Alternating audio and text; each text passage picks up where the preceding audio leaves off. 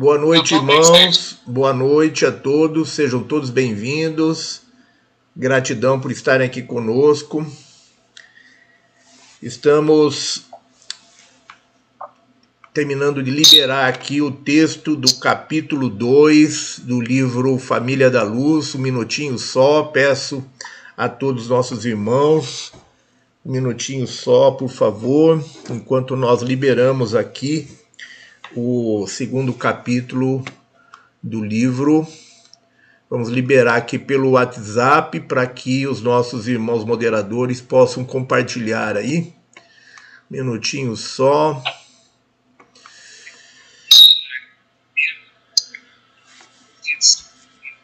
Eu vou, eu vou tirar o volume aqui do, do, do WhatsApp um minutinho, viu, Henrique? Tá, fica à vontade. Vamos fazer o seguinte: vou desligar então, a senhora precisa de mim agora. É, assim, que eu, só... assim que eu colocar lá no YouTube o texto, eu vou precisar que vocês compartilhem esse texto lá no Telegram, no WhatsApp, no, no Facebook, etc. Tá? tá. Então eu Tranquilo. vou, vou só. Pode desligar. Tá. Vou desligar o zap, mas vou manter o desktop da moto por enquanto ligado. Ok. Boa noite, irmãos. Boa noite a todos. Boa noite a todos do YouTube. Boa noite a todos do Facebook. Um minutinho só que nós vamos liberar aqui o texto do estudo de hoje. Um minutinho só.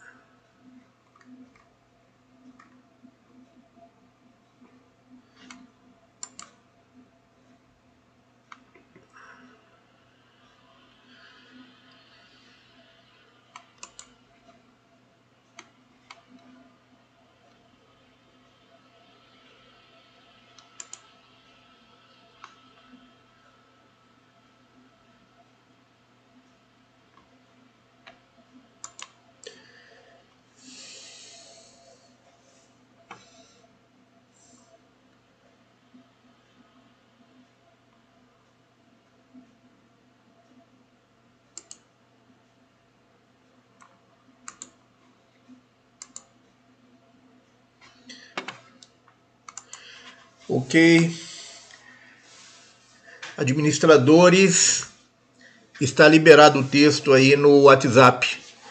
Por favor, compartilhem nas nossas páginas aí, no WhatsApp, Telegram e Facebook. Portais do Tempo, capítulo 2. Ok, vamos então à nossa transmissão.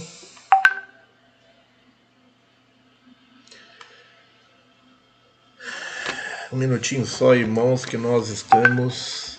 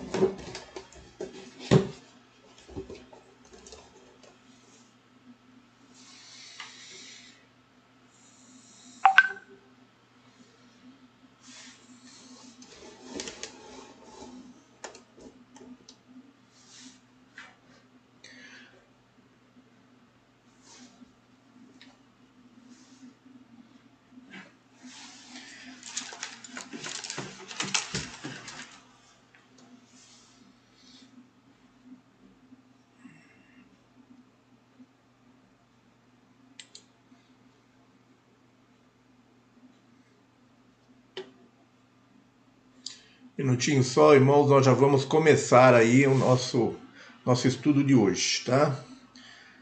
Só localizar aqui o texto.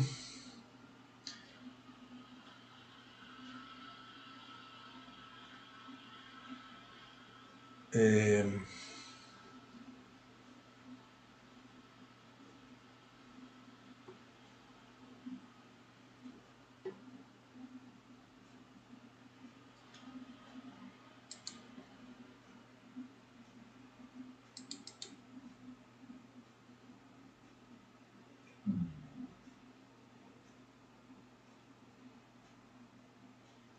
minutinho só. Deixa eu localizar o texto aqui.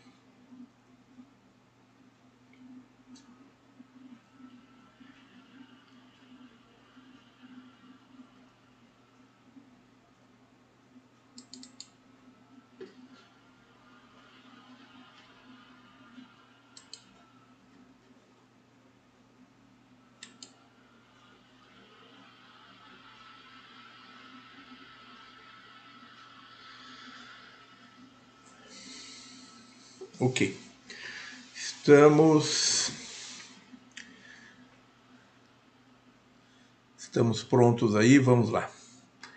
Irmãos, uma boa noite, sejam todos bem-vindos. Gratidão por estarem aqui conosco.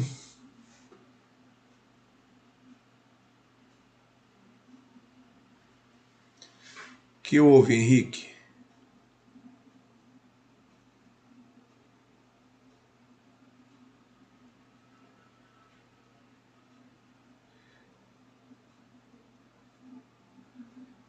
Estamos com problemas para reproduzir este vídeo. Minutinho só, irmãos, que nós estamos com problema técnico aqui. O nosso nosso assessor aí para assuntos técnicos está resolvendo o problema.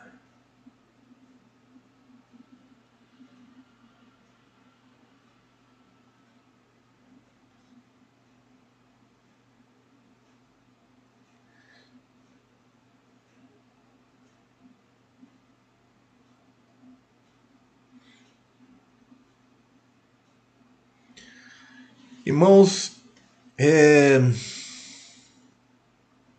queremos pedir desculpas aí pelo atraso, queremos pedir desculpas pelo fato de nós termos transferido de ontem para hoje a nossa transmissão, mas nós estamos fazendo uma revisão do texto que foi é,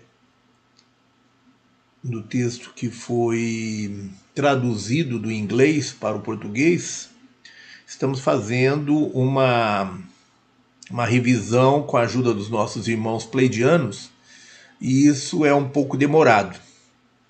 Então, nós tivemos problemas técnicos essa semana com o nosso equipamento, que é justamente o equipamento que nós estamos utilizando para fazer a revisão. E o técnico veio, não conseguiu resolver o problema, Uma teve que levar. Nossa Senhora. Minutinho só, Henrique, deixa eu tirar esse som aí. Minutinho, Henrique, libera aí para mim, por favor.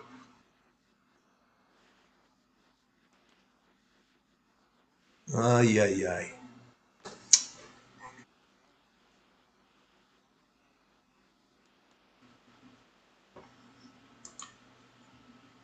Pronto. Vamos lá. Tirei o som já, Henrique. Pode continuar aí.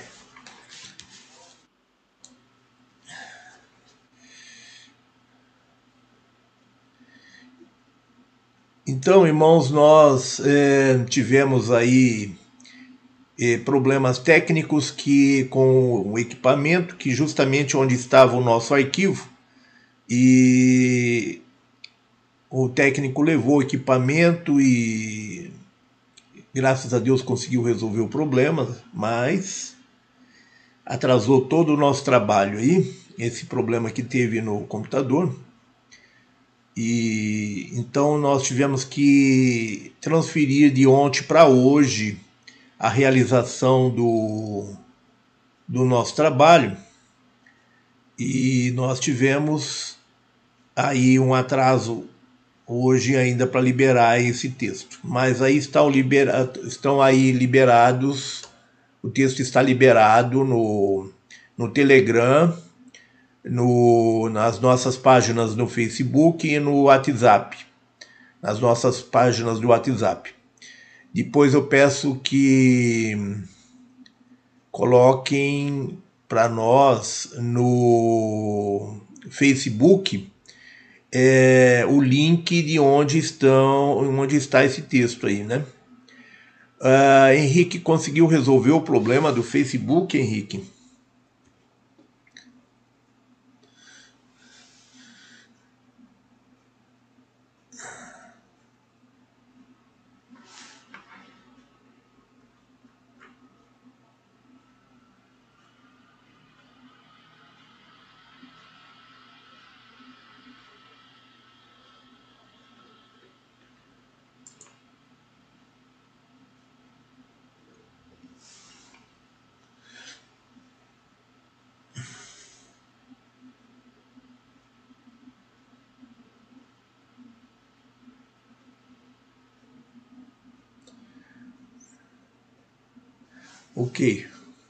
Então, peço a gentileza de colocar lá nos comentários do Facebook, tem gente pedindo o, o link de onde está o texto. Então, se puderem colocar lá no, nos comentários do Facebook o link para poderem baixar o texto. Ok. Então vamos lá. Irmãos, então nós estamos aqui com ainda com alguns problemas técnicos, é, mas aos poucos nós estamos resolvendo, né? Então tenha um pouquinho de paciência conosco. Até o final do estudo do livro Família da Luz nós conseguimos resolver.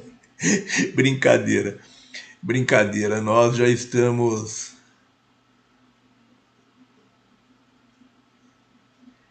É, precisa converter em PDF.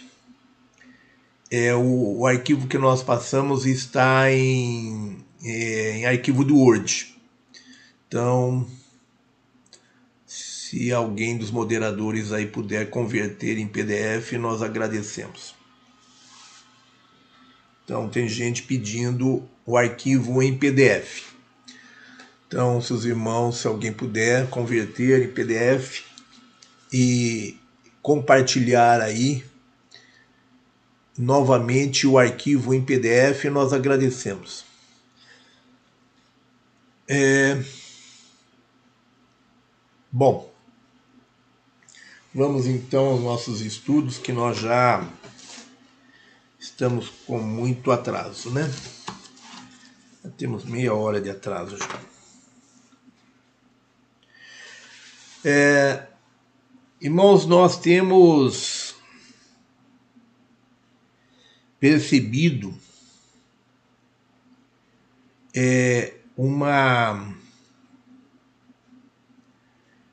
uma agonia muito grande é, por parte dos nossos irmãos, é, principalmente os irmãos que estão sempre em contato conosco, né? É, tem demonstrado assim uma preocupação muito grande com o que nós estamos vivendo.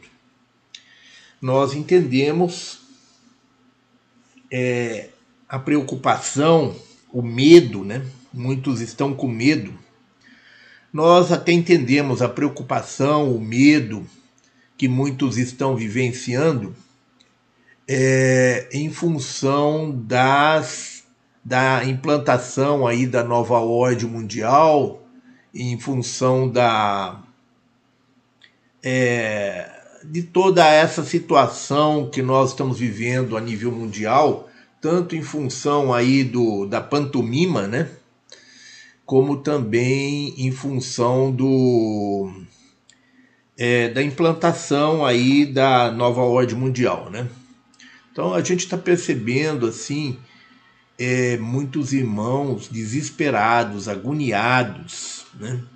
querendo é, uma perspectiva, né? É, querendo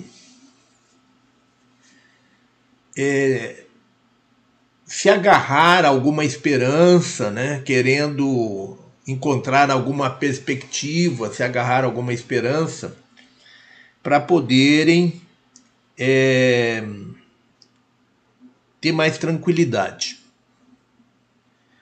Então, nós queremos dizer aos irmãos algumas palavras a respeito disso. Mas antes estão nos pedindo aqui que façamos a abertura de hoje. Nós não fizemos, né? Desculpem aos nossos irmãos aí, nós estamos meio atrapalhados aqui hoje, mas vamos lá. Boa noite, Fátima Dias, boa noite, Sedução, boa noite, Sérgio, boa noite, Cláudia Rosane, boa noite, Cláudia Medeiros, boa noite, José Carlos Dagnoni, boa noite, Malco, boa noite, Cristiane, boa noite, Maristela, boa noite, João Carlos Paz, boa noite, Carla Simone, Boa noite, Gina. Boa noite, Madê. Boa noite, Leonilda. Boa noite, José Antônio Pessim. Boa noite, Dalva. Boa noite, Carmel, Carme, Carmen Liz. Carmen Liz, né? Boa noite, Carmen Liz. Boa noite, Ana França. Boa noite, Luciana Lu. Boa noite, Reinaldo. Boa noite, Márcia Alves. Boa noite, Carlos. Boa noite, Anália. Boa noite. Boa noite, Maria Rosa. Boa noite, Idalina. Boa noite, Jusilei. Boa noite, Cristina. Boa noite, Maria Margarete. Boa noite, Karines. Boa noite, Laura. Boa noite, Patrícia Guimarães. Boa noite, José Neto. Boa noite, Ingrid. Boa noite, Henrique. Ô, oh, Henrique, que bom revê-lo. Faz tempo que a gente não se vê. Boa noite, Zélia. Boa noite, Marcos, Vicente.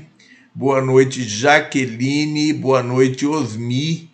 Boa noite, Vera Pinho, boa noite Fátima Mota, boa noite Tereza Tadeu, boa noite Flávia, boa noite. É, boa noite Dilamar, boa noite Sueli, boa noite Fátima Mendes, boa noite Maria Cristina, boa noite Samuel. Boa noite, Maria Luz, Luzia. Boa noite, José Márcio. Boa noite a todos nossos irmãos que estão nos acompanhando pelo YouTube, cujos nomes não estão disponíveis aqui para nós no nosso chat. Boa noite aos nossos irmãos do Facebook. Boa noite a todos que estão nos acompanhando pelo Facebook. Sejam todos bem-vindos. Sejam todos bem-vindos. Gratidão por estarem aqui conosco. Boa noite, Tati. Gratidão por estarem aqui conosco. Sintam-se todos carinhosamente abraçados por nós, num abraço caloroso e fraterno. Nós amamos a todos vocês e somos muito gratos pela presença de vocês, pela participação de vocês. Hoje nós vamos estar fazendo a quinta aula do livro Família da Luz. A quinta aula de estudos é a primeira aula do capítulo 2 do livro Família da Luz. Nós acabamos de liberar aí o texto do capítulo 2 é, no Telegram, no Facebook e no, no WhatsApp. É, liberamos na forma de arquivo do Word. Daqui a pouco nós vamos compartilhar aí na forma de artigo do. De, é, na forma de arquivo do, de PDF, tá?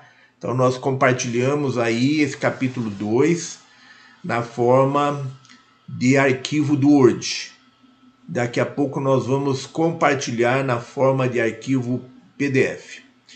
Então, é, mais uma vez, pedimos desculpas por estarmos liberando é, por capítulo, é, tendo em vista que nós fizemos a. Nós temos três traduções do livro Família da Luz, estamos com três traduções e as traduções estão é, com muitas diferenças.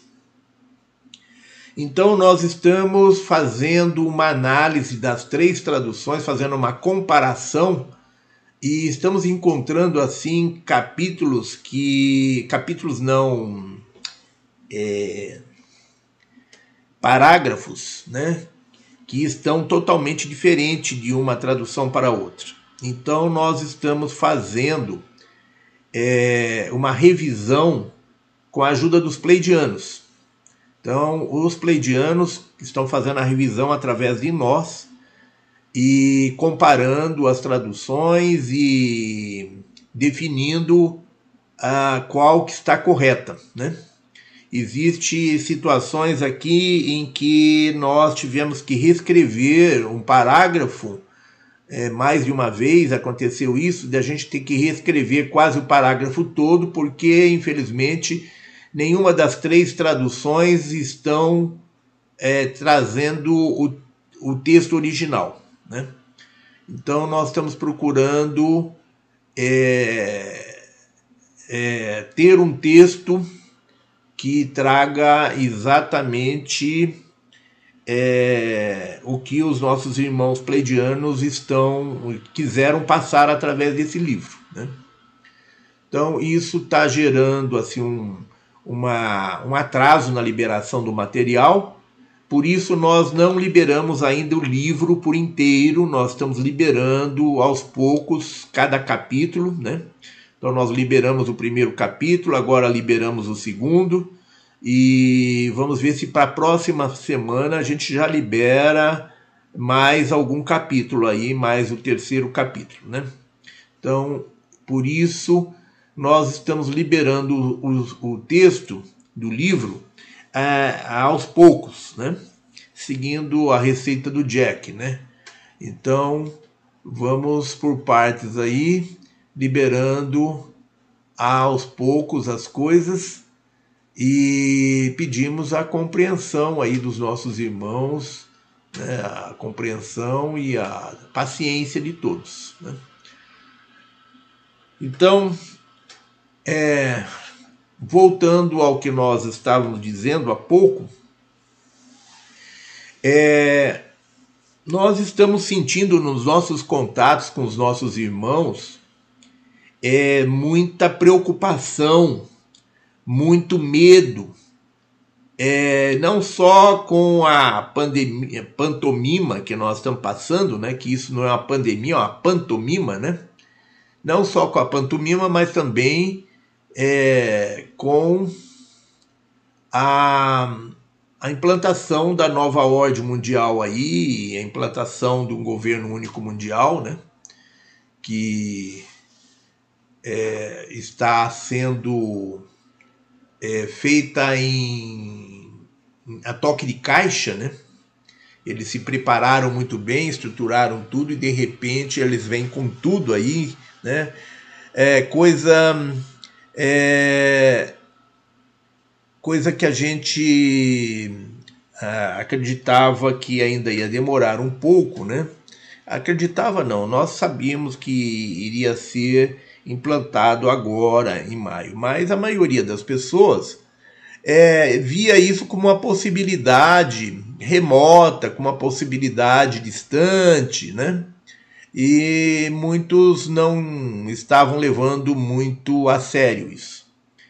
E de repente todos estão percebendo que na esteira dessa pantomima, vem aí a implantação da nova ordem mundial. E aí, de repente, as pessoas, um grande número de pessoas, é, um grande número dos nossos irmãos aí foram pegos desprevenidos, né? Foram pegos de surpresa. É, e estão aí muito, muito preocupados. Nós entendemos isso, entendemos a preocupação e com essa situação e nós queremos dizer para os nossos irmãos que os nossos irmãos pleidianos estão nos dizendo que não há motivos para pânico, que não há motivos para medo, não há motivos para que nós é, tenhamos preocupações.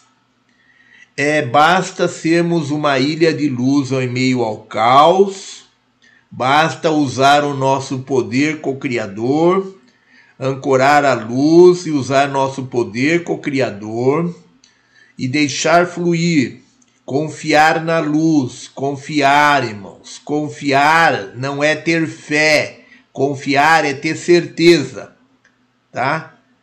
E muita gente acha que ter fé é o suficiente. Não é ter fé é crer numa possibilidade. Nós não temos mais tempo, tempo para crer em possibilidade. É preciso praticar a nossa consciência quântica. Nós estamos é, vivenciando um momento que necessitamos de praticar a consciência quântica. E a consciência quântica nos ensina que é preciso confiar na luz, confiar com certeza. Confiar é ter certeza, não é acreditar numa possibilidade, não é ter fé. Ter fé é acreditar numa possibilidade, né? Então é preciso realmente ter convicção Gratidão aí ao irmão que colocou para nós a palavra exata, ter convicção, ter certeza, ter fé. Tá? Então, irmãos, é preciso neste momento ter fé no Criador, ter fé na luz e ficar tranquilo. É, ter certeza e ficar tranquilo. Irmãos, o desespero, a preocupação, o medo, a insegurança diante do que está acontecendo gera uma série de problemas para cada um de nós é preciso que a gente tenha segurança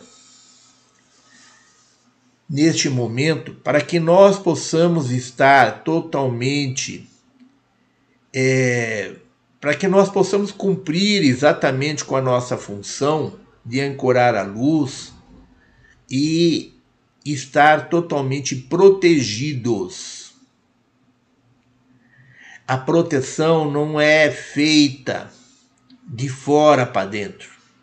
A proteção, ela é de dentro para fora. Nós só estamos protegidos quando nós estamos harmonizados, quando nós estamos felizes, quando nós estamos alegres, quando nós estamos tranquilos, quando nós estamos em paz. Não é possível estarmos protegidos, não é possível enfrentarmos o que se apresenta para nós, o que vem pela frente, é, com medo, com receio, com insegurança. Nós estamos entrando num período de exceção.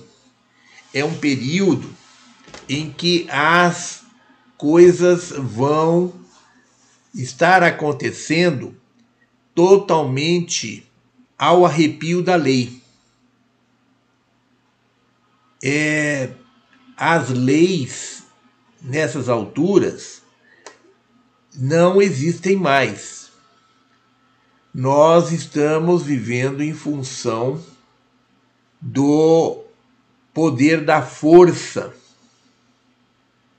de seres satânicos que não têm um pingo de amor e consideração com o ser humano. Para eles, ser humano é objeto, é gado.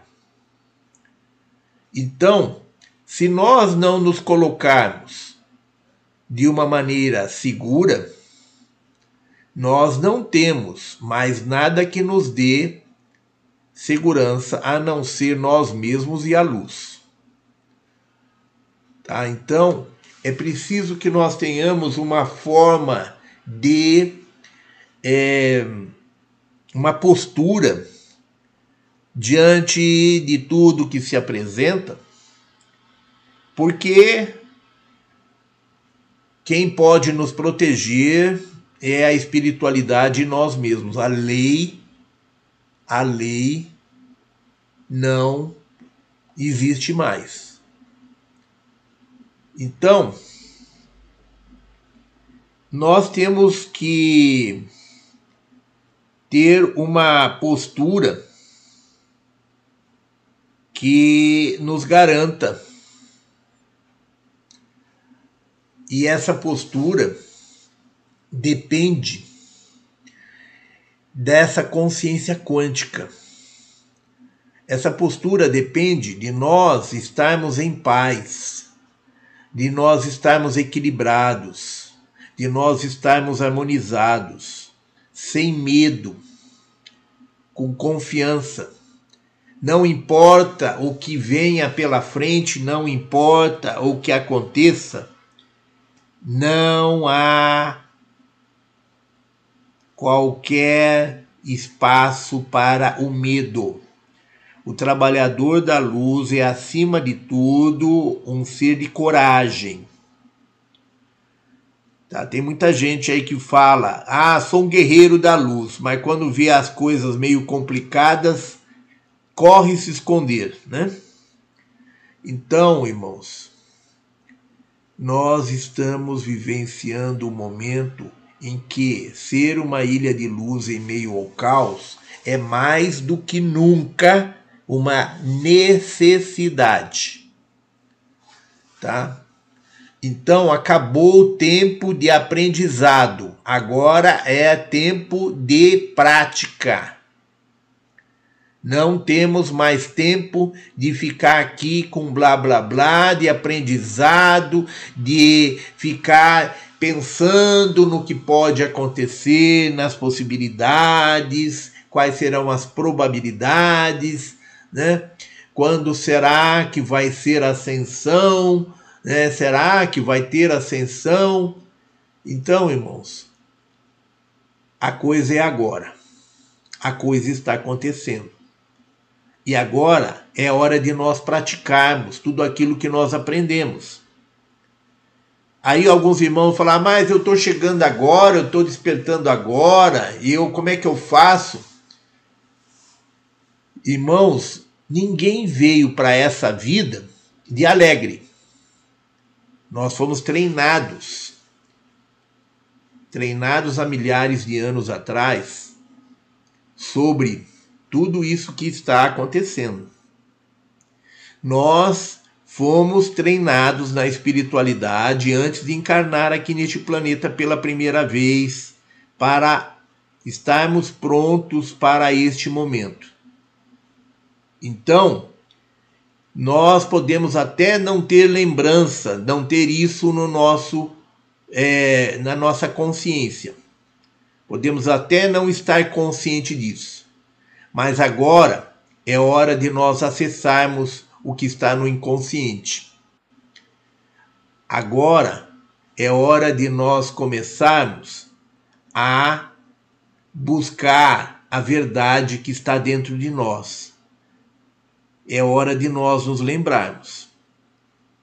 Não dá para ficar mais com mimimi. Não dá mais para ficar com chororô. Então, irmãos, façam meditação, procurem acessar dentro de vocês a sua força, o seu poder, a sua paz, o seu equilíbrio, porque é hora da prática. E os nossos irmãos pleidianos nos disseram ontem, na meditação de ontem, nos disseram o seguinte: agora é a hora da prova. Acabou o tempo dos estudos. Agora nós estamos em prova. Então, durante a prova, durante o vestibular, durante a prova final, é, não tem espaço para conversas com o instrutor, com o, a pessoa que está ministrando a prova. É, muitos irmãos estão querendo que a luz nos oriente, que a luz fique pegando a gente no colinho, né? E fique passando melzinho na chupeta, né? Muita gente insegura, muita gente com medo, querendo que a luz eh, dê um afago, que a luz dê uma força, né? É, nós entendemos isso, irmãos, entendemos porque muitos irmãos estão aí começando o processo do despertar da consciência, mas nós queremos dizer o seguinte, irmãos: tudo isso que está acontecendo não é novo. Nós já fomos treinados, muitas vezes treinados. Nós temos participado de reuniões no comando estelar durante o nosso sono nós temos participado de inúmeras reuniões durante a, noite, durante o nosso sono, durante nossa meditação. Nós temos sido levados para reuniões lá nas naves do Comando Estelar. Então, nada disso é deveria ser surpresa para nós. Entendemos que tem muitos irmãos que têm dificuldade de trazer para o consciente tudo que sabe, tudo que está dentro de si, mas isso é uma questão de tempo.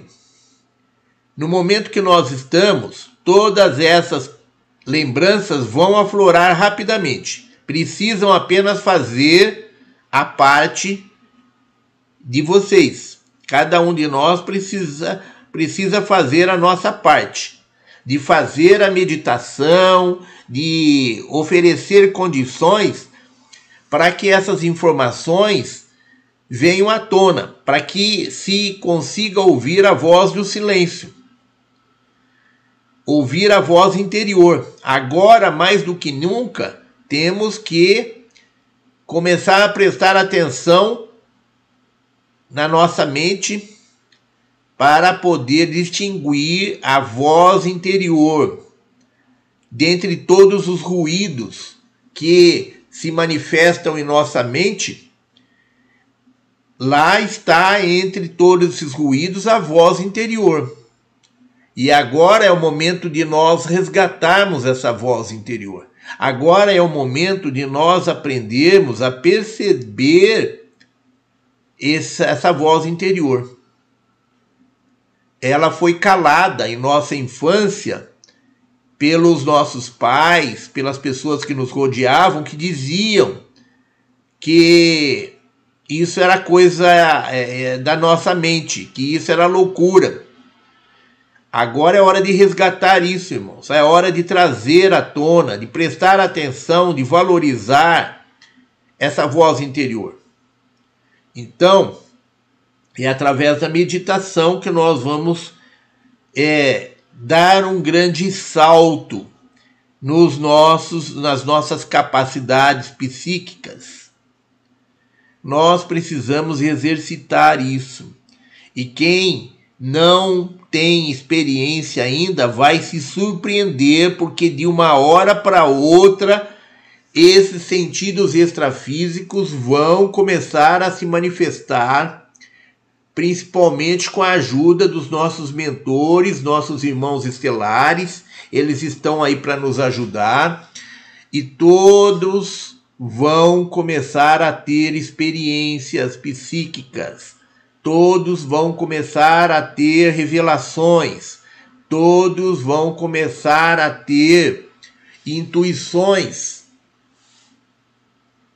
Contudo, nós precisamos estar atentos a essas manifestações, valorizá-las, começar a perceber entre os nossos ruídos mentais essa voz do silêncio falando conosco. Então, irmãos, façam meditações, façam relaxamentos para tornar isso possível. Saiam dessa situação de pânico, de preocupação com o que está acontecendo, porque isso impede que cada um consiga ouvir a sua voz interior. É preciso que nós estejamos tranquilos para que nós possamos desenvolver em nós essas capacidades psíquicas, para que elas possam se manifestar, para que os nossos mentores possam se manifestar através do nosso interior. Então, irmãos, tudo, tudo, tudo depende neste momento de tranquilidade, de paz. Tudo depende de confiança confiança em si mesmo, confiança no Criador. Nós não estamos sozinhos, irmãos. Só que muitos irmãos estão aí sentindo a ausência daqueles é, mentores espirituais, daqueles irmãos estelares que estavam sempre se manifestando. E os nossos irmãos pleidianos ontem nos disseram: esse é o momento da prova final. No momento da prova final, é você com você mesmo.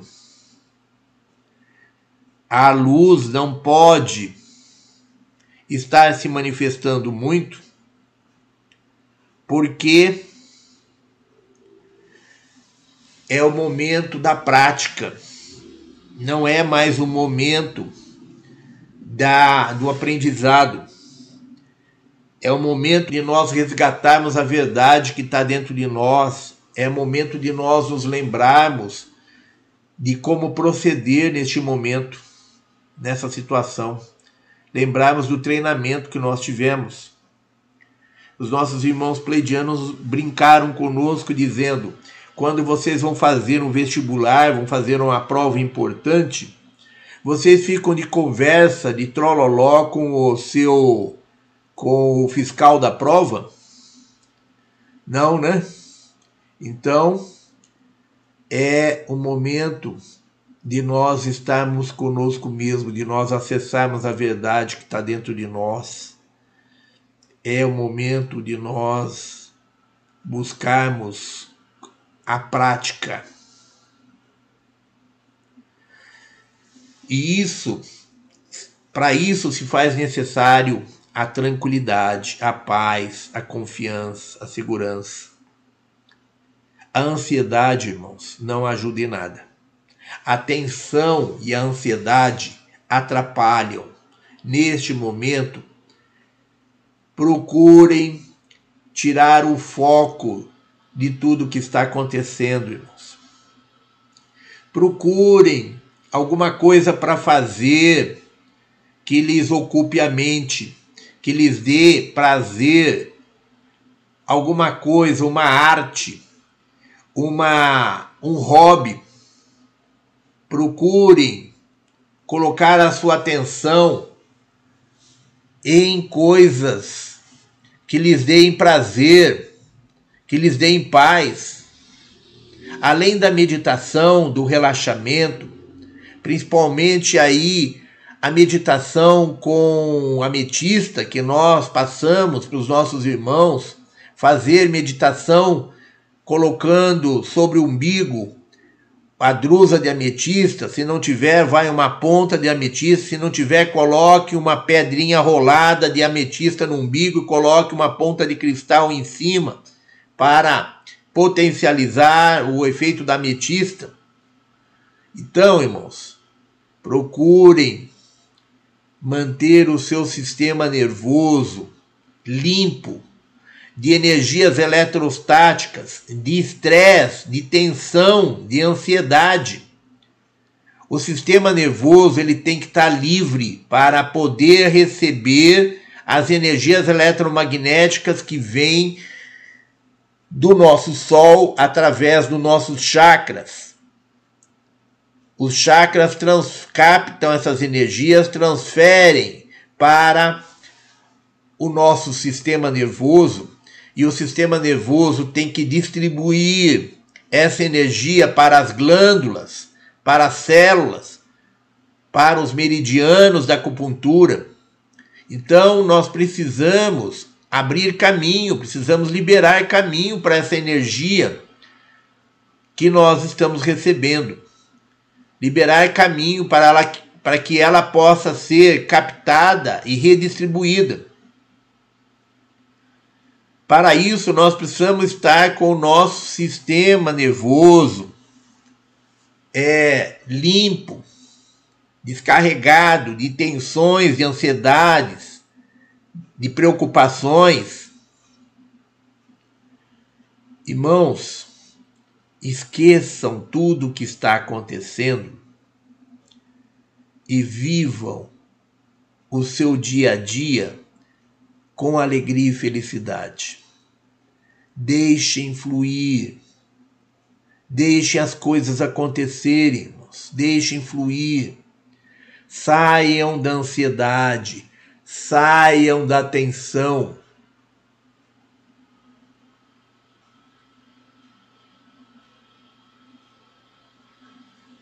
Nós precisamos nos libertar das tentativas, nos proteger e nos libertar das tentativas que as forças da não-luz estão fazendo de bloquear a nossa recepção das energias eletromagnéticas.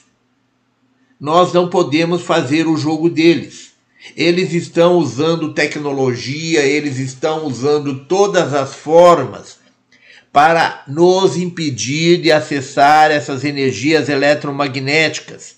Eles estão usando de todas as formas para sobrecarregar o nosso sistema.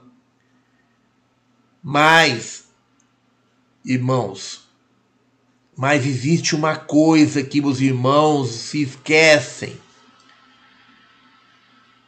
Por maior que seja a tecnologia, por mais que eles utilizem a tecnologia, por mais que eles utilizem de todos os estratagemas, o nosso poder é maior. O nosso poder está acima disso. Nós só não podemos entrar no jogo deles, irmão. Se nós não entrarmos no jogo deles, nenhuma tecnologia vai, vai é, conseguir nos prejudicar, vai conseguir neutralizar a captação dessas energias. Não existe tecnologia que seja superior a um biocomputador chamado ser humano. O poder da vontade desse biocomputador chamado ser humano está acima de qualquer coisa que se invente. Eles estão tentando utilizar a inteligência artificial para assimilar as nossas capacidades, para é, reproduzir numa máquina as nossas capacidades. Mas ainda não conseguiram e não vão conseguir porque o ser humano é um ser especial que tem uma capacidade de se reprogramar, tem uma capacidade de se é, transcender, de se superar em todas as suas limitações. Muitos irmãos acham que são não são capazes, que não têm capacidade, que são limitados. Pensam assim porque estão na zona de conforto. Pensam assim porque estão acomodados. Porque quando forem submetidos a provas, vão descobrir que os seus poderes se multiplicam, se potencializam porque o ser humano é imbatível nas suas capacidades. Quando está sob pressão, quando está em perigo, o ser humano ele consegue transcender as suas limitações, ele consegue se superar, ele consegue vencer qualquer limite. Então, irmãos, temos que confiar nessa nossa capacidade, nessa nossa capacidade de transcender todas as barreiras, de transcender todos os limites, de ultrapassar e vencer todas as limitações. Não façam o jogo deles de acreditar que eles têm mais poder do que nós. Não façam, não entrem nesse jogo. Não sejam perdedores antes da hora. Mesmo que vocês acreditem que estão enfrentando uma força sobre-humana, uma tecnologia que ultrapassa os seus limites, não acreditem que estão derrotados, não acreditem que estão vencidos. Não acreditem que qualquer tecnologia vai nos limitar, vai nos superar.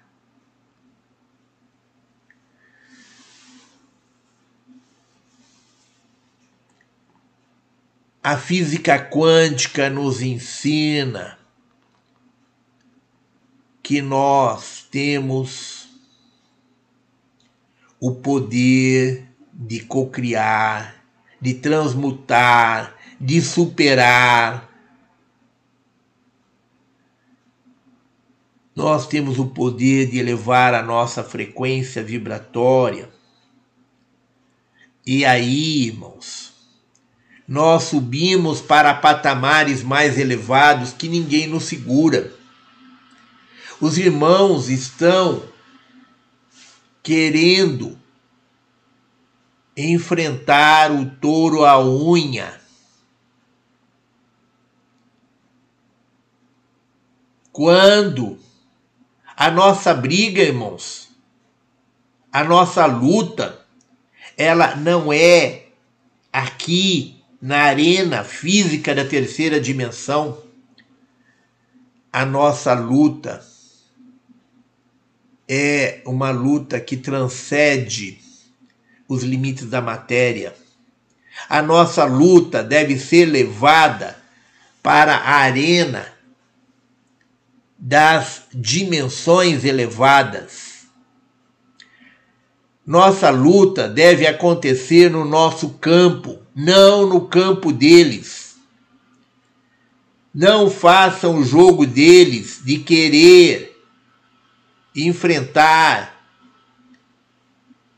os momentos que vamos vivenciar de agora para frente ao nível de terceira dimensão no campo deles. Nós temos a capacidade de transcender os limites da matéria, de transcender os limites de frequência vibratória desses seres. Não há o que temer, irmãos. Nós podemos nos projetar para dimensões, para campos, para frequências onde eles não podem nos atingir, não podem nos alcançar. Então não há para por que ter medo. Nós não podemos é entrar em confronto, entrar em conflito ao nível da frequência vibratória deles. É preciso lembrar da maior arma que nós temos, que é o amor incondicional. Essa é uma arma insuperável e eles não têm essa arma. Nós temos. O amor incondicional é a nossa maior proteção. O amor incondicional eleva a nossa frequência e nos torna inacessíveis. O amor incondicional nos dá o poder de superar toda e qualquer dificuldade. Então, irmãos, saiam da tensão, da ansiedade, da preocupação, saiam do campo de batalha do inimigo, saiam do da frequência vibratória baixa da terceira dimensão. Quando nós falamos aqui campo de batalha do inimigo, é sentido figurado, irmãos. Os seres da não-luz não são nossos inimigos. Eles são de uma polaridade complementar. Eles não são nossos opositores. Eles podem até achar assim, mas para nós, nós não podemos baixar a nossa frequência encarando-os como os nossos inimigos, encarando-os como é, os nossos opositores. Temos que entender que eles são irmãos nossos menos informados e mãos de menos luz, de menos informação. Então, temos que ter compaixão para com esses irmãos e encará-los de uma forma não odiosa, de uma forma não é, de uma forma não rancorosa. Temos que encarar esses irmãos de uma forma que eles estão fazendo o trabalho deles e nós não podemos é, entrar no jogo deles. Temos que respeitá-lo pelo que eles estão fazendo, mas não deixar que isso nos atinja. Temos que elevar a nossa frequência vibratória. Temos que viver o nosso dia a dia numa frequência mais elevada de amor, de tolerância, de gratidão, irmãos.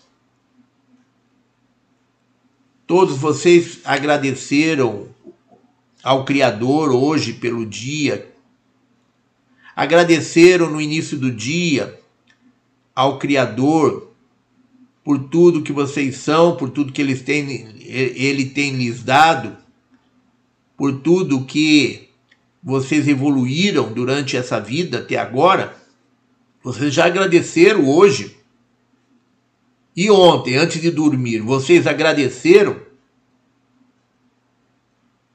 Vocês agradeceram ao Criador por tudo que vocês têm?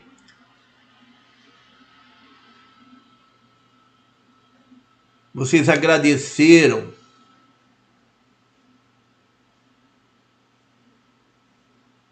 pela evolução que adquiriram nessa vida até aqui? Por tudo que aprenderam, por tudo que evoluíram? Agradeceram o dia de hoje? Então, irmãos, nós temos que agradecer. Agradecer dá poder, irmãos. Agradecer de coração, não mecanicamente. Nós temos que agradecer, nós temos que ter compaixão para com esses irmãos menos informados que tentam puxar, puxar a nossa frequência para baixo. E nós temos que elevar a nossa frequência. Nós temos que usar o poder do amor incondicional para criar um campo de proteção à nossa volta. E nós temos que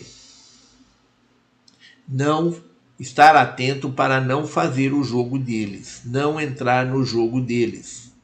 Eles são os nossos irmãos, mas eles querem nos puxar para baixo. Vamos encará-los como irmãos, mas vamos dizer para eles: não. Desculpe, mas não estou aqui para fazer o seu jogo. Não estou aqui para enfrentá-lo, para me bater frente a frente contigo. Não estou aqui para isso. Então, irmãos, é preciso que nós tenhamos equilíbrio. Neste momento, mais do que nunca, irmãos, precisamos ter equilíbrio. Neste momento, mais do que nunca, nós temos que lembrar de tudo que nós aprendemos, seja aqui agora, ou seja, em vidas passadas, nos treinamentos que recebemos antes de vir para a Terra. Vamos praticar não vamos ficar aí na agonia procurando na internet alguma notícia boa que nos dê conforto. Saiam disso, irmãos. Nós temos visto irmãos que passam o dia todo na internet procurando uma mensagem de conforto, uma mensagem de esperança, procurando uma luz que diga-lhes o caminho a tomar. Irmãos, isso não está na internet, irmãos. Isso está dentro de cada um de nós. Vamos buscar dentro de cada um de nós a paz, a tranquilidade, a alegria de viver No início dessa pantomima, nós transmitimos uma mensagem dos pleidianos sobre isso, em que eles diziam que nós deveríamos manter a frequência vibratória, que nós deveríamos agir naturalmente, nós deveríamos continuar as nossas vidas naturalmente. Isso não era só em função de um vírus qualquer. Isso era principalmente em função do que havia por trás disso, irmãos. Isso era principalmente em função das forças satânicas que estão por trás disso. E mais uma vez nós repetimos essas orientações dos nossos irmãos pleidianos. Procurem levar a sua vida normalmente, com alegria, com gratidão, com paz. Esqueçam, esqueçam tudo o que está acontecendo. Esqueçam os problemas políticos, os problemas religiosos, os problemas é, da medicina, é, esqueçam os problemas da, da nova ordem mundial, esqueçam tudo isso, irmãos. Procurem viver em equilíbrio. Se tomarem conhecimento de notícias, de informações a respeito, não se deixem contaminar emocionalmente, não se deixem desequilibrar emocionalmente. Fiquem numa boa, irmãos. Fiquem numa boa, fiquem na sua. Lembre-se sempre do que os irmãos pleidianos nos dizem. Tudo tem sua razão de ser. Tudo está bem como está. Irmãos, a aceitação é o primeiro passo para exercitar o nosso poder co-criador. Se nós sentimos medo, revolta, se nós sentimos raiva pelo que estão fazendo, pelo que estão fazendo com a humanidade, pelo que estão fazendo com o Brasil, pelo que estão fazendo com é, o governo, com o que estão fazendo com o, o povo, com o que estão fazendo com a economia, com o que estão fazendo com os empregos, com as empresas. Se nós, irmãos, for nos preocuparmos com isso e deixarmos que isso baixe a nossa frequência, nós não poderemos ajudar. Como nós vamos ajudar em desequilíbrio? Então, irmãos, não entrem na frequência, não entrem na nesse estágio emocional de desequilíbrio. Mantenham-se como mero observador de todas as coisas. Não manter-se como mero observador emocionalmente. Não é para ninguém cruzar os braços e deixar de fazer a sua parte. Quando nós falamos ser uma ilha de luz em meio ao caos e se colocar como mero observador do caos à nossa volta, não é para que nós não é para nós nos omitirmos de fazer a nossa parte, não é para sermos um isentão, é para nós não nos deixarmos levar pela ansiedade, pela tensão, pelo medo, pela raiva, pela revolta. É não nos ligarmos na frequência vibratória do caos que está à nossa volta. Fazer a nossa parte de uma maneira equilibrada, confiando na luz, mantendo a paz de espírito, a alegria de viver, a gratidão pela nossa vida, a compaixão para com esses irmãos que estão aí é, usando as forças malignas, as forças satânicas, para tentar ter poder, para tentar ter poder econômico e poder político. Temos que ter compaixão desses irmãos. Eles não têm ideia do que eles estão é, arrumando para eles mesmos.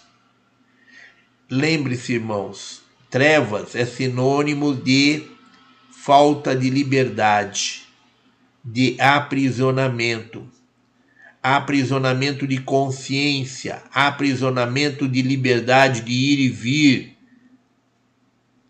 perda de liberdade de ir e vir e todas as formas de aprisionamento, aprisionamento de consciência, isso é a forma de ação da, da não luz. A luz é liberdade, é libertação, a luz é consciência, a luz é crescimento, é evolução, a luz é amor, amor e libertação. Então, por isso, temos que ter compaixão desses irmãos que estão achando que se associando às forças da não-luz vão ter poder, vão ter poder econômico e poder político, vão ter poder sobre os demais seres humanos. É uma mera ilusão a priori, eles podem até ter isso, mas isso é por pouco tempo. quando eles perceberem, eles estão numa forma de aprisionamento da qual não conseguirão se libertar. Os seres que estão vendendo a sua dignidade, a sua integridade, não sabem que esse é o nosso maior poder. O nosso valor está na integridade, na dignidade. Quando nós jogamos isso pela janela, irmãos, aí não tem volta. Aí é difícil se libertar dessas forças da não-luz. É só com o tempo. E isso demora. Demora muito tempo para que possamos conseguir nos libertar. Não é em uma, duas, três vidas. Normalmente são necessárias muitas reencarnações, muitas vidas para nos para conseguirmos nos libertar de compromissos assumidos conscientemente ou inconscientemente, diretamente ou indiretamente, com forças da não-luz, em que nós trocamos a nossa dignidade, integridade com poder. Então, irmãos, vamos manter a nossa dignidade, a nossa integridade, o nosso equilíbrio, o nosso amor incondicional para com tudo e para com todos. Vamos manter a nossa frequência elevada, vamos manter a alegria de viver, o bom humor, vamos manter a paz a tranquilidade, o medo.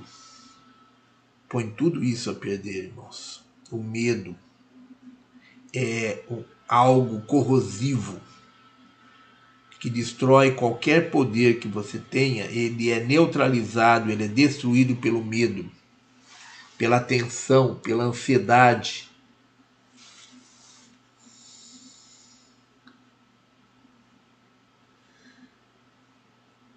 Então, irmãos,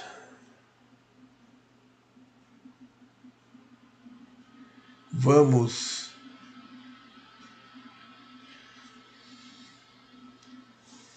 celebrar a vida. Vamos celebrar a criatividade, celebrar o amor para com tudo e para com todos vamos celebrar.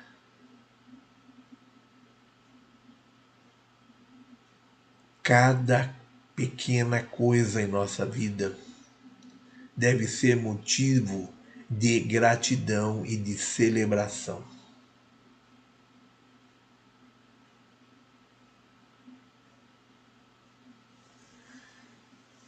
Então, irmãos, vamos para a nossa aula de hoje, que nós já falamos muito aqui.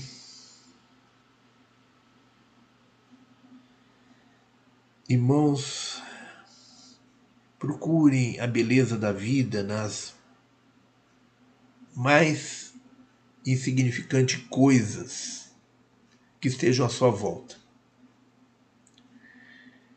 Vou propor aos irmãos a partir de hoje procurem observar cada pequena coisa, cada pequeno detalhe que acontecer à sua volta, como se vocês estivessem vendo pela primeira vez. Procurem prestar atenção no desabrochar de uma flor. Procurem observar como as pétalas se abrem, qual é a sequência com que elas se abrem. Procure observar a abelhinha, a abelhinha que vem na sua janela, que vem na sua pia. Preste atenção nessa abelhinha.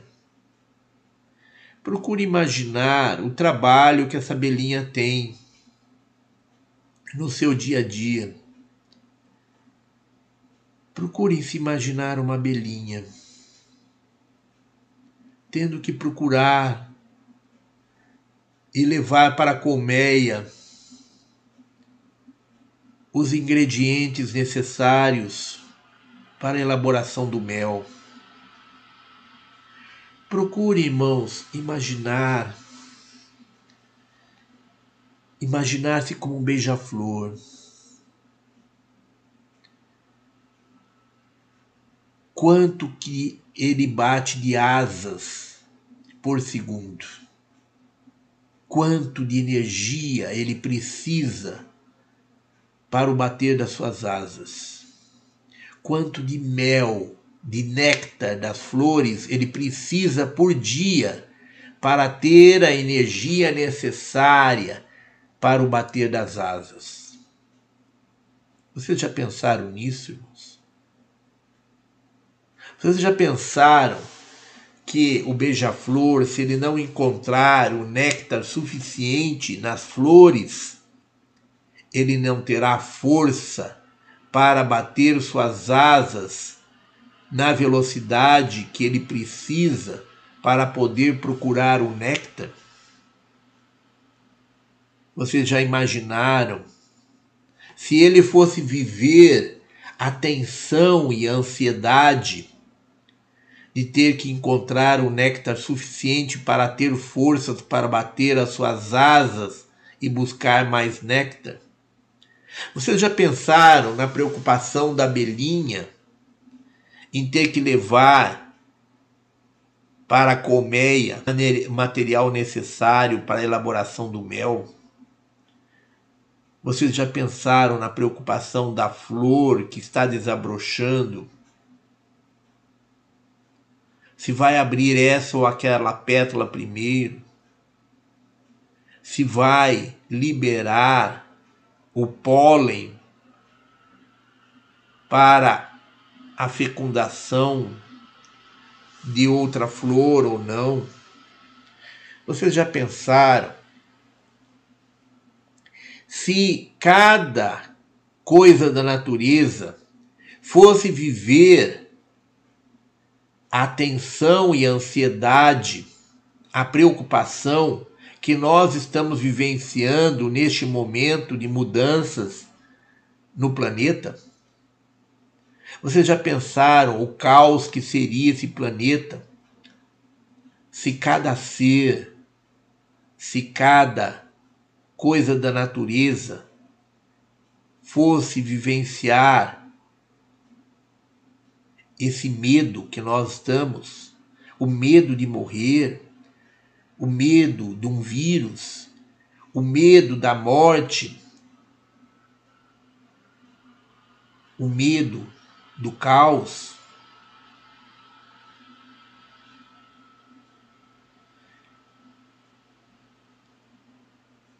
Então, irmãos, vamos observar. Fica aqui a nossa sugestão. Vamos observar no nosso dia a dia esses pequenos detalhes da natureza. O desabrochar da flor, a abelhinha, o beija-flor, os pássaros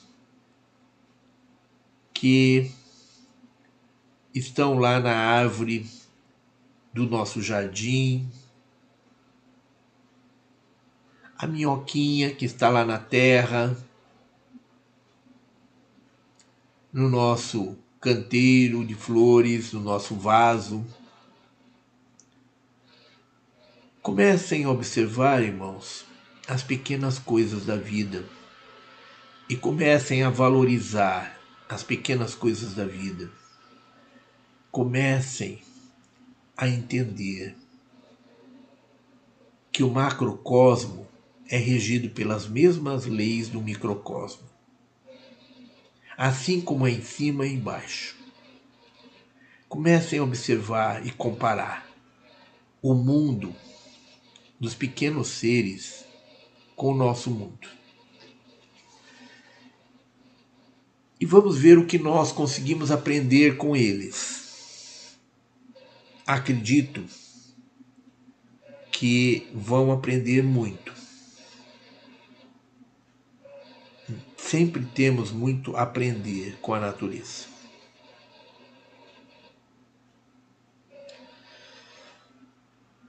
Vamos entender que eles não estão preocupados com o que nós estamos preocupados. A vida deles segue, a vida deles segue como qualquer outro dia.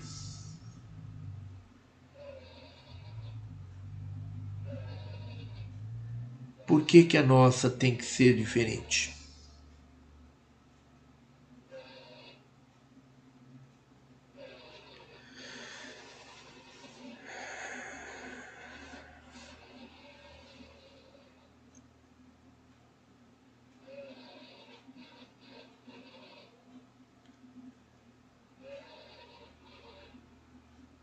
Eu acho que nós estamos fazendo um uso indevido da nossa razão, da nossa consciência.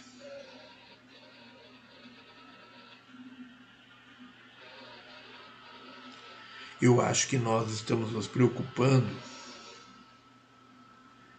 em vez de ocupar, nós estamos preocupando. Em vez de nós nos ocuparmos com coisas elevadas, nós estamos preocupados com coisas de baixa frequência. E aí. E aí dá nisso, irmãos. E aí dá em crise. E aí dá nesse caos que estão instalando aí à nossa volta. Então vamos parar de nos preocupar com coisas negativas de baixa frequência e vamos nos ocupar com coisas elevadas, com coisas positivas. E não se esqueçam, irmãos,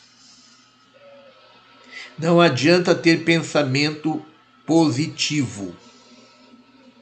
É preciso ter sentimentos e emoções positivas. Pensamento não atrai. O que atrai é o sentimento. O pensamento apenas ele potencializa o sentimento.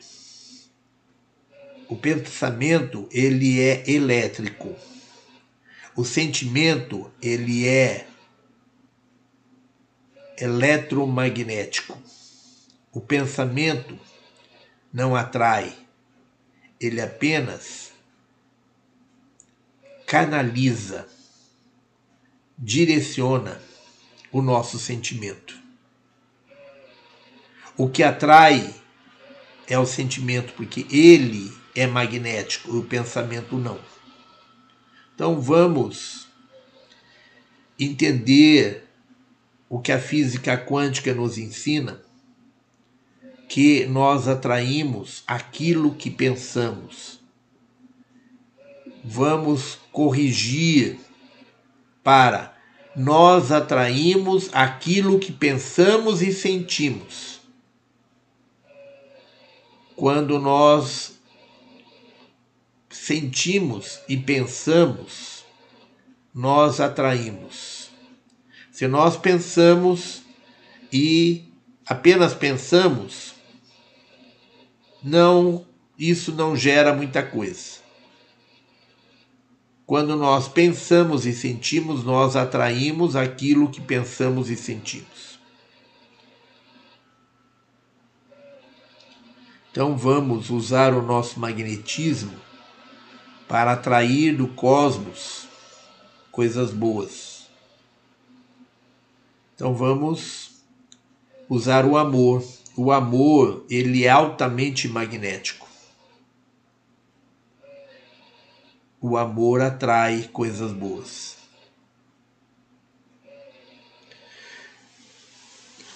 Ok, irmãos, vamos lá. Harmonização.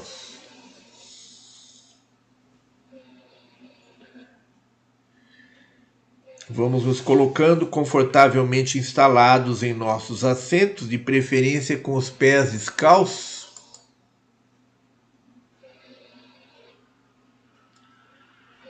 Vamos elevar vamos elevar o nosso pensamento, vamos nos desligando de todos os problemas do nosso dia a dia, nos desconectando de tudo que está acontecendo à nossa volta vamos nos concentrando e nos focando totalmente em nossos trabalhos de hoje, em nossos estudos de hoje. Vamos elevando o nosso pensamento ao nosso Pai, Mãe, Criador primordial, elevando a nossa frequência vibratória. Vamos iniciar um exercício de respiração profunda, trabalhando as nossas emoções junto com a respiração. Vamos respirando através do plexo solar e do diafragma Vamos enchendo totalmente os nossos pulmões de ar através de longos suspiros emocionados. E vamos liberando todo o ar do pulmão lentamente, liberando junto com o ar todas as nossas emoções, principalmente as emoções bloqueadas e reprimidas. Vamos manter essa respiração profunda pelo maior tempo possível deixando que todas as emoções e sentimentos mais elevados, como o amor incondicional, a gratidão, a alegria, a compaixão e a esperança, tomem conta do nosso ser. Vamos nos soltando e nos sentindo livres, leves e soltos. Vamos relaxando e deixando que a paz, a tranquilidade e a leveza tomem conta do nosso ser Vamos relaxando, relaxando, relaxando, relaxando, relaxando. Vamos relaxando e levando o nosso pensamento ao nosso Pai, Mãe, Criador primordial, transmitindo a Ele todo o nosso amor, todo o nosso carinho e toda a nossa gratidão pela oportunidade que nos está sendo dada de estarmos aqui encarnados neste lindo e maravilhoso planeta, neste momento emocionante de grandes mudanças planetárias, trabalhando pela luz, servindo à luz, evoluindo e contribuindo para a evolução da humanidade e do planeta Terra. Vamos manifestando ao nosso Pai, Mãe, Criador primordial toda a nossa gratidão por tudo que somos e por tudo que nos tem sido dado e vamos transmitindo a Ele o nosso pedido. Ó Senhor, nosso Pai, Mãe, Criador primordial, Criador do universo e de todas as coisas, Deus da luz e do amor. Neste momento nós nos colocamos em vossas mãos de corpo e alma e vos pedimos, ó Senhor, que faça de nós um instrumento da vossa vontade, que faça de nós um instrumento do vosso amor que faça de nós um instrumento da vossa luz, que faça de nós um instrumento da paz, da alegria e da humildade. E que a divina essência do cósmico se infunda em nosso ser e nos purifique de todas as impurezas do corpo, da mente e do espírito, para que nós possamos penetrar em nosso templo interior, em nosso templo celestial do grande coração e ali permanecer em comunhão, em unicidade, com pureza, amor, harmonia, alegria, dignidade e plena consciência. Invocamos a presença de nosso anjo da guarda, de nosso espírito guardião. Invocamos a presença de todos os nossos mentores, protetores e entidades de luz Invocamos a presença de nossos mestres, de nossos guias, de nossos xamãs, de nossos orixás e animais de poder. Invocamos a presença de todos os nossos amparadores e de todos os nossos irmãos estelares. Invocamos a presença dos nossos irmãos batedores do comando estelar. Invocamos a presença do comandante Astarcheran, do arcanjo Miguel e do comando estelar. Invocamos a presença todos e pedimos que estejam todos junto a cada um de nós, que estejam todos em nosso coração, em nosso templo celestial do grande coração, firmando a proteção e a segurança de cada um de nós, firmando a proteção e a segurança dessa nossa transmissão, deste nosso canal, deste nosso templo celestial do grande coração, nos protegendo e nos livrando de todos os males físicos e espirituais, nos protegendo e nos livrando de todas as influências e interferências negativas, nos protegendo e nos livrando de todas as pessoas, entidades, forças e energias de baixa frequência vibratória.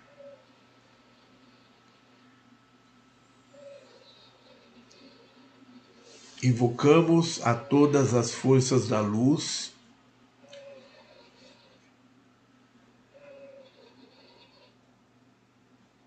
Invocamos o nosso irmão Henrique aí para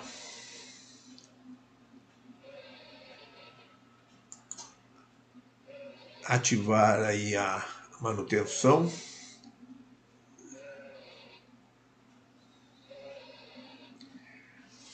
Invocamos os nossos queridos irmãos pleidianos e pedimos que estejam todos junto a cada um de nós, nos envolvendo. Estava travando aí, Henrique. Eu ia pedir para você fazer a medição aí. Estava um travamento aí. Invocamos a presença de nossos queridos irmãos pleidianos e pedimos que estejam todos junto a cada um de nós, nos envolvendo com suas energias amorosas, nos ministrando seus ensinamentos de luz, ativando e despertando a nossa consciência e as nossas memórias estelares, nos conduzindo, nos guiando e nos dirigindo através dos nossos estudos de hoje. Invocamos a todas as forças da luz e como instrumentos da luz nós os colocamos, pedindo que as forças da luz, através de nós, façam com que seja feita a vontade divina, agora e sempre. Que assim seja, que assim é, que assim é, que assim seja. Irmãos, vamos fazer o ancoramento das energias e hierarquias espirituais dos nossos mentores e amparadores. Invocamos o ponto base, tronados que são mestres da dualidade, orixás, exus e lebaras, para atuar nas realidades superiores e inferiores, tendo o poder de tanto entrar no umbral como de influir em nossos trabalhos.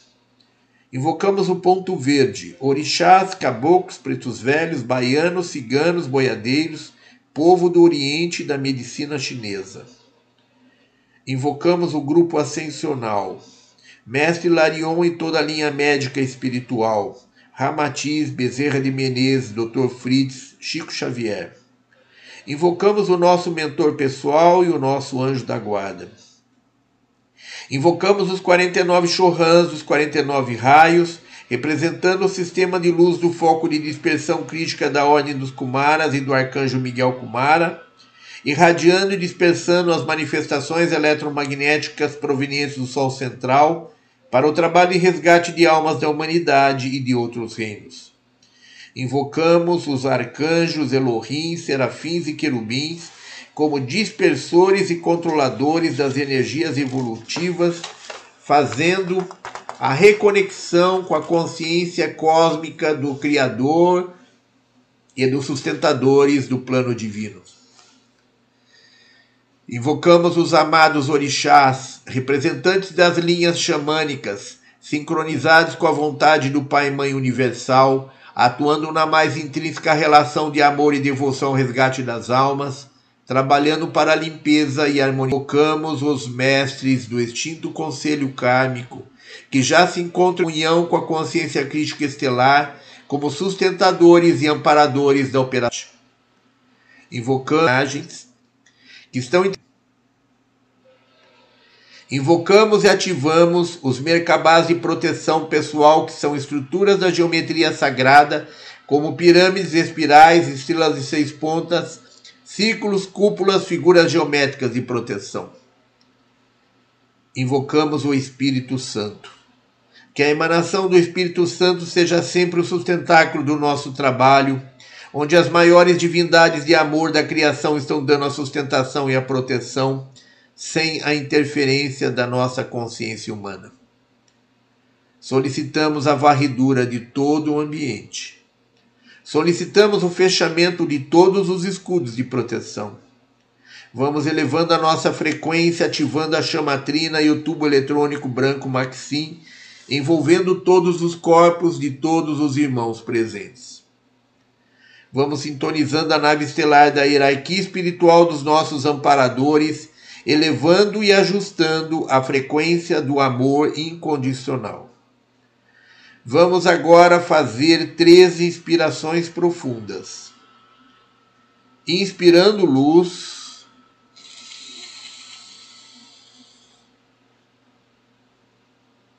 E expirando amor.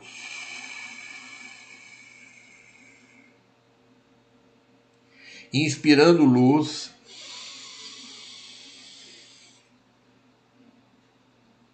E expirando amor. inspirando luz.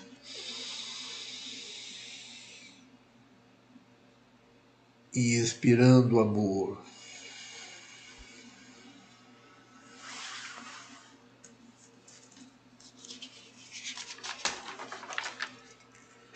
Vamos inspirando luz no centro sagrado do nosso coração e ativando a chamatrina, ativando a chamatrina ativando e enviando amor a todos os quadrantes do planeta.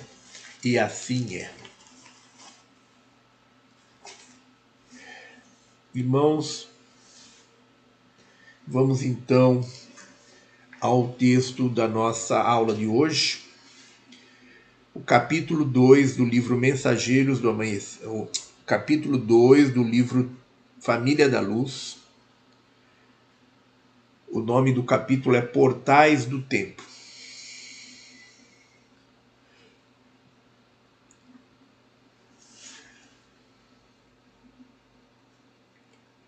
Nós pedimos a todos os nossos irmãos que estão chegando agora, que são novos em nossas aulas, que colaborem conosco mantendo o em silêncio durante o tempo que nós vamos estar nesse texto.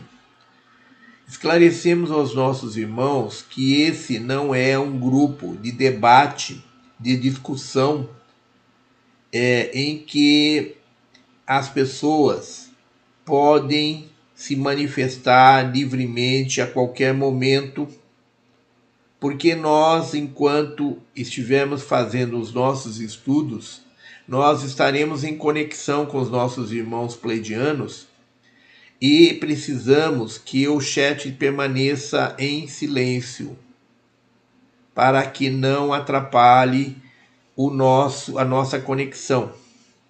Pedimos a compreensão e a colaboração dos nossos irmãos nesse sentido. Quando nós terminarmos o estudo do texto de hoje, nós vamos liberar o chat para perguntas. Então pedimos aos irmãos que são novos aqui no canal, que tenham à mão um papel, uma folha de papel, uma caneta, para anotarem as suas dúvidas durante o momento em que nós estivermos fazendo aqui o estudo do texto. Então, tudo que surgir de dúvida, tudo que vocês não entenderem, anotem para que vocês possam apresentar essas dúvidas ao liberarmos o chat para a participação de todos. Nós queremos que todos participem ativamente da nossa aula, mas no momento oportuno, ou seja, quando liberarmos o chat para isso. Antes pedimos a colaboração de manterem o chat em silêncio e anotarem suas dúvidas aí no papel. Ok, irmãos? Contamos com a colaboração e a participação de vocês. É, durante o momento que nós liberarmos o chat, quero esclarecer também que não devem responder às perguntas. As perguntas são formuladas para a resposta dos irmãos pleidianos através do Ibiatã. Quem vai responder as perguntas é apenas os pleidianos. Então pedimos que os irmãos não teçam comentários sobre as respostas que vamos dar às perguntas. Não teçam comentário sobre as perguntas feitas. Não respondam às perguntas. Limitem-se apenas a fazer perguntas para o Ibiatã e ouvir as respostas. Colaborem conosco nesse sentido.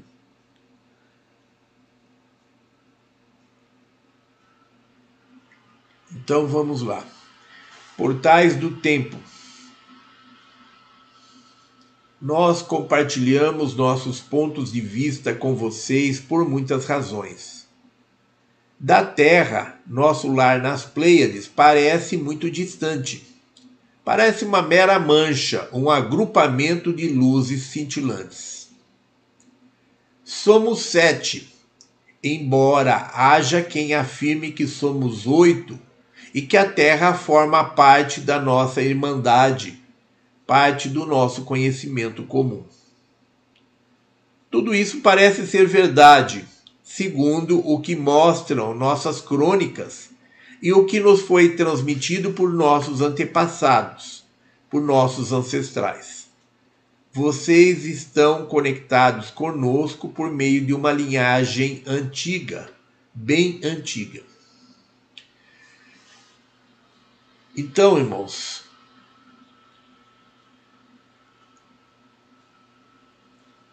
os nossos irmãos pleidianos nos dizem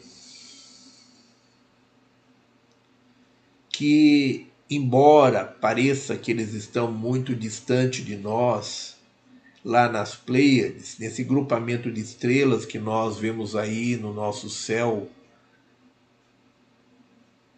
na noite, né? essa, embora pareça fisicamente muito distante,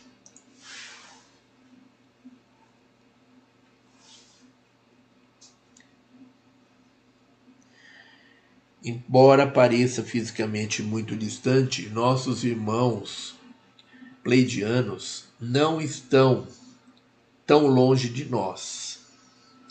Nem tampouco precisam de naves para estar em contato conosco, para virem até nós. Os nossos irmãos pleidianos não são seres extraterrestres, não precisam de naves. Eles são seres interdimensionais. Eles são seres de pura energia. Não têm corpo físico como o nosso de terceira dimensão os nossos irmãos pleidianos são seres de oitava dimensão. Os nossos irmãos pleidianos vivem no terceiro sol das Pleiades. O terceiro sol das Pleiades, que a nossa ciência chama de Maia, é para os pleidianos chamado, é chamado por nós pleidianos como Araceles.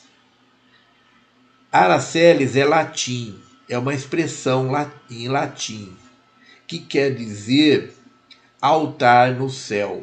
Ara é altar, celes é do céu. Então é altar do céu. Esse é o nome pelo qual nós pleidianos, pleidianos é, desse terceiro sol das Pleiades chamamos ao nosso planeta.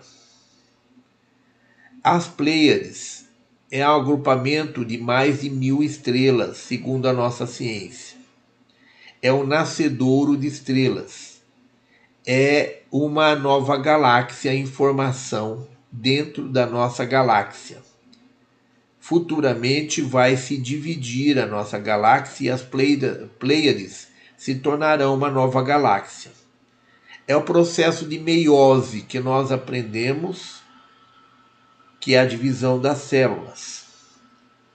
A célula se divide através de um processo chamado na biologia por meiose. Assim como é embaixo é em cima. as mesmas leis que regem o macrocosmo regem o microcosmo. Da mesma forma que uma célula se divide, uma galáxia se divide, um sistema solar se divide, etc. Então são as mesmas leis. E o sistema o sistema das Pleiades, o sistema é, que é, as Pleiades é uma constelação dentro da nossa galáxia.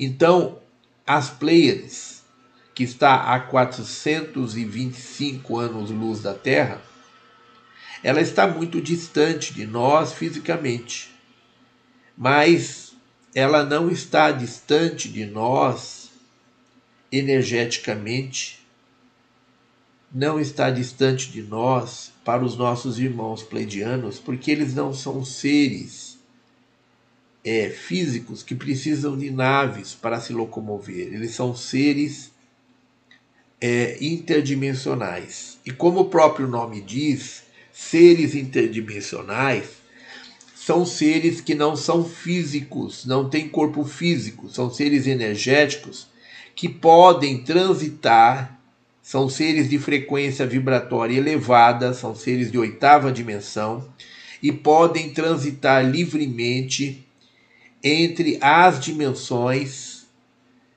e no tempo e no espaço. Então, eles têm essa capacidade de transitar no tempo, no espaço e entre as dimensões. Daí o nome interdimensionais. E fazem isso sem precisar de naves porque são energias que se projetam a qualquer tempo, a qualquer lugar, livremente. Então, as Pleiades é um conjunto, uma constelação formada por milhares de estrelas. Cada estrela tem o seu sistema solar. Cada estrela tem o seu sistema planetário. Então, é formado por mais de mil estrelas Cada estrela tem o seu sistema solar. E segundo a nossa ciência, a cada dia surgem novas estrelas nas Pleiades. Ela é um nascedouro de estrelas. Então surgem novas estrelas e novos sistemas solares. As Pleiades é uma constelação que tem, três, que tem sete sóis principais. Ela tem milhares de estrelas milhares de sóis. Mas tem sete que são conhecidas desde a antiguidade, desde a antiga Grécia. Essas sete estrelas principais que são que podem ser vistas a olho nu daqui da Terra, essas sete estrelas eram chamadas já na antiguidade de as sete irmãs. Essas sete estrelas, na verdade, são seis sóis girando em torno de um sol central. Esse sol central é chamado de Alcione. Esse sol central, ele é muito maior que o nosso sol. Muitas vezes maior que o nosso sol. E esse sol central, Nesse Sol central vivem os nossos ancestrais, os seres pássaros que vieram de uma outra galáxia que encerrou o seu tempo de existência porque atingiu o limite da forma, atingiu o limite de evolução previamente estabelecido. Cada galáxia, cada corpo celeste tem um limite previamente estabelecido de vida. Essa galáxia, ela atingiu o limite da forma. Ela uma galáxia quando atinge o limite da forma, ela implode. Ela implode e todas as suas energias se concentram no único ponto. Esses irmãos pleidianos, que são os nossos ancestrais, que são seres pássaros, vieram de um outro universo da mesma forma que uma galáxia, quando ela atinge o limite da forma, ela implode, o universo também implode quando atinge o limite da forma. E foi o que aconteceu com o universo dos Pleidianos. E o Criador primordial deu a eles, então, a oportunidade, deu a eles duas alternativas para eles escolherem. Ou se fundiam ao Criador, abrindo mão da sua individualidade, ou partiam numa nova jornada pelo universo, é, no novo universo, partiam para um novo universo, numa jornada de criadores de vida a serviço do Criador. Eles escolheram essa última alternativa e vieram do universo deles, que deixou de existir porque implodiu, eles vieram para o nosso universo criaram as Pleiades, que é um agrupamento de estrelas, para servir de moradas a eles, e eles iniciaram um projeto de criação de 12 bibliotecas vivas dentro do nosso universo. Essas bibliotecas vivas, elas têm a função de armazenar todo o material genético e todas as informações de cada uma das civilizações que existe no nosso universo. Então, a Terra é uma das doze bibliotecas vivas e esses seres, seres pássaros que vieram de um universo paralelo, vieram para a Terra para criar aqui todas as formas de vida. Eles vieram para cá com a ajuda de um comitê formado por 22 raças diferentes, todas Elohims. Os pleidianos pertencem à hierarquia dos anjos e, e são os, os pleidianos são os Elohims, os anjos dentro da hierarquia dos anjos que têm a atribuição de mestres geneticistas e criadores de vida. Os pleidianos é, convidaram, criaram o projeto das 12 bibliotecas vivas e convidaram 22 famílias de Elohims para virem para a Terra ajudá-los a criar todas as formas de vida que existe no planeta Terra. Tem gente dizendo aí que os pleidianos são descendentes da, do prisma de Lira, são descendentes dos lirianos. Não é verdade. Os pleidianos são novos na nossa no nosso universo. Eles vieram de um universo paralelo. Eles não são descendentes de nenhuma das raças existentes no nosso universo. É, os pleidianos, que são seres pássaros, criaram então o projeto das 12 bibliotecas vivas do nosso universo entre elas o planeta Terra.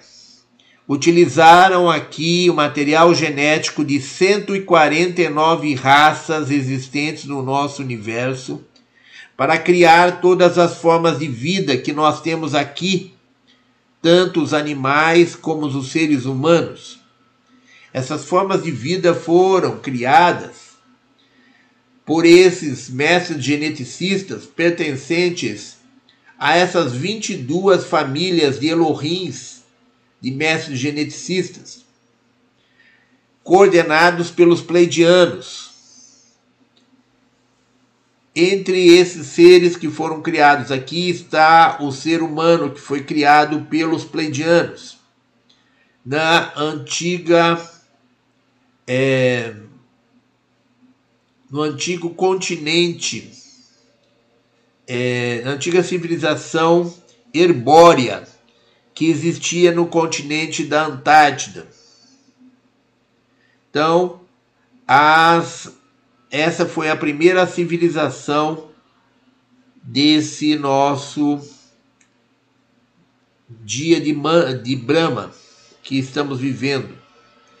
Dentro desse nosso dia de Brahma, a primeira civilização criada no planeta Terra foi há 500 e 60 mil anos atrás,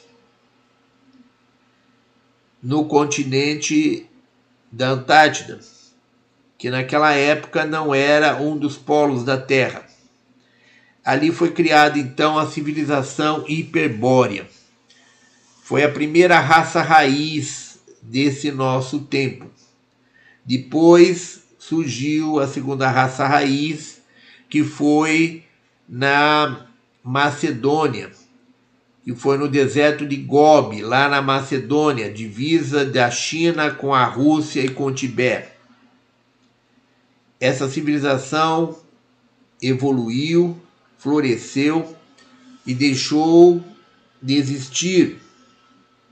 Os descendentes dessa civilização são hoje os tibetanos, que guardam o conhecimento dessa antiga civilização dos é, de Shambhala.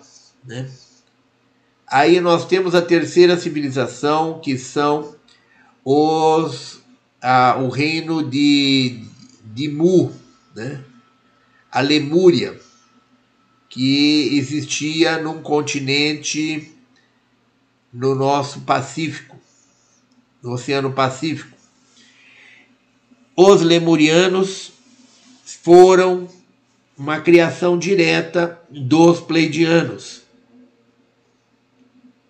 E com o afundamento da Lemúria, muitos se refugiaram é, nas Américas, dando origem aos nativos das Américas, os indígenas das Américas, os, os incas, os maias, os toltecas, os astecas, é, napotecas e etc. Então, essas civilizações trazem um material genético puro criado pelos pleidianos através da civilização lemuriana. Os pleidianos que criaram as formas de vida no planeta Terra vivem hoje em Alcione, que é o Sol central das Pleiades, em torno do qual giram os outros seis sóis e os outros as outras estrelas. As Pleiades é a sede de do Logos galáctico, o Logos que rege a galáxia Via Láctea. Essa esse Logos é constituído pelos nossos irmãos ancestrais pleidianos ou seres pássaros que vivem em Alcione. Esses seres pássaros deram origem ao mito do anjo com asas. Por quê? Porque eles são uma das muitas famílias de Elohims que são mestres geneticistas e que têm forma de cabeça de animais, que têm as suas cabeças semelhantes às dos nossos animais. Na verdade, os nossos animais não são a semelhança dos Elohims. Aliás, não são os Elohims que são a semelhança dos nossos animais, são os animais que são foram criados à semelhança dos nossos Elohims. Então, os nossos pássaros foram criados à semelhança dos nossos irmãos pleidianos, os nossos ancestrais pleidianos. Então, por isso, lá no panteão de deuses dos egípcios existem muitos deuses com cabeça de animais Assim como na civilização indiana, nós temos lá Ganesha, com cabeça de elefante, um deus com cabeça de elefante, e na civilização dos maias, nós temos lá a serpente emplumada e outros deuses com figuras de animais. Então, os Elohims têm a figura de répteis, de, de felinos, de é, pássaros, de serpentes e de outros tipos de animais. Alguns desses é, é, alguns desses Elohims são seres, por serem seres muito elevados na sua frequência vibratória, eles exercem as funções de é, coordenadores de galáxias, de conselho galáctico. É o caso dos pleidianos, que formam o Conselho Galáctico da Via Láctea. Eles são os. É, é o Conselho, o Logos Galáctico, ou Conselho Galáctico da Via Láctea. Eles são os nossos ancestrais, são seres que migraram de um outro universo para o nosso. São seres que vivem na 18ª dimensão da nossa do nosso universo. É, esses seres, eles são chamados também de anciões dos dias, ou os construtores, é, e são chamados também de guardiões do tempo. Esses irmãos pleidianos criaram civilizações nos outros seis sóis das Pleiades. O primeiro sol, esses seis sóis giram em torno de Alcione e são chamados ao todo de as sete irmãs, desde a antiga antiguidade. Então, os pleidianos deram origem a civilizações em cada um desses sóis são civilizações solares. Tá? São civilizações solares, ou seja, vivem em planetas que vibram na frequência vibratória acima da décima dimensão. Todo planeta que vibra na frequência vibratória acima da décima dimensão, ele emana uma luz radiativa parecida com fogo. Então, todos os planetas, todos os sóis né, que têm civilização, que vibram numa frequência acima da décima dimensão, eles emitem luz como se fosse uma bola de fogo. Eles emitem uma radiação luminosa. Da mesma forma que o nosso Sol emite essa radiação luminosa o nosso Sol, que é, é um corpo de décima primeira dimensão. Então, o nosso Sol, após a ascensão do planeta Terra, também vai ascensionar e vai da décima primeira para a décima segunda dimensão. Todos os planetas do sistema solar estão passando por esse processo é, logo estarão passando por esse processo logo depois da Terra ascensionar, todos terão a sua ascensão é, em andamento depois da ascensão do planeta Terra. E o Sol, assim como todos os outros planetas, vai ascensionar e vai da 11 primeira dimensão para a 12 segunda dimensão nós estamos a uma distância relativamente pequena das Pleiades, a 420 anos-luz, 425 anos-luz das Pleiades. Não é uma distância muito grande considerando outros, outras galáxias, outros corpos estelares. As Pleiades, ela tem seis sóis que giram em torno do Sol central. Então, as Pleiades têm é, tem é, nove civilizações. Nas Pleiades existem nove civilizações interdimensionais, ou seja, nove civilizações que vivem acima da sexta dimensão, sendo que é, são seis sóis, seis planetas que recebem nove civilizações diferentes. É, depois de Alcione, nós temos é, o segundo Sol das Pleiades, que gira em torno de Alcione e que é o responsável, é, é um dos guardiões, era até recentemente um dos guardiões da nossa, do nosso quadrante, formado por 52 sistemas solares. Esse quadrante, ele tinha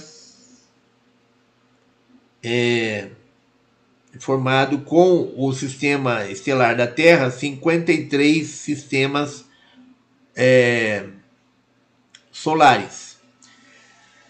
Esse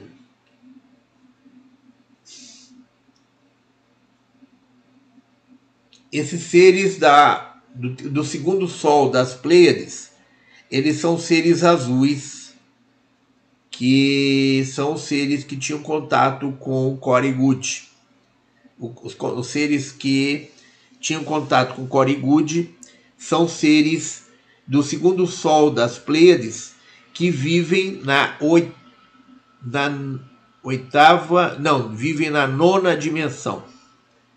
Então, é uma civilização que vive na nona dimensão, no segundo sol das Pleiades. No terceiro sol das Pleiades vivem os pleidianos que estão em contato conosco e, e eles vibram na oitava dimensão. Depois tem a primeira dimensão, aliás, a primeira não, a existem planetas que vão que existem são nove planetas dentro de seis. É, aliás, dentro de é, sexta, sétima, oitava e nona, quatro subdimensões. São nove civilizações. Aliás, desculpem, são seis civilizações vivendo em quatro sóis que vão da sexta à nona dimensão. Então, tem alguns desses sóis aí que tem mais de uma civilização. Aliás, desculpe, estamos falando. É, existem civilizações, mais de uma civilização com a mesma. vivendo na mesma dimensão, em planetas diferentes, mas na mesma dimensão. Então são é, quatro civilizações vivendo. Aliás, seis civilizações vivendo em seis planetas em quatro dimensões diferentes. Então nós temos aí algumas civilizações que vivem no mesmo é, na mesma dimensão que outros, ou seja, embora estejam em planetas diferentes, têm uma dimensão, vivem numa dimensão semelhante. Então, os, os irmãos que estão em contato com a que transmitiram esses ensinamentos através da Bárbara Marciniak são nossos irmãos da, de Araceles que vivem na oitava dimensão. Os irmãos que estão em contato conosco, com Ibiatã, são também de Araceles da oitava dimensão. Esses seres, eles têm todas essas seis civilizações que vivem nesses sóis das Pleiades, são civilizações interdimensionais que têm facilidade de ir para as Pleiades e voltar para o planeta Terra numa mesma é, no mesmo dia tem condição de ir é, sem precisar usar de nave porque são seres interdimensionais. Esses nossos irmãos pleidianos eles descobriram e eles relatam no livro Família da Luz que eles descobriram que havia um perigo rondando as Pleiades lá no futuro. E esse perigo era um governo tirânico que estava se espalhando por toda a nossa a nossa galáxia, né? E colocando em risco o universo e principalmente é, os nossos irmãos pleidianos que vivem na oitava dimensão. Esses seres é, que vivem na oitava dimensão em Maia, em Araceles, eles buscaram é, entender qual era a origem do mal que estava provocando a ameaça de um governo tirânico lá nas Pleiades no futuro. E eles, buscando entender a origem desse mal, eles nos descobriram como irmãos deles, nos descobriram na nossa galáxia como irmãos deles no nosso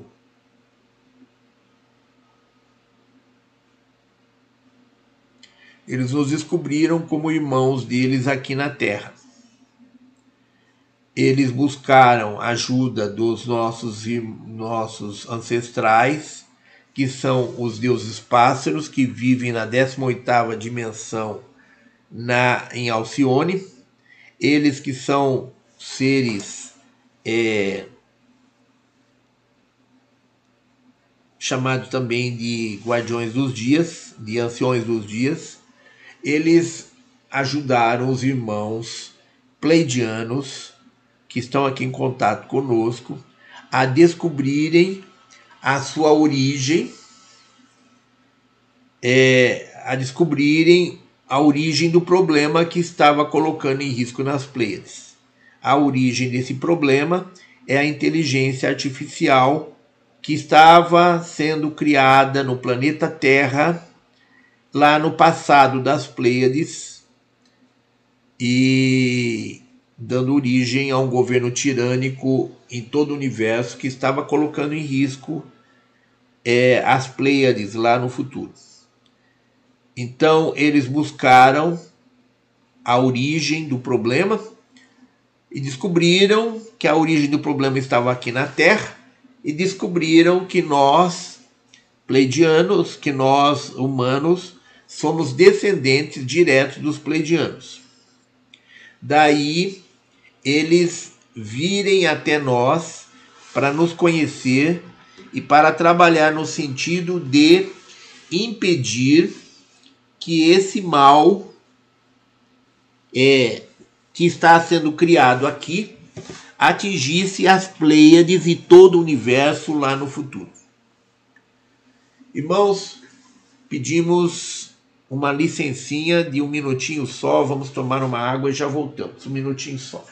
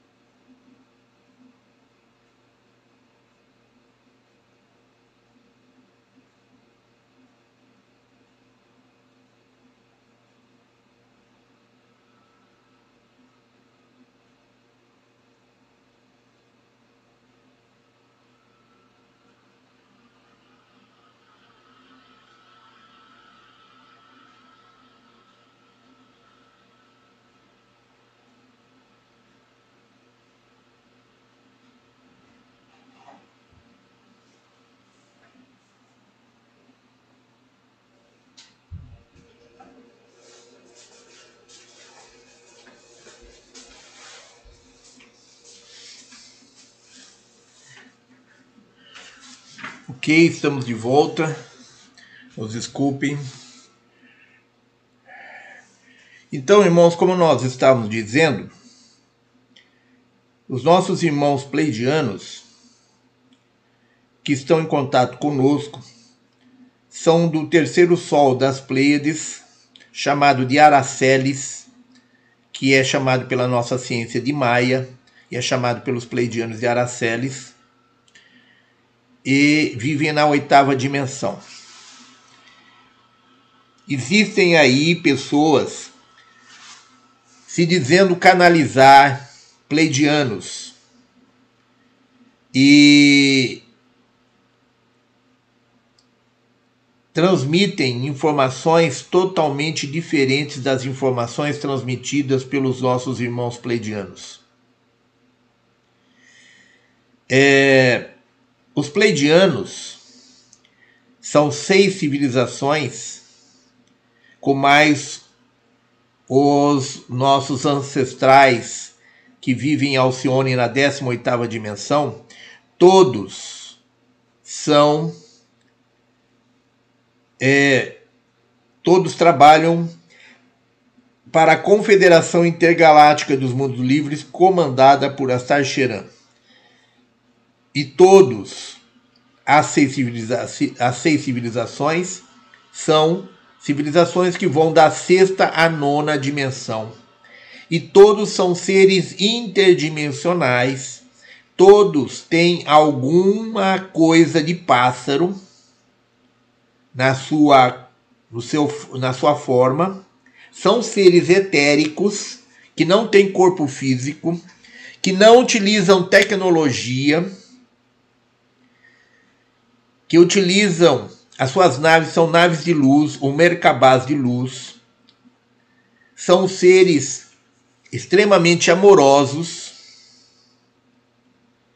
mas são seres bravos, ao mesmo tempo que são extremamente amorosos, são seres que têm uma conduta íntegra, digna e firme. E como seres de dimensões muito elevadas, não são seres. Não existe pleidianos de baixa frequência vibratória, não existe pleidianos negativos, como alguns que fazem palestras, algumas pessoas que fazem palestras, que dão cursos, aí mais de uma pessoa costumam dizer que existe os pleidianos bons e os pleidianos ruins. Se para nós irmos para a quinta dimensão, vamos passar aí por uma separação do joio e do trigo, e para a quinta dimensão só vai quem estiver evoluído, os outros serão exilados em outros planetas menos evoluídos, como que uma civilização de sexta, sétima, oitava ou nona dimensão pode ter seres negativos. Então, são pessoas que não entendem de questão de frequência vibratória e de evolução para falar uma coisa dessa. Então, não existe pleidianos negativos. Porque são seres que vieram de um outro universo são seres de 18ª dimensão que criaram seis civilizações nas Pleiades, todas de frequência vibratória elevada, seres de sexta a nona dimensão, todos seres muito evoluídos e por isso não existe pleidianos negativos e não existe pleidiano falando coisas diferentes do que nós trazemos aqui do que a Bárbara Marciniak colocou nos livros e do que nós trazemos aqui. E do que Cory Good fala dos ensinamentos que ele recebeu dos aviários azuis, que são seres de nona dimensão que vivem no segundo sol das Pleiades. Então, irmãos, não existe discurso, não existe narrativa, não existe histórias diferentes.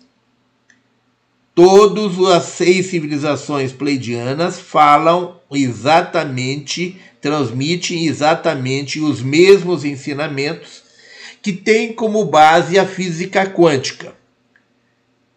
Quem ler os livros dos pleidianos vai ver que os ensinamentos pleidianos são uma, uma consciência quântica. Os pleidianos são consciências quânticas e transmitem ensinamentos que é pura física quântica. Então, é quem se coloca falando coisas diferentes, contando histórias diferentes, dizendo que os pleidianos estão aqui para absorver energia dos seres humanos, como tem uma pessoa aí de um site aí falando, canalizando um pleidiano, dizendo que os pleidianos são é, vêm aqui para sugar a energia dos seres humanos. Isso são seres da não-luz se fazendo passar por pleidianos. O verdadeiro pleidiano é aquele que é extremamente amoroso e tem uma consciência quântica. Fora isso, se alguma entidade ou alguma pessoa canaliza, faz canalizações de, de alguém que transmite é, ensinamentos diferentes, não é pleidiano, não é pleidiano genuíno, tá? É, então, irmãos, nós temos nas Pleiades sete sóis, sete estrelas, e nós temos lá é, civilizações elevadas que têm como função é, semear vida pelo universo. Essas civilizações elas estão descobrindo que o planeta Terra, elas descobriram que o planeta Terra poderia ser considerado um, um, oitavo planeta das Pleiades, uma oitava civilização das Pleiades, a civilização humana poderia ser considerada uma oitava civilização das Pleiades, porque porque tem uma história, uma origem, uma história comum. Tá? Porque foram criados pelos mesmos ancestrais que são os anciões dos dias que vivem em Alcione na 18ª dimensão. Esses pleidianos, eles é, descobriram que a origem de todo o problema que atingia, atingia o universo lá no futuro, é, a origem do problema estava aqui na Terra, que é a inteligência artificial criada aí pelos draconianos sob a orientação de Lúcifer, né, de Satanás, de Lúcifer, esse é o braço direito Satanás. Então, esses seres é, tem as civilizações que são associadas a eles, que são civilizações de terceira e quarta dimensão, é, que são associadas a esses seres e que estão atuando aqui na Terra, é, principalmente neste momento, é, atuando como a nova ordem mundial. São as famílias Illuminatis, que são famílias é, de seres híbridos criados é, da é, do acasalamento de seres reptilianos com mulheres humanas. Como diz a Bíblia, os deuses desceram à terra, se encantaram com as mulheres humanas e, e tiveram filhos com elas. Esses filhos são os Illuminatis. São as famílias de sangue azul que regeram a Europa na Idade Média de que ainda existem em alguns países, como na Holanda, na Bélgica, é, na Inglaterra. Então, esses seres, os Illuminatis, que se consideram os donos do mundo, é, que foram deixados aqui pelos deuses reptilianos para é, cuidar da terra e da humanidade, eles são seres que estão por trás dessa implantação da nova ordem mundial e da revelação da existência dos extraterrestres. Os extraterrestres que vão, que estão aí com suas naves em nossos céus, que estão aí aparecendo em nossos céus com suas naves, é, eles são seres de terceira e quarta dimensão e as naves deles são tecnológicas e esses seres são seres colonizadores. São seres que estão há muito tempo explorando os recursos minerais, os recursos humanos no planeta Terra. Esses seres eles não têm espiritualidade. São seres frios. Não têm espiritualidade, por isso não têm emoções e não têm sentimentos.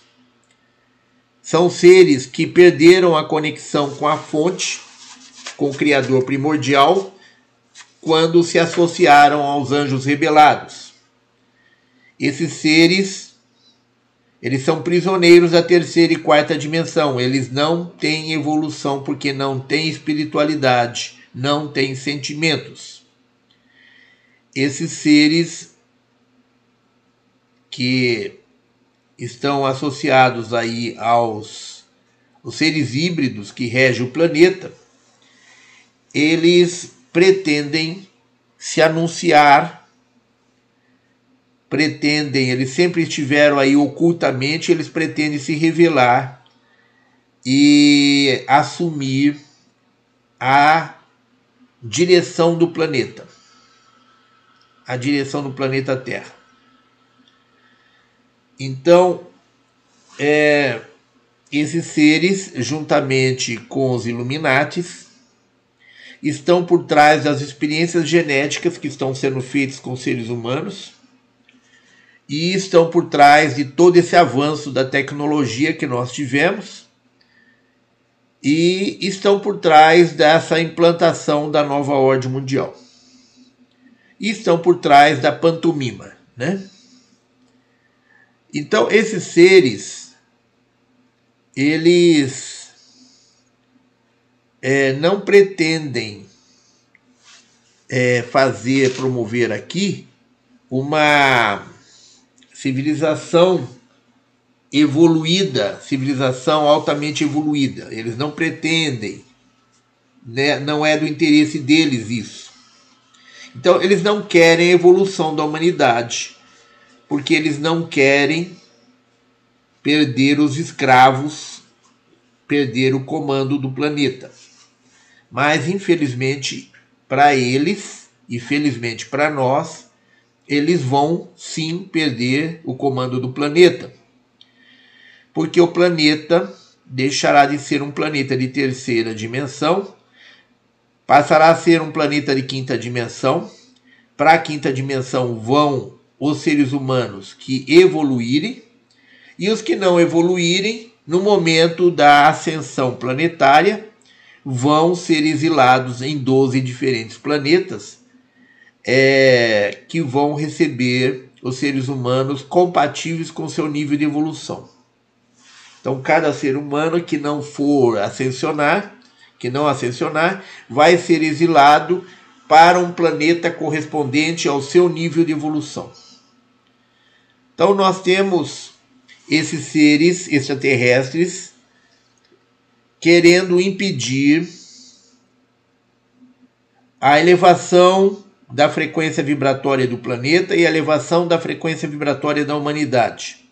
Eles estão tentando impedir a ascensão do planeta, da humanidade, é, e eles estão usando de todas as suas tecnologias para tentar impedir isso.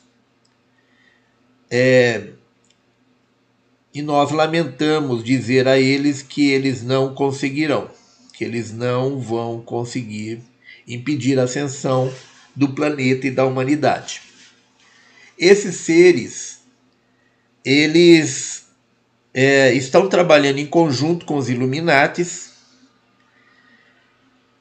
e com as seitas satânicas, porque os Illuminates eles idolatram a demônios, né? são seres satânicos, e eles idolatram fazendo é, rituais de sacrifícios humanos e outros tipos de rituais é, com seres humanos que abrem mão da sua dignidade, da sua integridade, para obter poder político e poder econômico.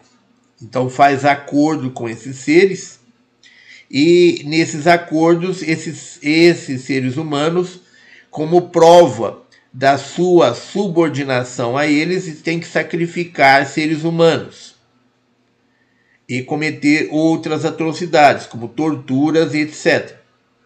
Então, é como uma forma de é, mostrar o seu desprezo pelos seus irmãos humanos e mostrar submissão a esses seres satânicos.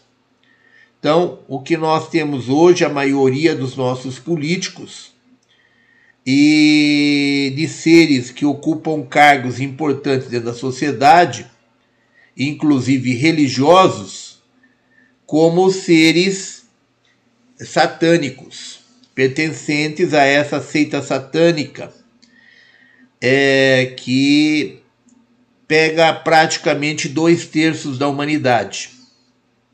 Então, essa seita satânica, formada por aproximadamente dois terços da humanidade, pretende implantar um governo satânico no planeta é, que terá como regime o comunismo é, praticado lá na China. Esses seres é, é, essa seita satânica ela não abrange somente é, comunistas, ela abrange é, outros seres oportunistas que buscam poder e dinheiro através desses acordos feitos com essa seita satânica.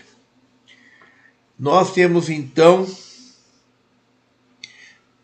a implantação nessa nova ordem mundial de um governo ditatorial, um governo tirânico, comunista e satânico.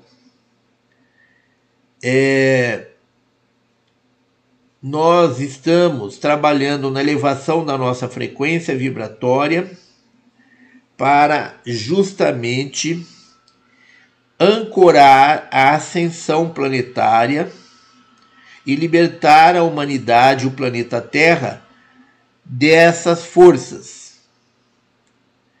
Nós temos a ajuda dos nossos irmãos pleidianos no sentido de nos trazer consciência. Eles estão aqui não para nos ajudar fisicamente, não para interferir internamente no que acontece aqui no planeta.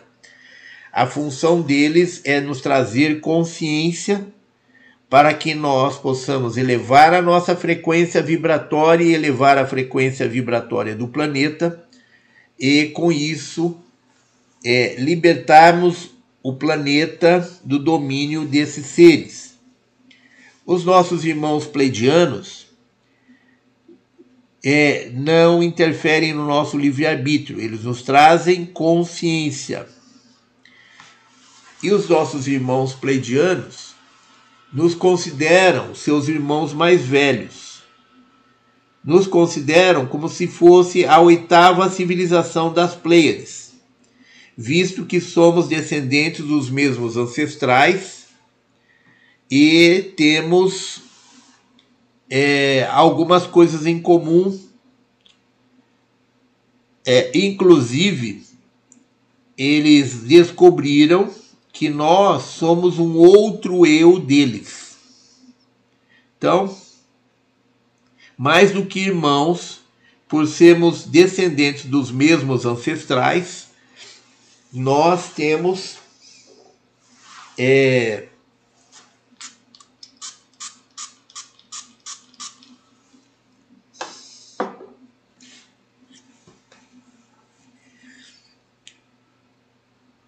nós somos praticamente um outro eu deles. Então nós somos como um espelho. Somos como um espelho dos pleidianos.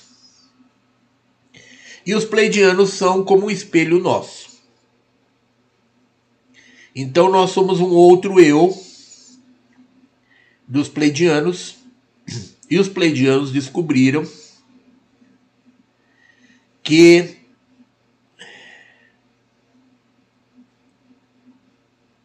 há vários dedos pertencentes a uma mesma mão, e essa mão faz parte de um corpo, e esse corpo faz parte de algo maior. Isso está nos nossos estudos de hoje e mostram como é a estrutura do universo, assim como é embaixo é em cima. Ou seja, é, nós somos um dos doze eus no qual se divide o nosso eu maior. O nosso eu maior planetário, o nosso eu maior vive no planeta Terra na sexta dimensão o nosso eu maior se manifesta na terceira dimensão através de 12 eus paralelos. Nós somos um desses 12. Então, além de nós, tem mais 11 eus paralelos que é, são resultado da manifestação do nosso eu maior planetário. O nosso eu maior planetário, a nossa essência planetária, ela é um dos doze eus é, de um outro eu maior que existe a nível de sistema solar. E esse eu maior nosso é um dos doze eus maior que existe a nível de sistema galáctico. Então é como se fosse uma árvore genealógica, né? Como se fosse uma pirâmide, né? O criador está lá no vértice de, dessa desse triângulo e dele emanam partículas de consciência que vão se subdividindo, que por sua vez se subdividem, que por sua vez se subdividem e vão criando toda uma estrutura até chegar aqui ao nível da civilização humana, a nível de terceira dimensão. Então existe é, toda uma estrutura a nível de universo que faz com que o nosso eu maior encarnado, é, que está aqui no planeta Terra na sexta dimensão, seja apenas um dos outros, um dos eus, é, um dos outros eus nossos que estão em outros sistemas. Os nossos irmãos pleidianos eles nos consideram, então, como uma oitava civilização pleidiana. Porque, embora o planeta Terra não esteja nas Pleiades, e tem gente que confunde quando os pleidianos dizem isso e acham que porque os pleidianos estão dizendo isso, então nós giramos em torno de Alcione. É, já vimos aí alguns irmãos dizendo isso, que o planeta Terra gira em torno de Alcione. Isso não é verdade. O planeta Terra gira em torno do nosso Sol. E o Sol é um outro sistema estelar diferente das Pleiades. Então, o que existe de comum entre nós e os pleidianos não é a posição que a Terra ocupa, é, e sim a origem, a nossa origem e a origem dos conhecimentos que nós temos é, que é comum ao conhecimento que eles têm como seres das Pleiades. Então, nós temos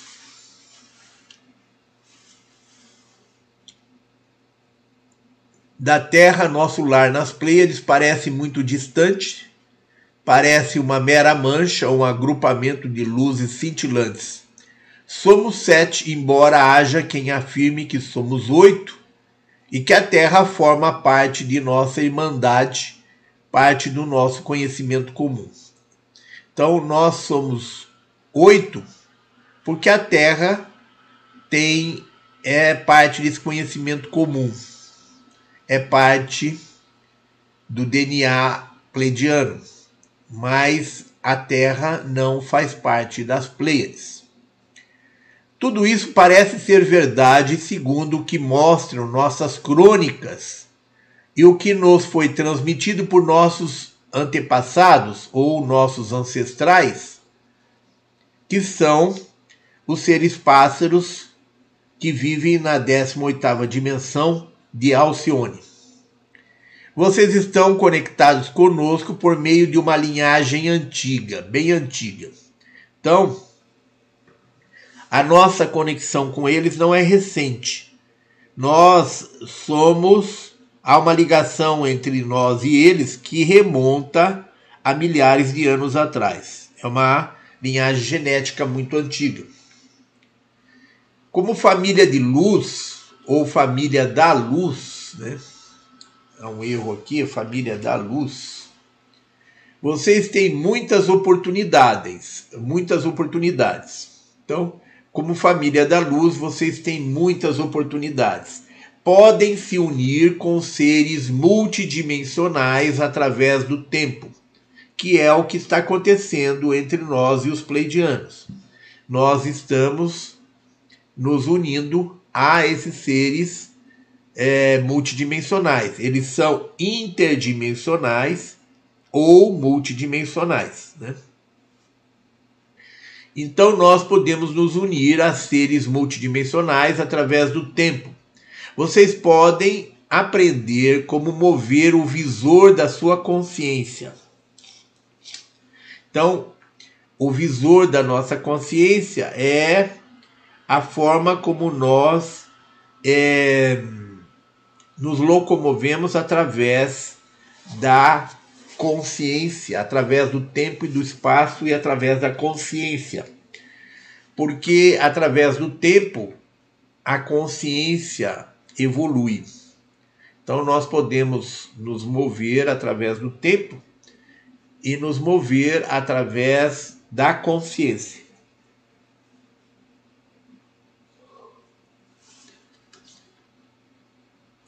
Embora uma mão tenha vários dedos, ela está conectada com algo maior, ou seja, um corpo.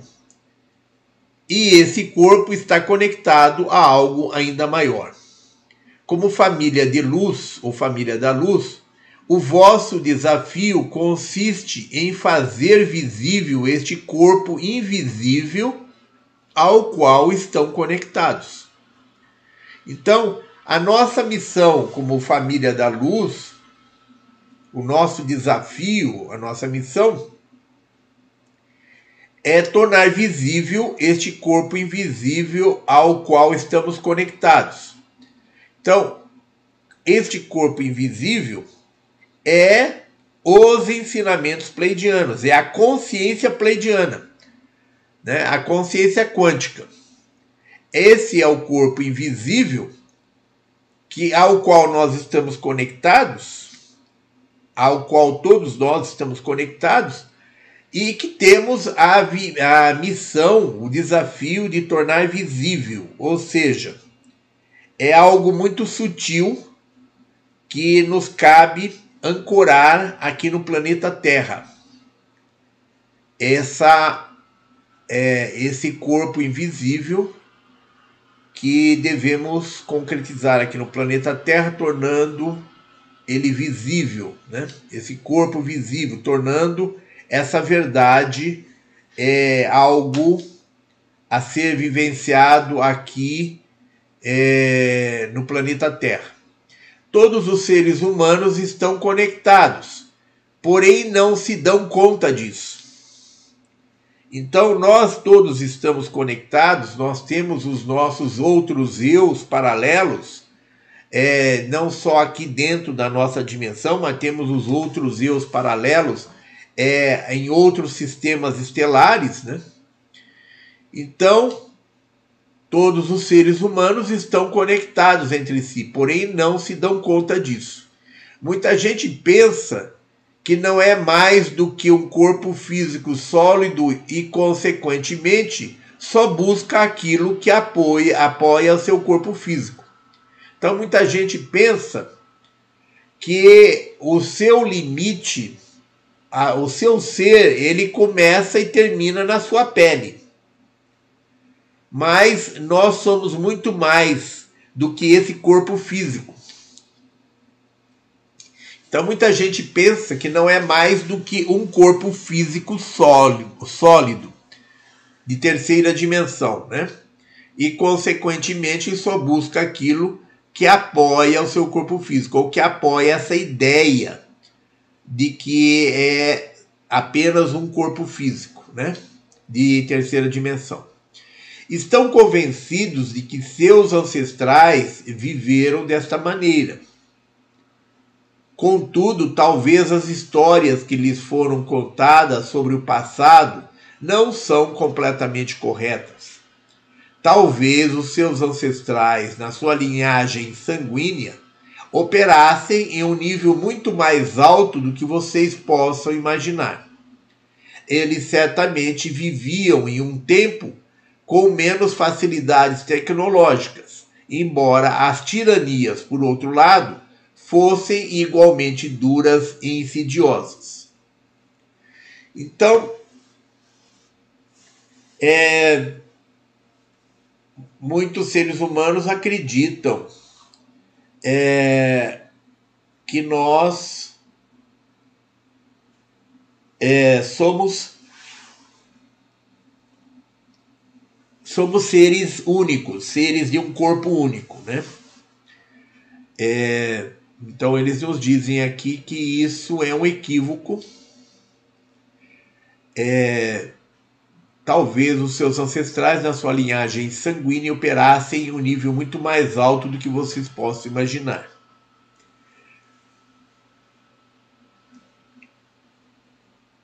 Então, eles certamente viviam em um tempo com menos facilidades tecnológicas, embora as tiranias, por outro lado, fossem igualmente duras e insidiosas.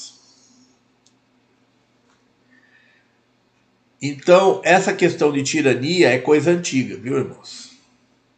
Essa questão de tirania, o universo já vem tentando se libertar dessas tiranias há muito tempo. E nós estamos é,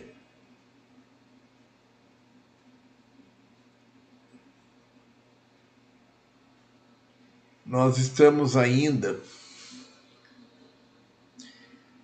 é, muito somos ainda muito primários, muito primitivos, né?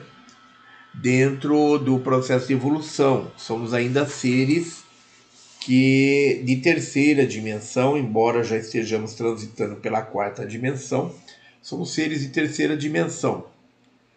E nós não temos é, uma noção do que existe a nível de universo. Nós ficamos qua, é, quase é, 300 anos presos a uma quarentena, né? uma quarentena planetária. E nós não temos noção do que existe lá fora.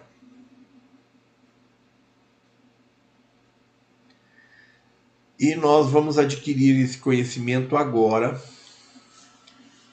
através desse nosso contato com as dimensões mais elevadas.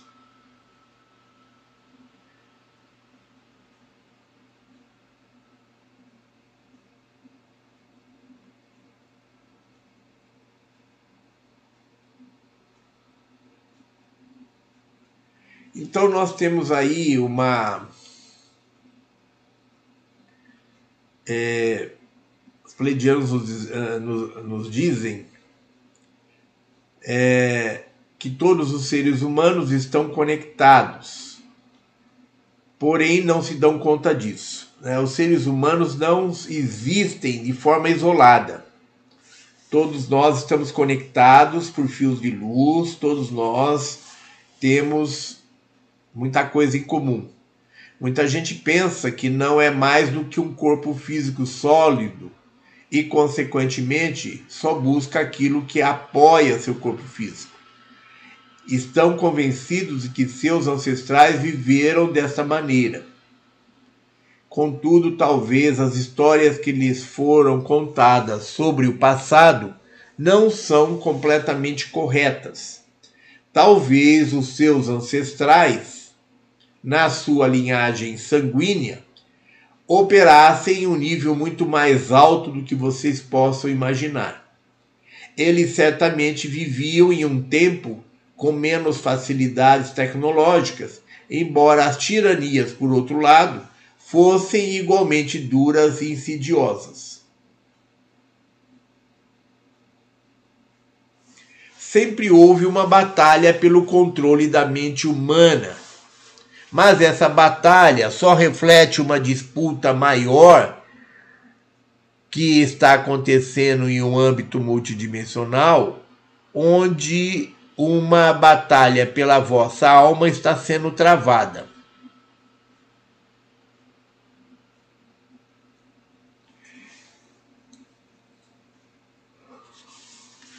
Então sempre houve uma batalha pelo controle da mente humana mas essa batalha só reflete uma disputa maior que está acontecendo em um âmbito multidimensional. Agora, onde uma batalha pela vossa alma está sendo travada.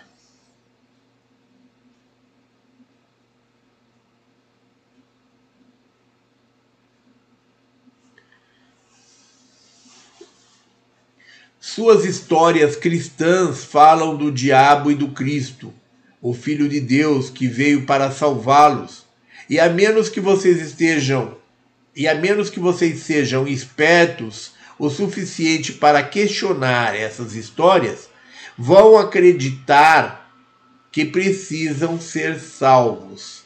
Tem um erro aqui no texto. Vão acreditar, né? Acreditar tirando o A do final aí, vão acreditar que precisam ser salvos.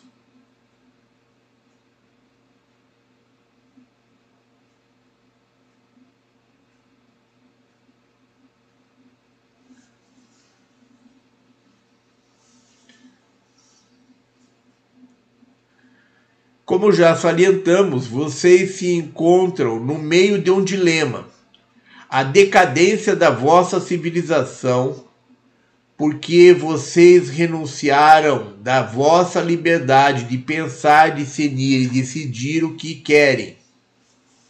Então, como já salientamos, vocês se encontram no meio de um dilema. A decadência da vossa civilização, porque vocês renunciaram da vossa liberdade de pensar, decidir, discernir e decidir o que querem. Esse colapso também está ocorrendo porque vocês têm medo de sentir.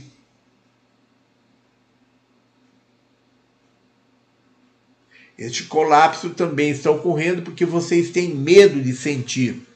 Seus sentimentos são vastos e poderosos. Entretanto, para alguns de vocês não são mais do que uma cruz vergonhosa. Então, seus sentimentos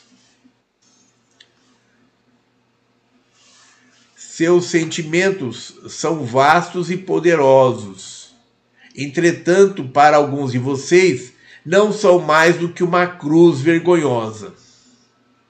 Entretanto, é através dos seus sentimentos que vocês podem determinar o quanto valem.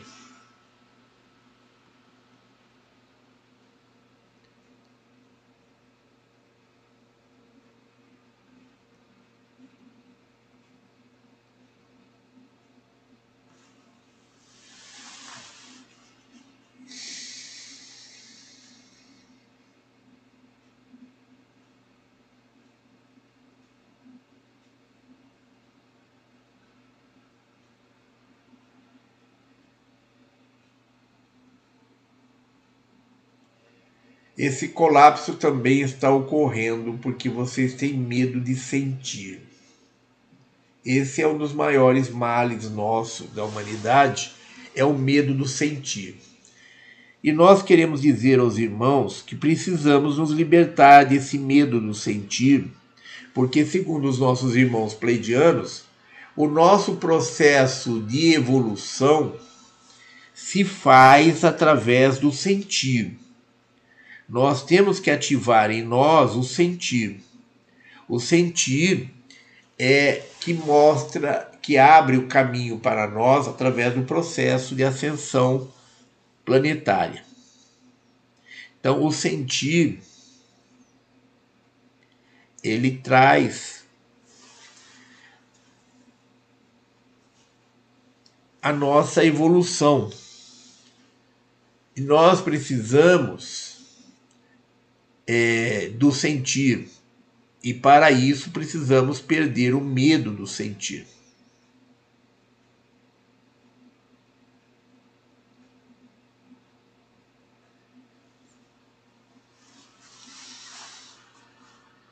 Seus sentimentos são vastos e poderosos.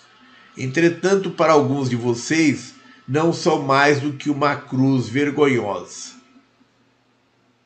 porque muitos consideram é, a culpa como algo vergonhoso, a culpa pelo pela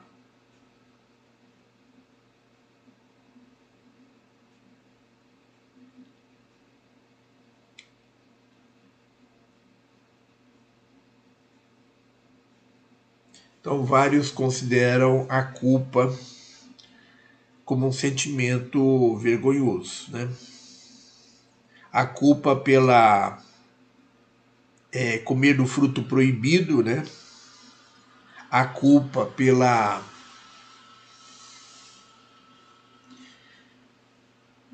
pela crucificação de Jesus, né? E outras mais. Na verdade, essas culpas foram criadas como uma forma de manipulação e controle do ser humano. Para saber o que vocês querem de suas vidas, o que vocês, enquanto humanos, valem, vocês têm de questionar o sistema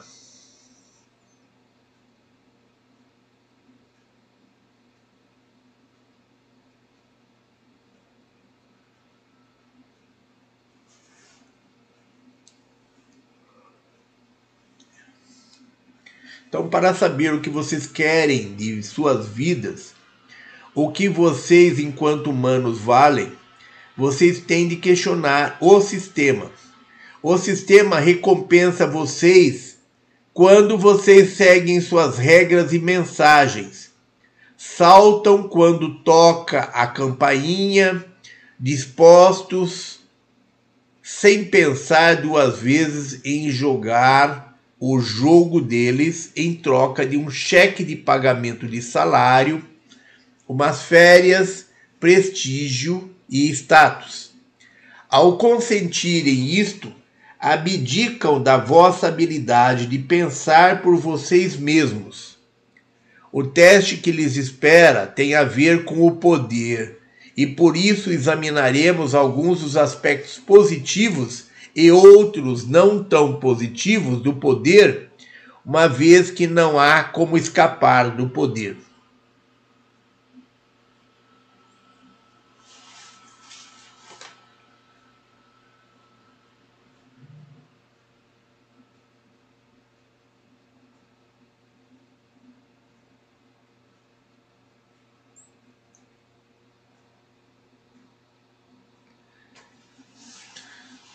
Então, o sistema recompensa vocês quando vocês seguem suas regras e mensagens. Saltam quando toca a campainha, dispostos sem pensar duas vezes em jogar o jogo deles em troca de um cheque de pagamento de salário, umas férias, prestígio e status. Ao consentir isso, abdicam da vossa habilidade de pensar por vocês mesmos e nos tornamos escravos. Quando nós pensamos por nós mesmos, nós estamos é, tornando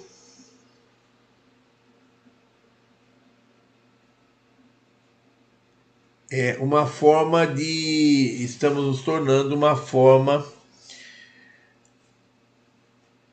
É uma espécie né, de, de capacho, né?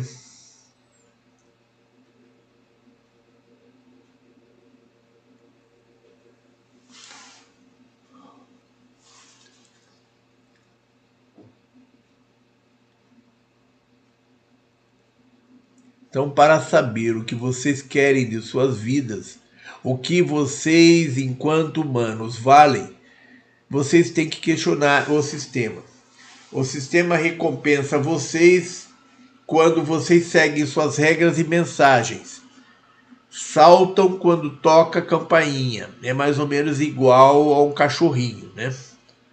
Então, é, o sistema nos transforma numa espécie de animal domesticado saltam quando tocam a campainha, dispostos, sem pensar duas vezes em jogar o jogo deles em troca de um cheque de pagamento de salário, umas férias, prestígio e status. Ao consentirem isso, abdicam da vossa habilidade de pensar por vocês mesmos. Ou seja, é o sentido totalmente contrário ao mestre de si mesmo o mestre de si mesmo busca é, o sentido é,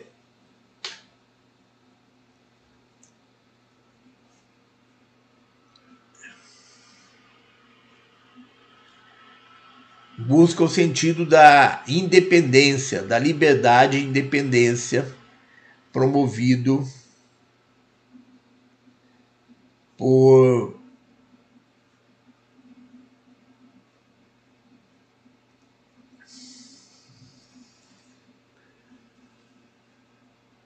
uma forma de condicionamento, uma forma de treinamento, assim como fazem com os animais, né? Então, o sistema recompensa vocês quando vocês seguem suas regras e mensagens. Saltam quando toca a campainha, dispostos sem pensar duas vezes em jogar o jogo deles e em troca de uma maneira de, e em troca de um cheque de pagamento de salário, umas férias, prestígio e status. Ao consentirem isto, abdicam da vossa habilidade de pensar por vocês mesmos.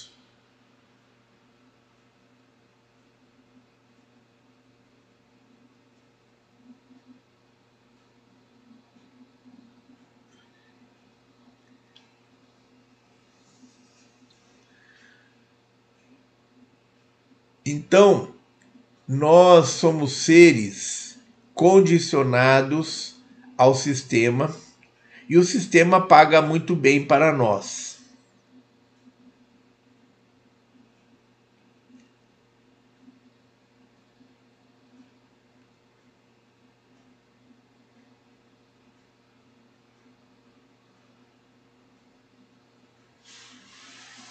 Então, ao consentir isto, abdicam da vossa habilidade de pensar por vocês mesmos. Nós nos tornamos verdadeiros zumbis.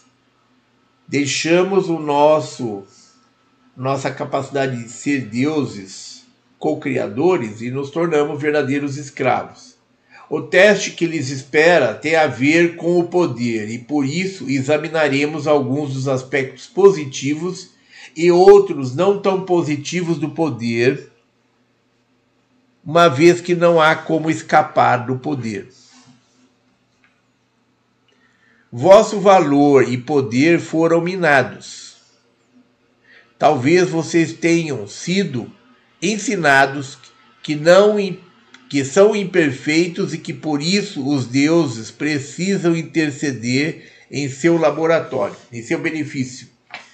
Então, talvez vocês tenham sido ensinados que são imperfeitos e que por isso os deuses precisam interceder em seu benefício. Bem, os deuses, aqueles cuja dança através dos céus se formou, se tornou a dança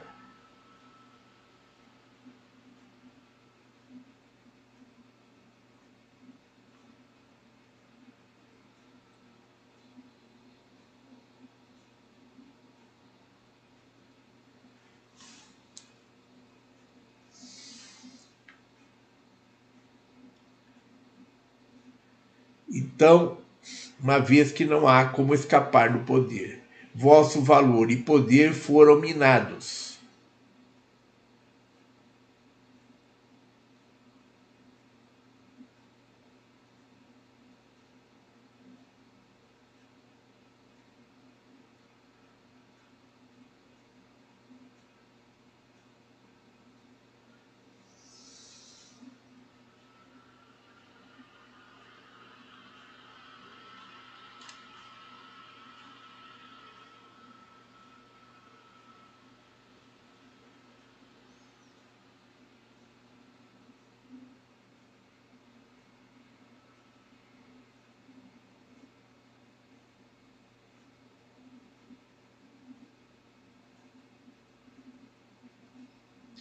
Então vamos, vamos lá, voltamos ao nosso texto.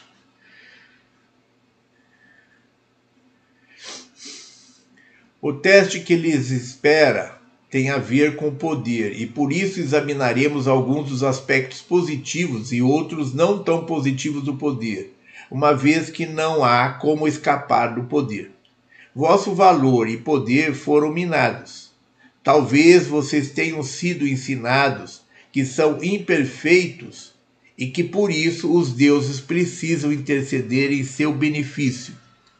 Bem, os deuses, aqueles cuja dança através do céu se tornou a dança de salão cósmica, não aparecer, vão aparecer em todo lugar nos próximos 15 anos. E esses deuses talvez se ofereçam para ajudá-los com sua tecnologia.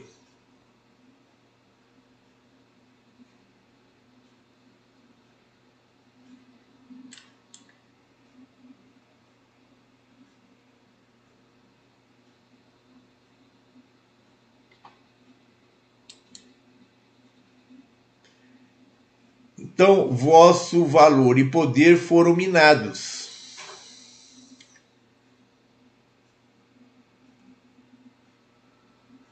Talvez vocês tenham sido ensinados que são imperfeitos e que por isso os deuses precisam interceder em seu benefício.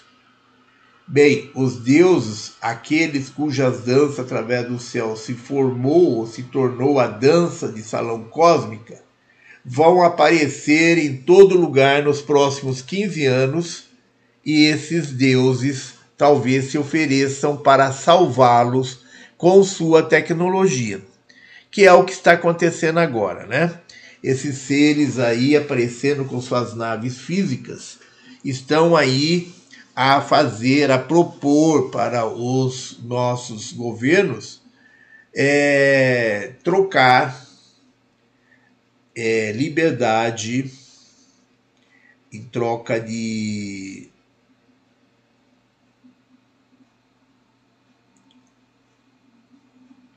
trocar a nossa liberdade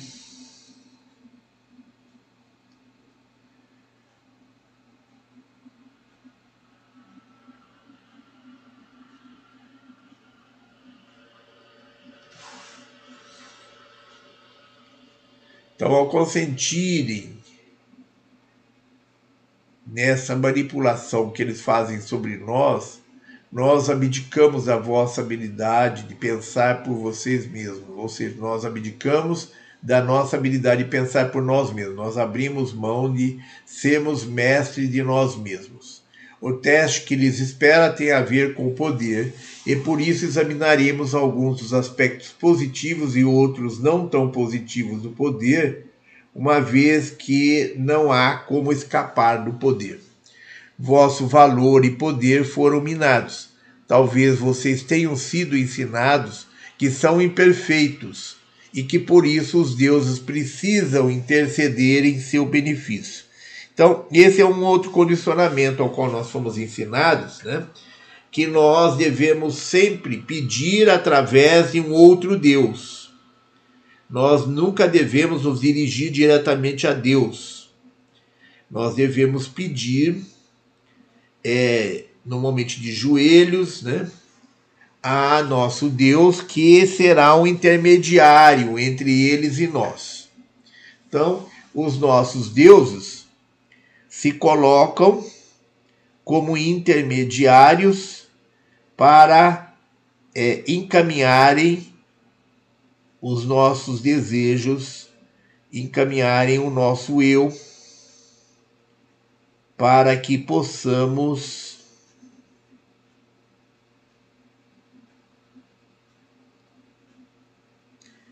para que possamos então fazer a, a oração e o me dá, me dá, fazer, é, praticar o coitadismo, né?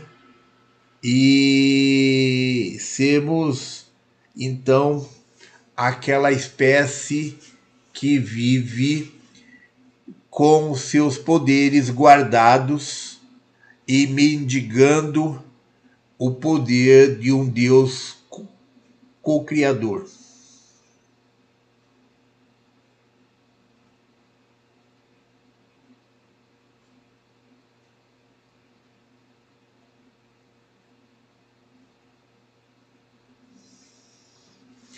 Então nós fomos é, condicionados a acreditar que nós somos coitadinhos, que nós não temos poder, que nós não temos é, como nos dirigir diretamente ao Criador, que nós devemos sempre é, ter um intermediário, alguém que faça a ponte entre nós e o Criador.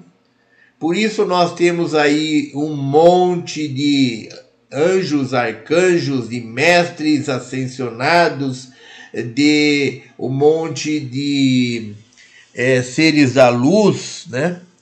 é, se colocando entre nós e o Criador é, para anotar pedido, né? São os nossos deuses é, garçons, né? Os deuses garçons que vêm para anotar os nossos pedidos e interceder junto ao Criador por nós, levando os nossos pedidos ao Criador. Então, nós não precisamos de deuses mensageiros não precisamos de deuses garçons. Nós podemos pedir diretamente ao Criador primordial. E é isso que nos ensinam os nossos irmãos pleidianos. Não sermos. É, não sermos vítimas, não sermos coitadinhos e não fazermos pedidos a intermediários. Devemos, quando precisarmos de alguma coisa, fazer o pedido diretamente ao Criador primordial. Sem mestres, sem gurus, sem santos e outras coisas mais, né?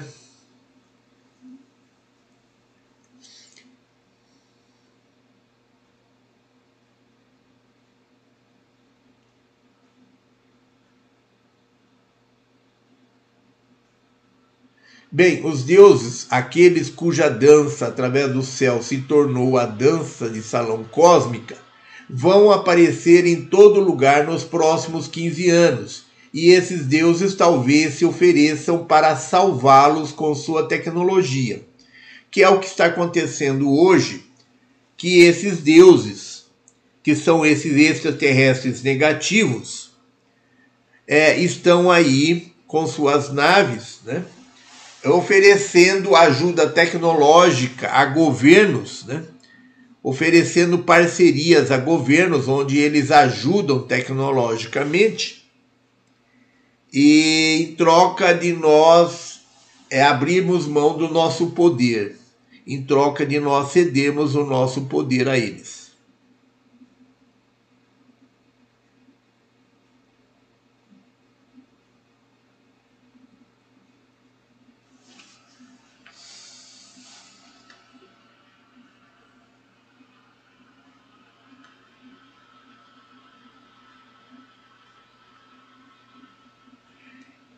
Então, enquanto vocês procuram entender a absurdidade e a incoerência desses tempos, cuidem do que é importante aplicando esses valores a si mesmos.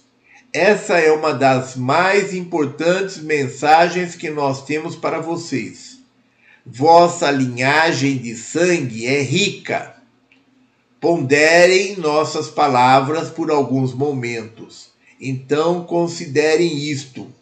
O que poderia haver em meus genes?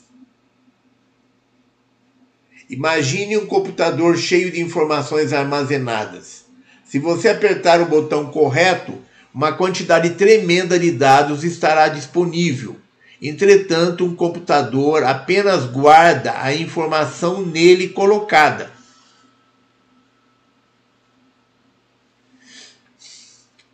De muitas maneiras, vocês são muito mais avançados do que qualquer computador que venham a criar na terceira dimensão. Vocês são construções biológicas vivas, com uma magnífica linhagem, capaz de receber uma existência perfeita. Mas, mesmo assim, são necessários alguns ajustes para despertá-los e colocá-los em funcionamento. Faz falta uma percepção da essência que poucas vezes é compreendida pelos humanos. Então, vocês são construções biológicas vivas com uma magnífica linhagem capaz de viver uma existência perfeita. Mas mesmo assim são necessários alguns ajustes para despertá-los e colocá-los em funcionamento. Faz falta uma percepção da essência que poucas vezes é compreendida pelos humanos.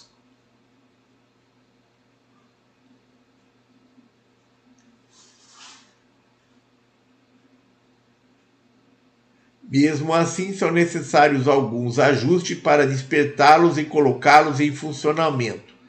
Faz falta uma percepção da essência que poucas vezes é compreendida pelos humanos.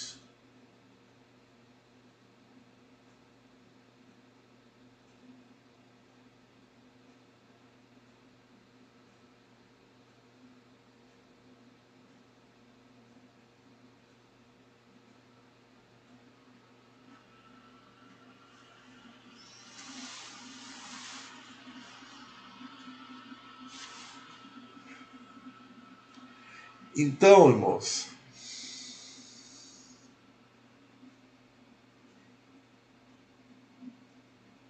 nós vivemos muito em função do nosso do nosso eu interior, né?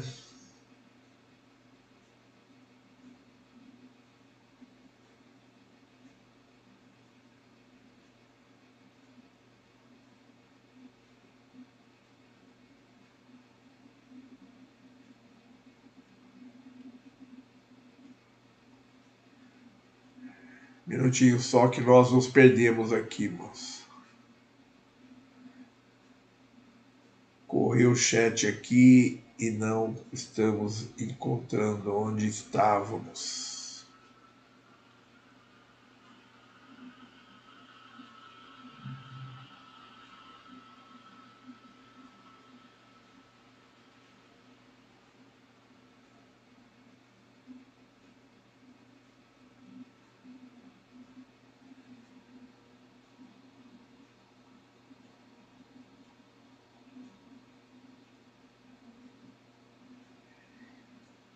Então vamos lá. Ponderem nossas palavras por alguns momentos. Então considere isso. O que poderia haver com meus genes? Imagine um computador cheio de informações armazenadas. Se você apertar o botão correto, uma quantidade tremenda de dados estará disponível.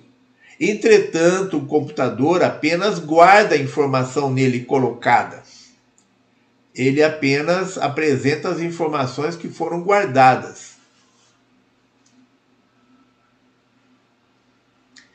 Então vocês procuram entender a absurdidade e coerência desses tempos? Então, enquanto vocês procuram entender a absurdidade e a incoerência desses tempos, cuidem do que é importante aplicando esses valores a si mesmos essa é uma das mais importantes mensagens que nós temos para vocês. Vossa linhagem de sangue é rica. Ponderem nossas palavras por alguns momentos enquanto considere isto.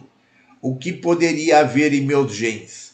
Imagine um computador cheio de informações armazenadas. Se você apertar o botão correto, uma quantidade tremenda de dados estará disponível. Entretanto, um computador apenas guarda a informação nele colocada. De muitas maneiras, vocês são muito mais avançados do que qualquer computador que venham a criar na terceira dimensão. Vocês são construções biológicas vivas, com uma magnífica linhagem capazes de viver uma existência perfeita.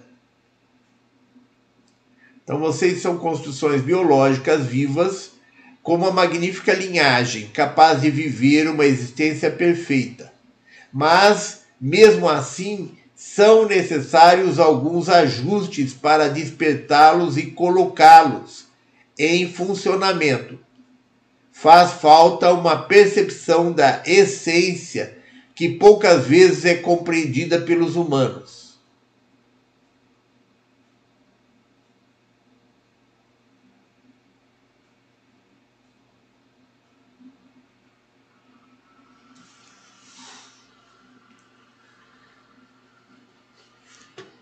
Então, nós somos uma máquina perfeita. Os seres humanos é uma máquina muito melhor do que qualquer computador que venha a ser fabricado. Mas existe necessidade de alguns ajustes, né? Necessários para despertá-los e colocá-los em funcionamento. Faz falta uma percepção da essência que poucas vezes é compreendida pelos humanos.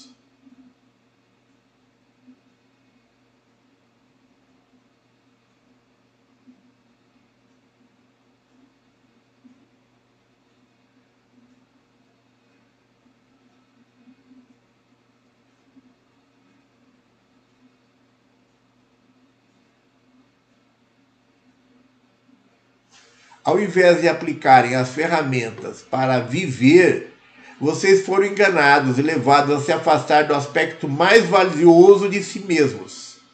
vocês foram fisgados e programados.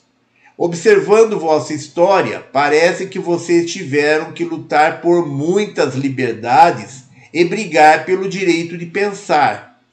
De fato, muito da tirania existente em seu mundo ocidental foi planejada para controlar a disseminação do conhecimento. E uma das maiores supressoras de conhecimentos tem sido as organizações religiosas de vosso mundo. Para permanecer no poder, eles aprovaram o confisco de terras, de bens, vidas e literatura. Milhares de pessoas foram queimadas em fogueiras e muitas grandes bibliotecas repletas de conhecimento também foram queimadas para eliminar os mistérios. Quais eram os mistérios que as organizações religiosas, buscando preservar seu poder, estavam tão ansiosas para fazer desaparecer.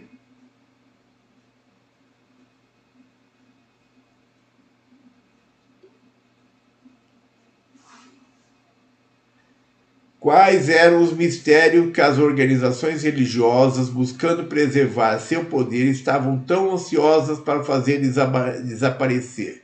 Porque a sua história está tão cheia de cruzadas e de missionários viajando ao redor do mundo? Porque a sua história está tão cheia de cruzadas e de missionários viajando ao redor do mundo? Eles foram enviados para salvar os pagãos, como lhes contaram.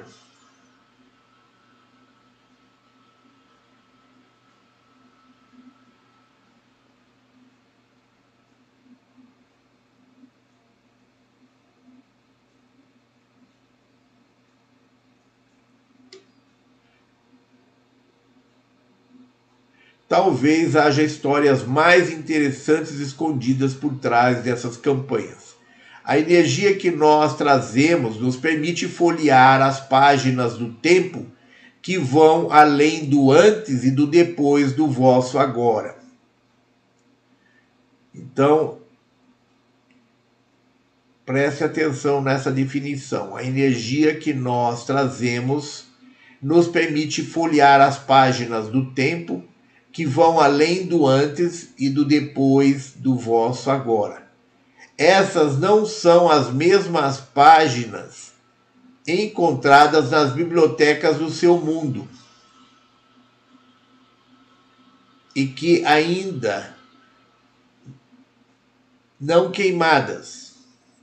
Essas não são as mesmas páginas encontradas nas bibliotecas do seu mundo e que ainda não foram queimadas. Faltou um foram aqui.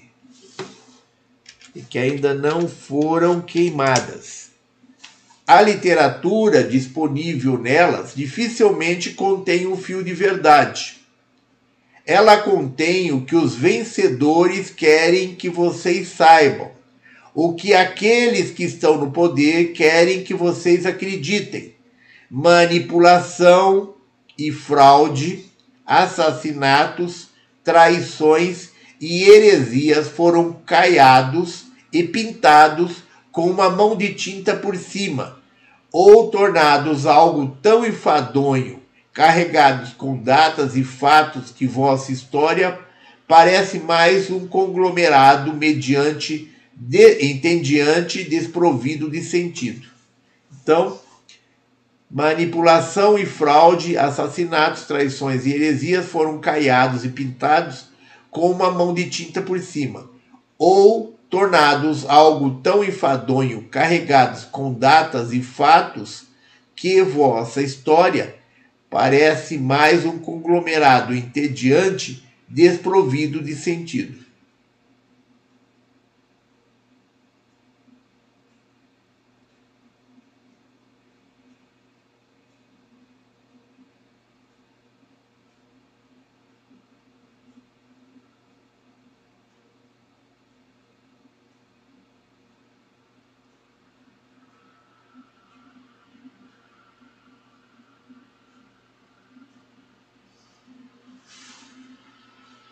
Então, manipulação e fraude, assassinatos, traições e heresias foram caiados e pintados com uma mão de tinta por cima, ou tornados algo tão enfadonho, carregados com datas e fatos, que vossa história parece mais um conglomerado entediante desprovido de sentido.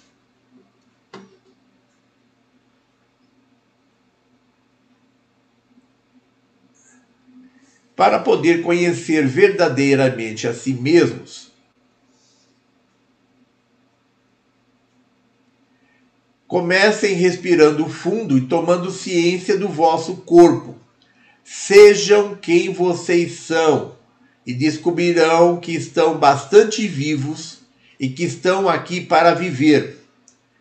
Desenvolvam agora a vossa imaginação criadora para visualizar seus ancestrais, seus pais, avós, bisavós e assim para trás no, no, no tempo. Nós, os desafi nós o desafiamos a encontrar um final para sua linhagem sanguínea. Se vocês encontrassem um fim para sua linhagem, não poderiam estar aqui, poderiam? Enquanto vocês consideram a vossa linhagem Imaginem o vosso sangue ancestral e os códigos genéticos armazenados em vosso corpo, nesse exato momento. Os genes que nós protegemos são extraordinariamente valiosos, o que não terá passado pelos vossos genes ao longo dos tempos, até onde conseguem chegar quando retrocedem no passado.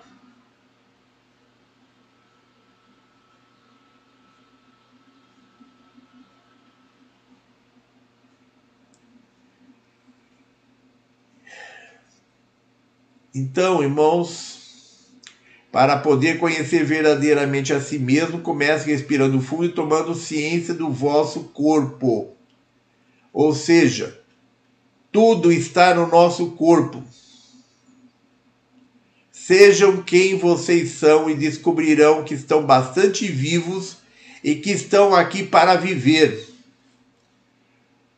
O nosso corpo é um tesouro que nós temos a função de levá-lo para a quinta dimensão. Nossa função é sermos os guardiões desse corpo. Esse corpo é um tesouro, nele estão guardadas informações valiosíssimas. E a nossa função é proteger e guardar esse corpo e levá-lo para a quinta dimensão. Nós somos os guardiões desse corpo. É, é claro que durante essa nossa ida para a quinta dimensão, nós também vamos ter a, um processo de mutação genética, que é o que nós chamamos de morte em vida, que é a elevação da nossa frequência vibratória de tal maneira que nossos corpos deixarão de ser densos e se tornarão corpos sutis, corpos etéricos. Então, esse corpo que nós temos hoje, ele já não é o mesmo de que nós tínhamos há, há algumas é, alguns anos atrás, aí uma dezena de anos atrás. Esse corpo está em processo de mutação e a cada dia ele eleva a sua frequência vibratória e diminui a sua densidade. Então, este nosso corpo está em mutação e vai perdendo a sua densidade, se tornando cada dia mais sutil, até que nós possamos é, chegar à quinta dimensão com esse corpo totalmente sutilizado. Esse corpo totalmente sutilizado. Então é necessário que nós tenhamos consciência do nosso compromisso com o nosso corpo, o nosso compromisso de levar esse corpo para a quinta dimensão. Então é preciso que nós conheçamos exatamente esse corpo, que nós conheçamos esse verdadeiro eu nosso que está armazenado neste corpo. Conhecer as nossas verdades que está dentro de nós, conhecer é, as nossas virtudes, os nossos valores humanos, conhecer a nossa porção espiritual que está ligada a este corpo. Então nós temos é, um tesouro para guardar e para conhecer, para conhecer e guardar, e conduzir esse tesouro para a quinta dimensão.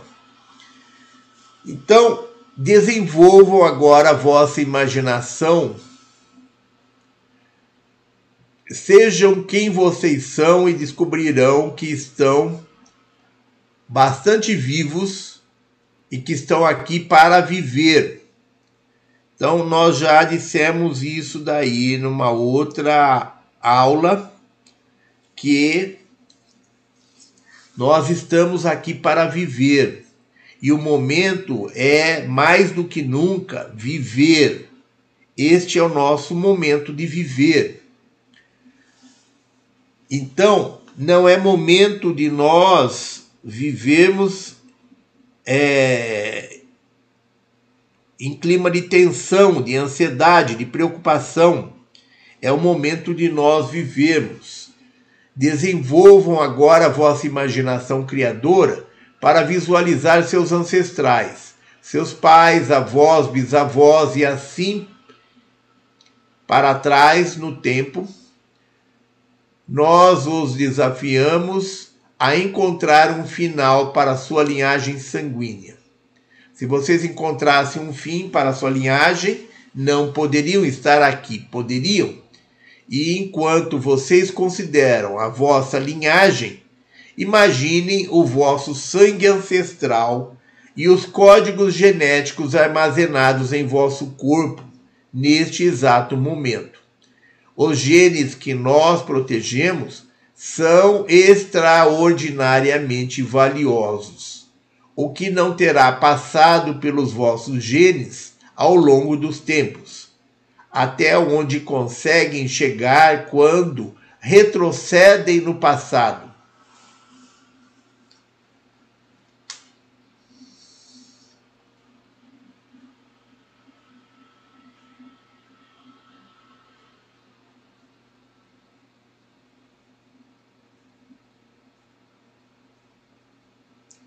Bem, irmãos,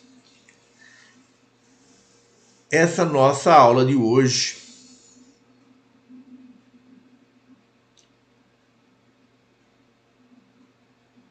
é nós agradecemos a colaboração dos nossos irmãos em manter o nosso chat em silêncio. Infelizmente, é, alguns não entendem isso, né? E, e aí forçam os nossos irmãos moderadores a excluir as conversas e até excluir a pessoa do nosso chat. É, a gente lamenta por isso, mas a gente não é por falta de avisos e por falta de pedido de colaboração, né? Os nossos irmãos na maioria colaboram, mas tem sempre um ou outro que não entende, que acha que tem que ser diferente e aí acaba forçando os nossos moderadores, aí os nossos é, irmãos administradores a ser mais rigorosos. Então, lamentamos por isso Pedimos desculpas a todos pela nossa é, pela nossa postura aí, mas infelizmente ela é necessária. Bem, irmãos, então esse era o texto da nossa aula de hoje. Continuaremos o nosso capítulo 2 na próxima aula, no próximo sábado. E nós vamos abrir aqui o nosso chat para perguntas agora. É, não temos muito tempo para perguntas, tá, gente? Então procurem ser objetivos é, nos, nas suas perguntas, procurem não serem genéricos nas suas perguntas, façam as suas perguntas de preferência é, no sentido de resolver dúvidas da aula de hoje. É, vamos ser objetivos e diretos aí nas nossas perguntas, né? Então está aberto o nosso chat para perguntas. Queremos lembrar que as perguntas são direcionadas ao Ibiatã e não devem ser respondidas por outros irmãos. É, não deve haver conversas paralelas e não devem haver comentários sobre as nossas respostas e sobre as perguntas feitas. Então, é, nós não estamos num bate-papo, é, não estamos numa discussão ou numa. É, não, o nosso chat não tem por objetivo é, servir para fins de discussão e de é, análise de discussões por parte dos nossos irmãos. É, o chat é unicamente para fazerem perguntas direcionadas aos pleidianos que serão respondidas pelo irmão Biatã. Não há condição de promovermos aqui debates ou discussões sobre qualquer tema. Não é esse o nosso objetivo.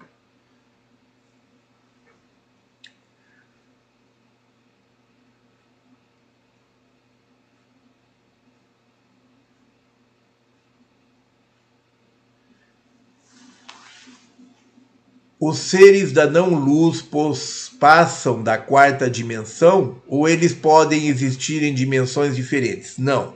Eles são prisioneiros da terceira e quarta dimensão. É, eles não podem evoluir porque eles não têm sentimentos, não têm emoções. Eles perderam a conexão com a fonte quando se associaram, quando se aliaram às forças da não-luz. Então, civilizações como insectoides, draconianos, é, reptilianos, é, etc., eles são seres de, no máximo, quarta dimensão, porque eles se associaram aos anjos rebelados e segundo o Criador, vocês que são contra mim, apartem-se de mim. Isso está inclusive na Bíblia, essa frase, né? Vocês que se colocam contra mim, apartem-se de mim. Então, os seres que se associaram aos anjos rebelados, eles se colocaram frontalmente é, contra o Criador, né? e por isso eles foram desconectados da fonte, eles perderam a, a sua conexão com a fonte. E como é feita a nossa conexão com a fonte? Ela é feita através das emoções e sentimentos.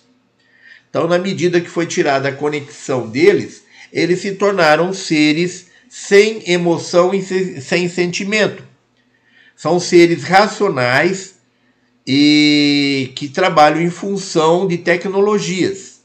E como tal, eles não têm capacidade de experienciar para evoluir. Nós experienciamos através das emoções e sentimentos.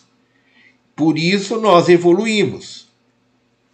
Quando não se tem emoções e sentimentos, não é possível experienciar para evoluir que é a situação desses seres da não-luz de terceira e quarta dimensão.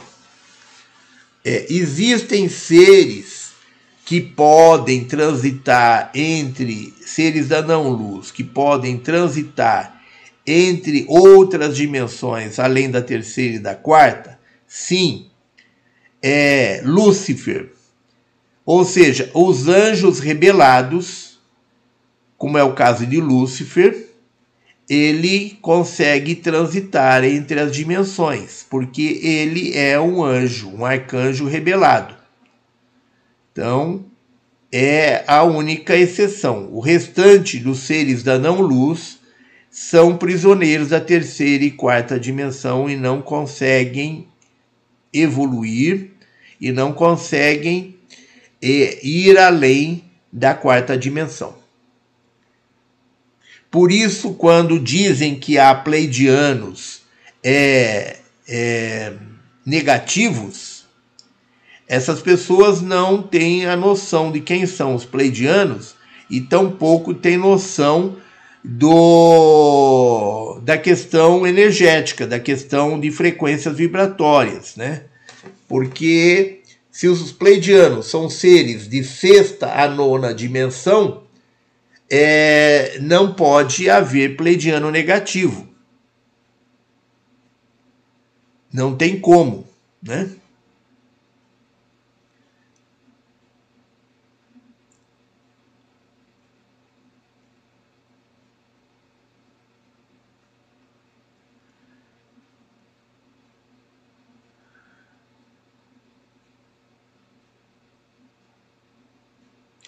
Estamos sendo testados nas nossas ações.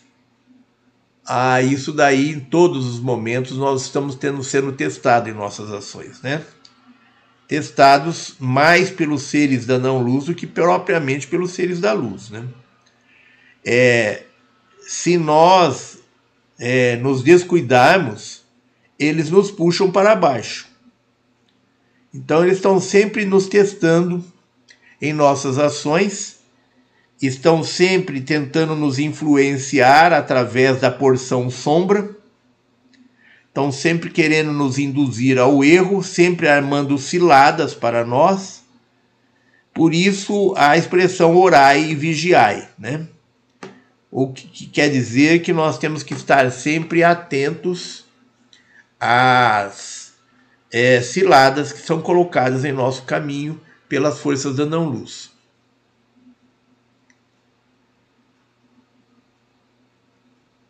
Em que subdimensão da quarta dimensão estamos? Estamos ainda transitando pela quarta é, dimensão, é, nona subdimensão da quarta dimensão. Então, estamos ainda é, no início da nona dimensão. Estamos ainda entrando, entramos faz poucos meses que entramos na é, nona subdimensão da quarta dimensão. A quarta dimensão ela é dividida em 12 subdimensões. Nós estamos na oitava subdimensão da nona estamos na nona subdimensão da quarta dimensão.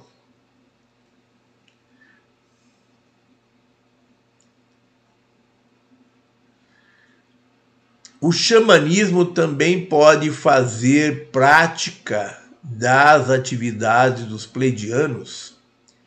Sim e não. O xamanismo também pode o xamanismo faz parte dos ensinamentos pleidianos, mas não o xamanismo que se pratica aí usando chá de ayahuasca e outras coisas mais. O xamanismo dos pleidianos é um xamanismo quântico. O xamanismo dos pleidianos ele não utiliza-se de é, material que provoca estado alterado de consciência. É, dentro do xamanismo dos pleidianos, se utiliza as forças da natureza, se utiliza é, as ervas medicinais para a cura e não para promover estados alterados de consciência.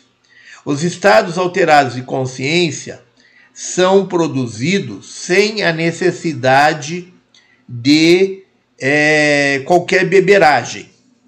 Então, é, não existe prática xamânica dentro dos ensinamentos pleidianos. É, já é, tomamos conhecimento aí de pessoas que estão aí criando espécie de seitas pleidianas onde se faz uso de ayahuasca e outras é, beberagens, né? É, nós, inclusive, já fomos convidados, é, inclusive lá em Santa Catarina, quando levamos um curso para Santa Catarina, é, quem estava organizando o nosso curso nos convidou para práticas xamânicas com os pleidianos. Disseram que os pleidianos tinham orientado é, para nos convidar para práticas xamânicas com o uso de ayahuasca e outras é, beberagens, né? É, e os nossos irmãos pleidianos disseram que isso não tinha nada a ver conosco. É, esses tais pleidianos que sugeriram que nos convidassem não eram, na verdade, pleidianos, né? Eram apenas seres se fazendo passar por pleidianos. Então, os pleidianos não fazem práticas xamânicas como vocês estão acostumados a ver. É, os pleidianos têm mais a ver com o xamanismo nativo é, do que qualquer outro tipo de xamanismo. Os pleidianos têm a ver com o xamanismo lá praticado lá pelo pajé da tribo, que é o, aquele xamanismo é, fruto do animismo mesmo, é do da fruto da intuição, do animismo. Não é o xamanismo praticado na cidade, praticado pelos, pelos é, xamãs urbanos. Isso não tem nada a ver com os pleidianos. Xamanismo urbano não tem nada a ver com pleidianos.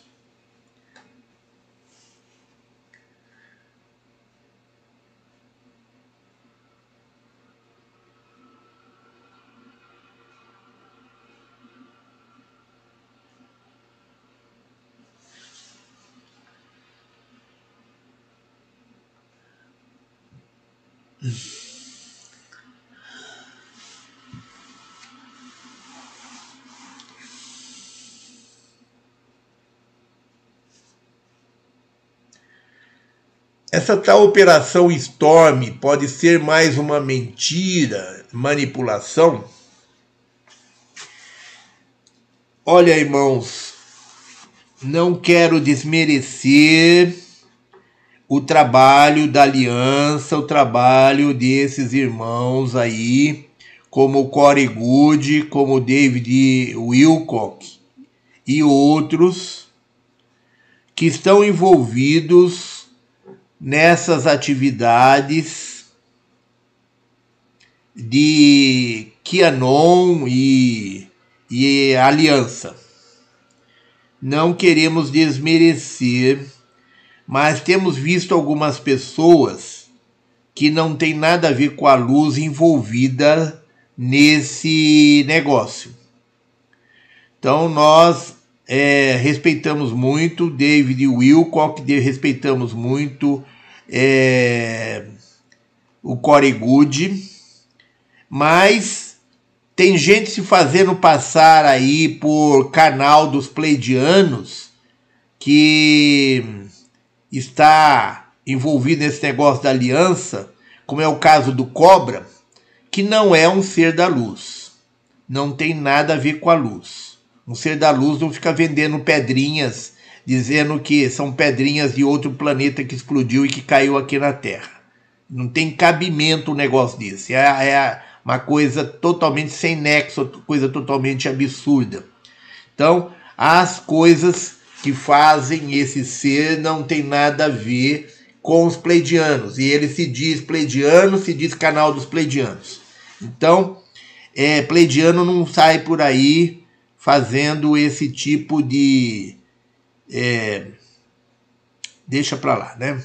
Então, é preciso ter muito cuidado com esse negócio de nós não conhecemos direito QAnon, QAnon aí, não conhecemos direito.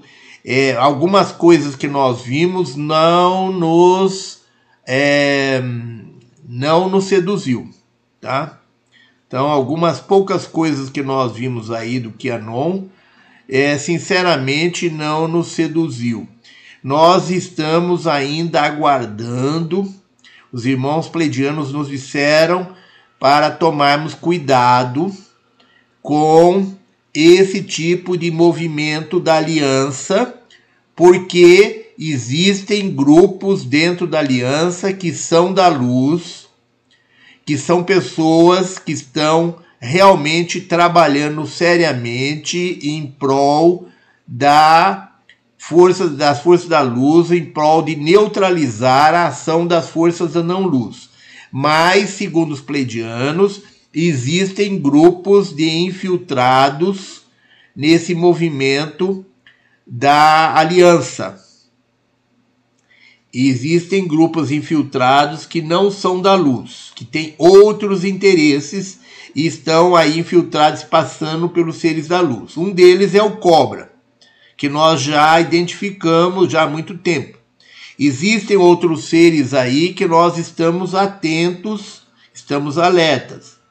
Então, é, nós não queremos desmerecer o trabalho da aliança ou de quem quer que seja, mas nós queremos dizer aos irmãos pleidianos, aos irmãos que aqui estão nos acompanhando, que assim como dizem os pleidianos, para não aceitarem cegamente nada do que lhes é apresentado, nem mesmo por nós, pleidianos, da mesma forma nós sugerimos aos irmãos que não aceitem cegamente nada do que lhes é apresentado pela pela aliança, tá?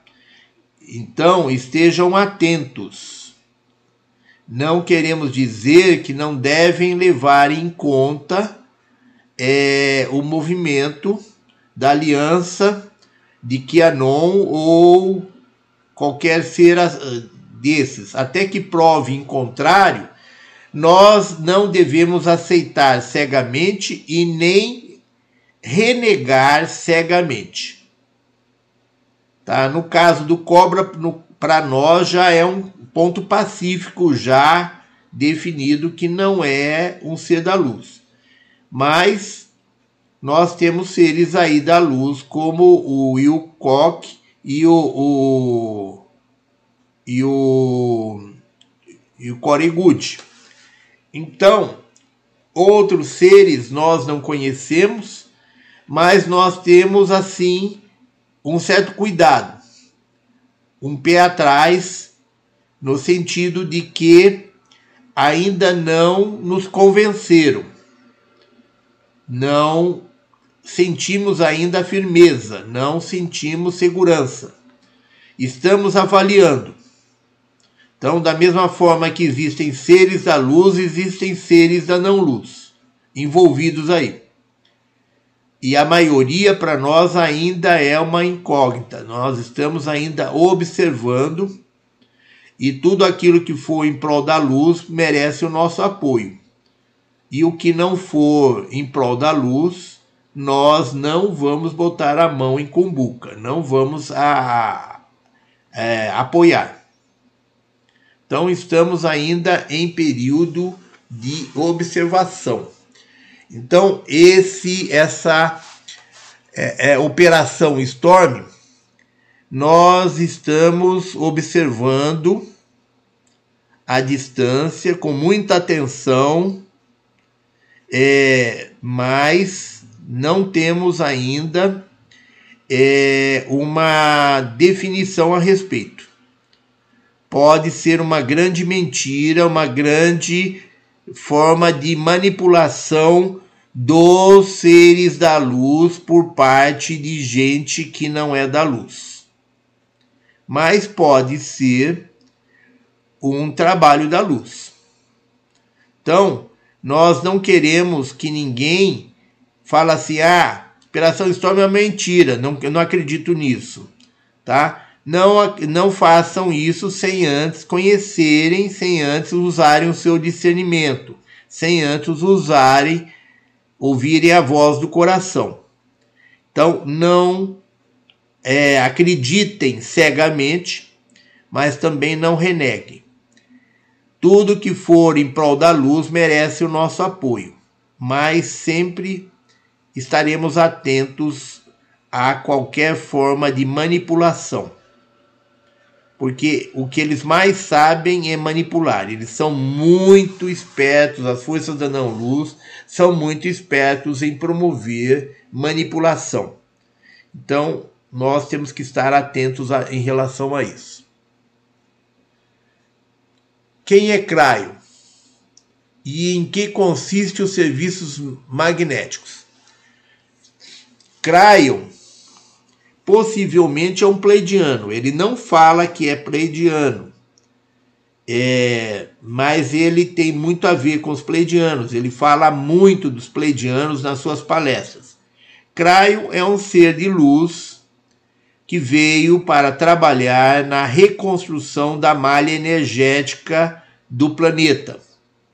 Então, Cryon ele pertence ao serviço magnético porque ele veio para trabalhar na questão do campo magnético da Terra, na reconstrução da malha energética é, que protege o planeta. E ele terminou seu trabalho e continua aqui é, ajudando a trazer consciência para a humanidade repetindo muitas das coisas que os pleidianos nos dizem. Então há uma similaridade bastante grande entre aquilo que Cryon fala e o que os pleidianos nos falam. Por isso nós não dizemos que ele é um pleidiano, mas há uma forte suspeita da nossa parte. Ele não é um é, um pleidiano é, que possa se rotular como pleidiano, que possa se afirmar com certeza de ser um pleidiano. Mas tem muita similaridade entre o que ele ensina, o que ele fala em suas canalizações e o que nós recebemos dos, irmãos pleidianos.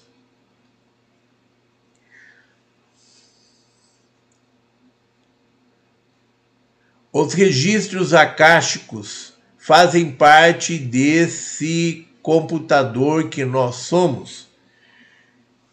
Os registros acásticos são registrados em nosso duplo etérico, conhecido dentro do Espiritismo como é, é, corpo, como perispírito. Então, o nosso duplo etérico ou perispírito é onde são registrados registradas todas as memórias. Quando nós morremos, quer dizer, ninguém morre, né? Quando a gente passa dessa para outra dimensão, nós temos é, um período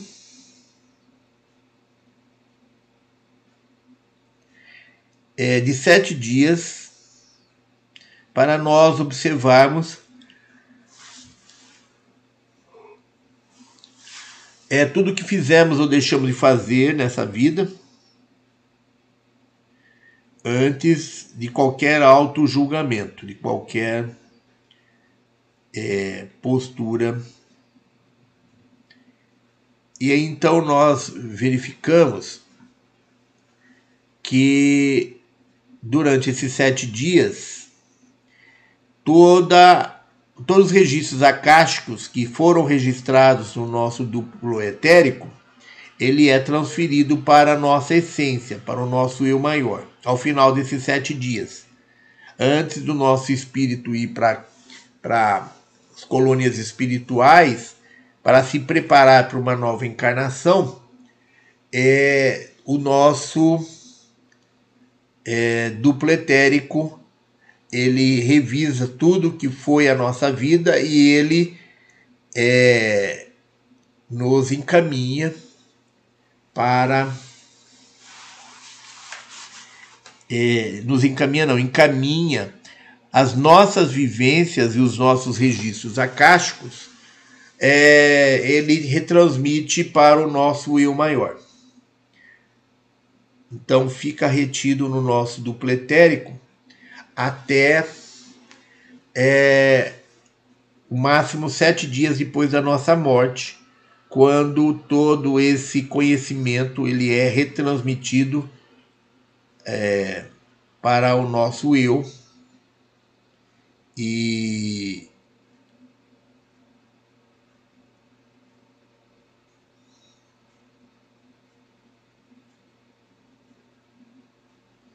Então, nós estamos vivenciando é, em cada vida uma, um registro, uma soma de registros em nosso duplo etérico, que ao morrer ela, ele é transferido para o nosso eu maior.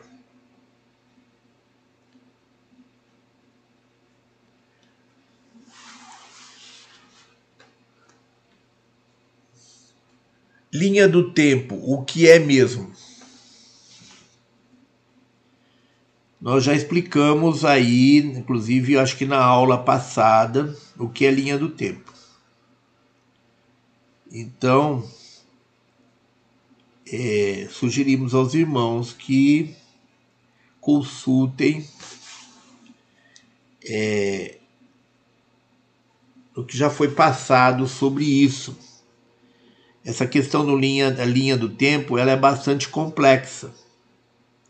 Então, nós já passamos bastante informações aos irmãos e vamos fazer um resumo aqui rapidamente, mas para poderem entender melhor, sugerimos que consultem é, outros vídeos nossos que falam trechos de vídeos nossos que foram explicitados, onde nós falamos especificamente sobre isso é, é necessário que a gente é, responda as perguntas dos nossos irmãos e tire as dúvidas. É, mas tem assuntos que não dá para fazer isso, principalmente depois de nós já termos esgotado o assunto é, por outras ocasiões. Então é preciso que a gente tenha sempre é, levarem sempre em conta o interesse da maioria. E o interesse da maioria neste momento é que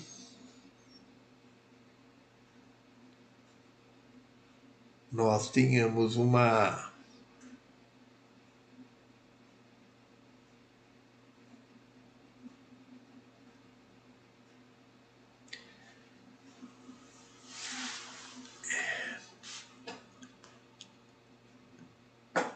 que nós tenhamos uma resposta aqui breve para pois quem quiser se aprofundar no conhecimento, que busque tem uma palestra nossa todinha sobre linha do tempo. Tá? É uma palestra específica todinha sobre a linha do tempo. Então vamos lá. A linha do tempo é por onde o universo transita. É, a linha do tempo ela é como a realidade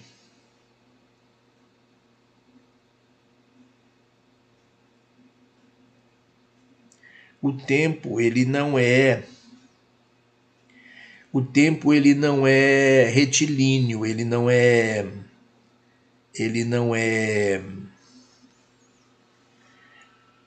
o tempo ele funciona na forma de uma espiral onde nós passamos pelo mesmo ponto várias vezes durante a vida em ciclos sucessivos. Então, é, nós temos uma linha do tempo por onde nós podemos é, ir para frente e para trás é, no tempo. Então, nós transitamos no tempo para frente e para trás através dessa linha. É, o tempo ele só é linear na terceira dimensão. O tempo é, em outras dimensões, em outras instâncias, ele não é linear.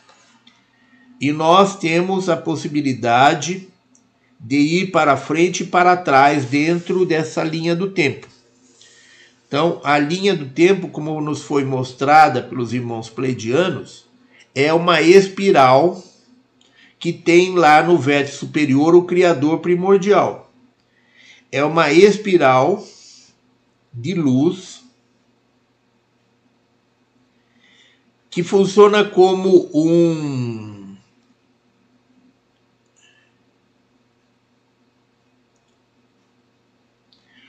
como um portal que nos permite ir para frente e para trás na linha do tempo. Uma espiral que é como um buraco negro. Um buraco negro em cujas paredes estão os eventos na linha do horizonte. Esses eventos estão interligados uns aos outros, é, formando uma rede de probabilidades.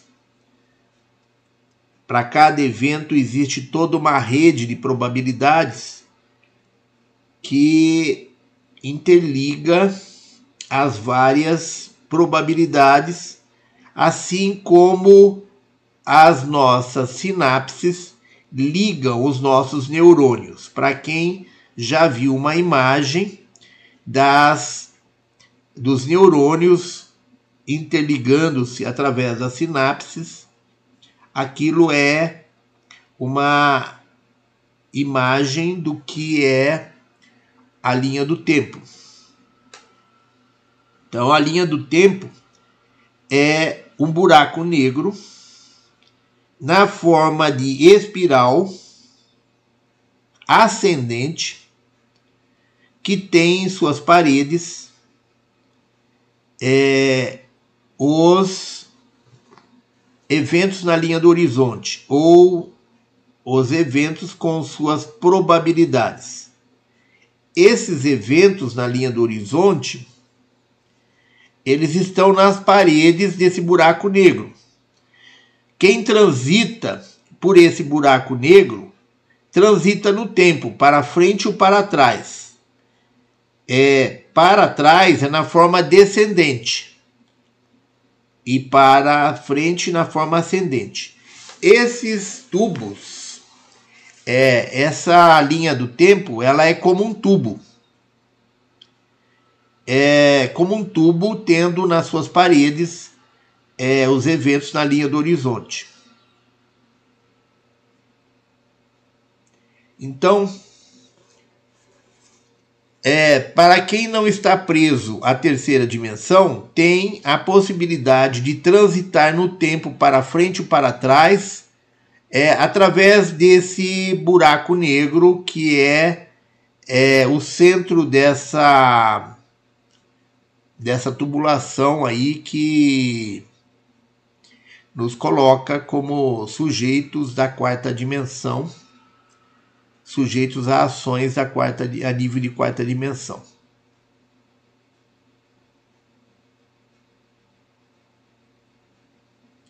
Então, nós temos na quarta dimensão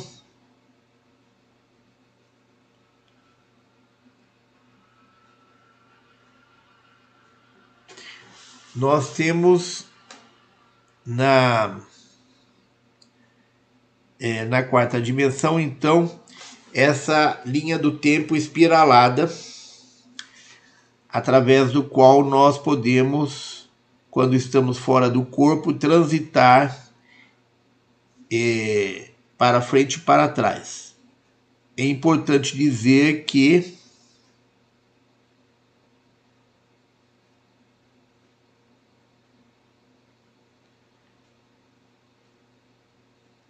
nós temos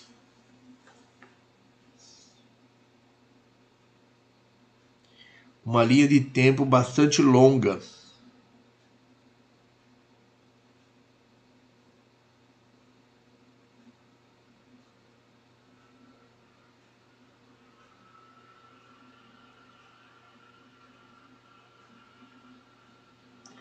Então, nós, quando transitamos na linha do tempo, nós escolhemos o evento na parede da linha do tempo que nós queremos revisitar e nós então adentramos, pedimos licença, tem, tem uma senha, a gente registra a licença para a visita.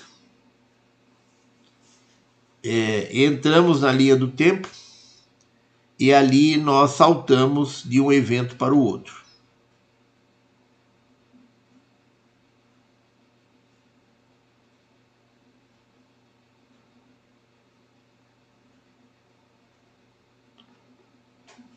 Então nós temos a linha do tempo, ela permite é, a multidimensionalidade, permite que a gente transite no tempo e no espaço permite que a gente pratique a multidimensionalidade. Transitando entre as dimensões e entre as diferentes os diferentes planetas e entre as diferentes dimensões.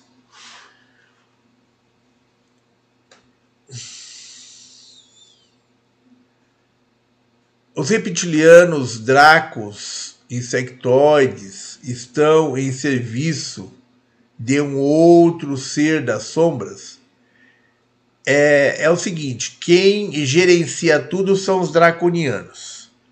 Então, os draconianos gerenciam os reptilianos, os, os insectoides, etc. Então, as forças da não-luz em nosso planeta, elas são é, gerenciadas pelos draconianos albinos que vivem embaixo da terra. Então, é, os, é, os draconianos albinos é que comandam as forças da não-luz aqui e na maioria dos lugares. E os draconianos, eles comandam, então, os reptilianos, insectóides e outros seres.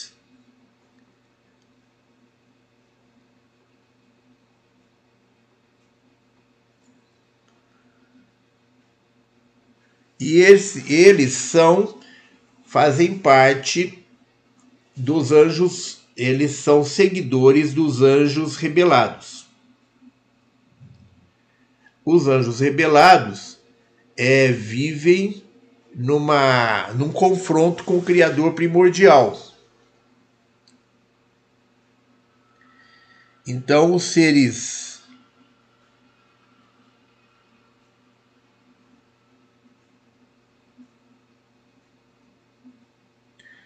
é, os seres que estão subordinados aos draconianos são os seres que fizeram opção pela não luz e que foram desligados da fonte.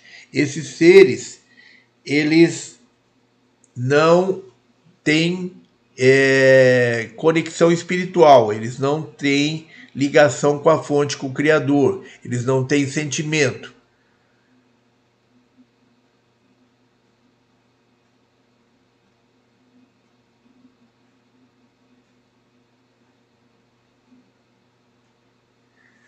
Então, esses seres estão a serviço do governo oculto, estão a serviço da cabala escura, estão a serviço das forças da não-luz aqui no planeta.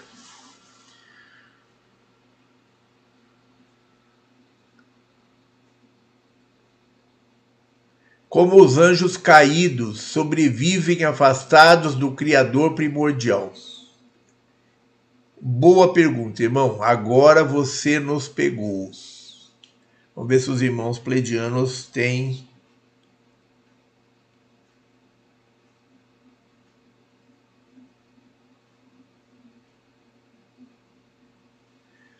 Vamos ver se os nossos irmãos pleidianos nos respondem.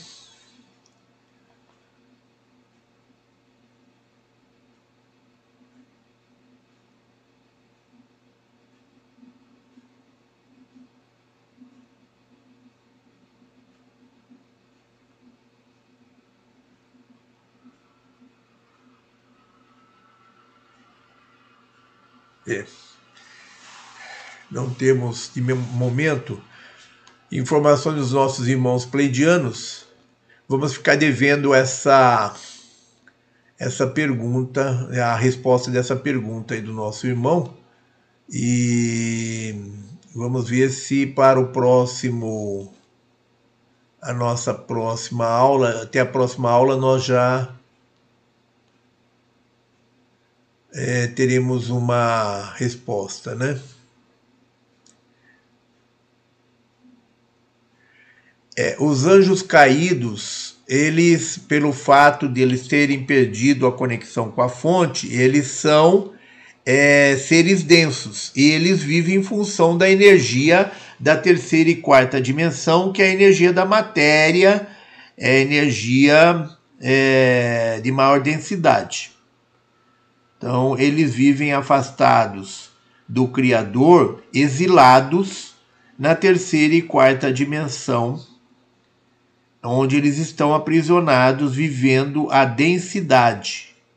Eles vivem em função da densidade da matéria. Eles vivem em função da matéria e da densidade da matéria. Eles são seres apegados à matéria.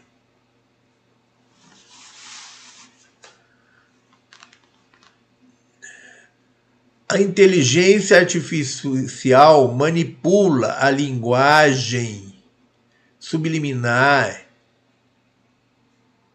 em cima do que já é programado? Sim, a inteligência artificial está trabalhando é, no sentido de toda a divulgação das forças da não-luz é, todo o trabalho, todos os planos das forças da não-luz está sendo comandada pela inteligência artificial. Inteligência artificial já está no comando, no controle aí da é, está no controle da, da internet, está no controle de tudo aí, né? Então é...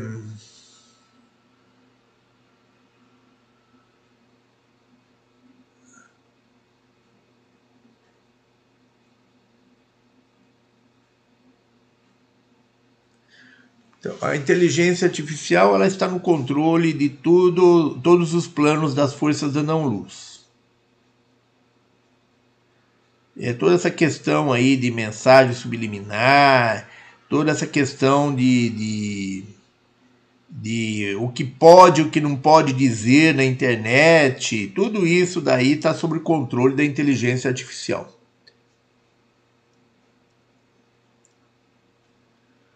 Então a inteligência artificial está programada para a implantação do governo único mundial.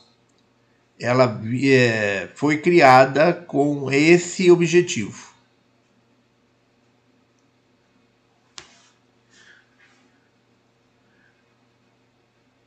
Me perdi na explicação dos seis sóis das Pleiades e suas civilizações. Dava para explicar novamente? Tá brincando, né, irmão? Tá brincando. É... Irmão, depois você assiste aí no nosso vídeo, tá? É... Depois você assiste a explicação no nosso vídeo.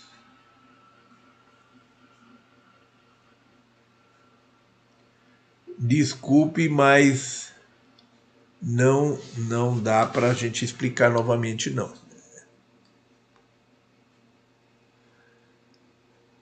Os seres da não luz também são parte do Deus Pai criador primordial. Então, não seriam eles amados de igual forma, o que deveria ser o destino dos seres da não luz. Os seres da não-luz fazem parte do Criador primordial e têm a função de promover a dualidade dentro do universo de livre-arbítrio. Para ver o livre-arbítrio, para que seja o universo de livre-arbítrio, tem que haver a dualidade.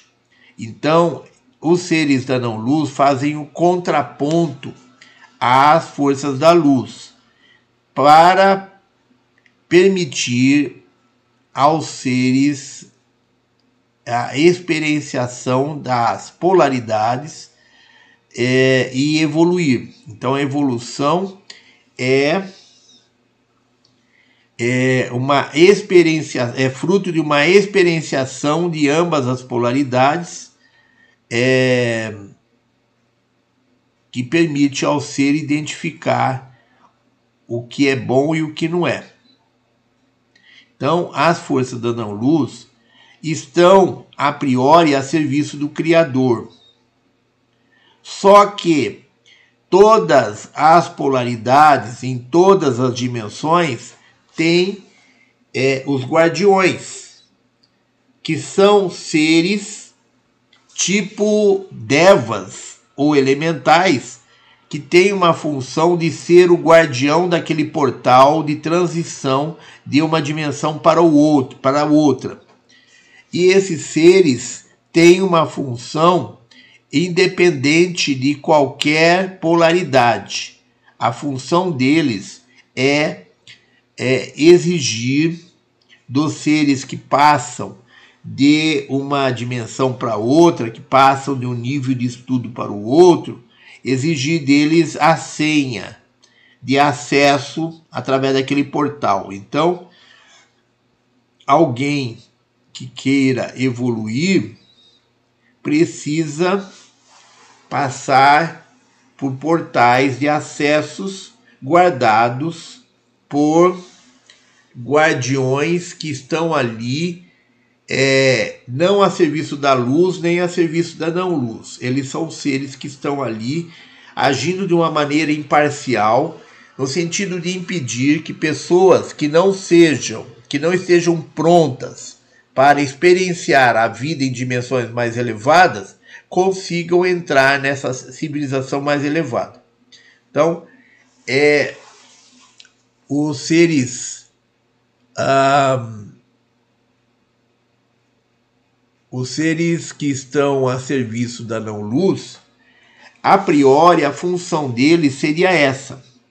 Só que o que aconteceu é que os anjos se rebelaram contra o Criador e se julgaram competentes para gerir é, uma realidade é, onde é, realidade não, um mundo, né, uma realidade, um mundo onde os seres é, que são submissos à fonte, é, submissos ao, aos anjos rebelados, eles é, são possuídos, são prisioneiros e são dominados, manipulados, etc., pelas forças da não-luz. Então, essas pessoas que aderem a compromissos com as forças da não-luz, como é o caso que nós estamos tendo agora, de milhões e milhões aí de pessoas que estão fazendo a opção de ser satanistas e serem seguidores das forças da não-luz, esses seres, de momento, eles estão colhendo os benefícios da sua adesão aos seres da não-luz. Só que isso é por pouco tempo. Chega um ponto em que eles não serão mais beneficiados e serão usados, serão cobrados e usados pelas forças da não-luz. E não terão mais a liberdade dada pelas forças da luz. Então, esses seres que é,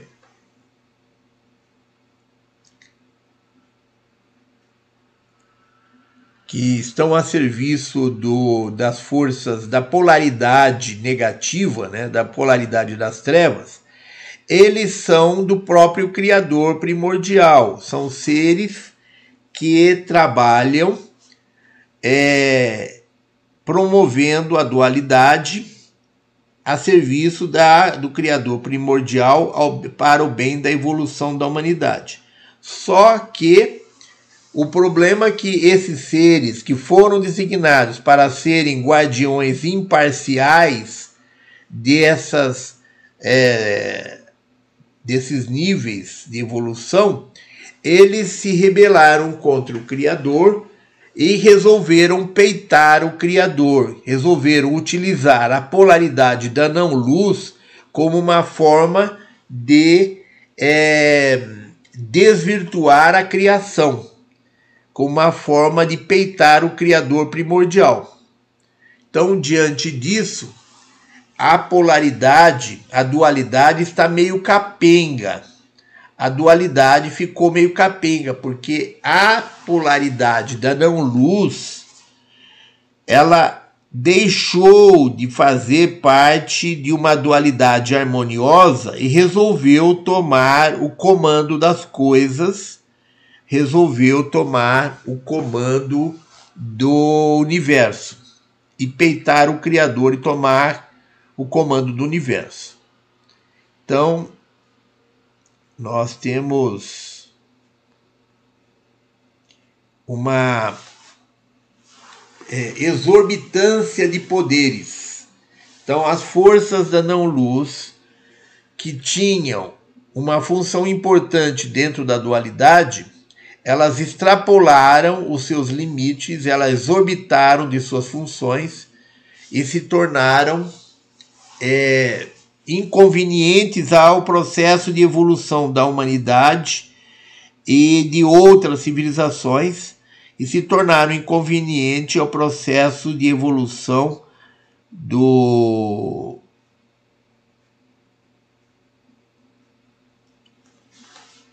é, do universo, se tornaram inconveniente ao processo de evolução da humanidade, se tornaram inconveniente ao processo de evolução do universo. Irmãos, nós vamos ter que encerrar aqui o nossas, a nossa, o nosso, nossa aula de hoje.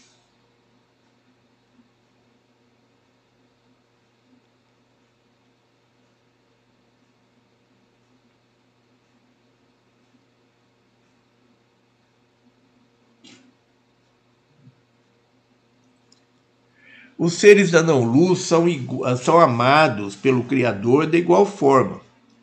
A única coisa que eles resolveram extrapolar das suas funções de serem os gerentes da polaridade da não-luz e se tornarem é, um Deus criador primordial, se tornarem é, peitarem o Criador e se tornarem um Criador primordial igual a ele.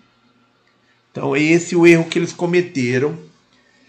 E mas são filhos do mesmo Criador e estão é, são respeitados pelo Criador, embora eles tenham cometido essa, essa, esse erro de se colocarem frontalmente contra o Criador primordial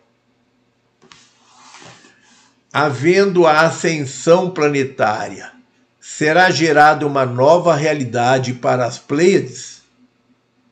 Não, não.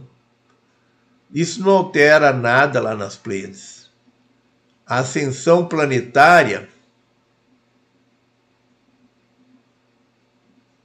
a ascensão planetária ela é, é uma é um processo que começa aqui na Terra e vai atingir todo o universo.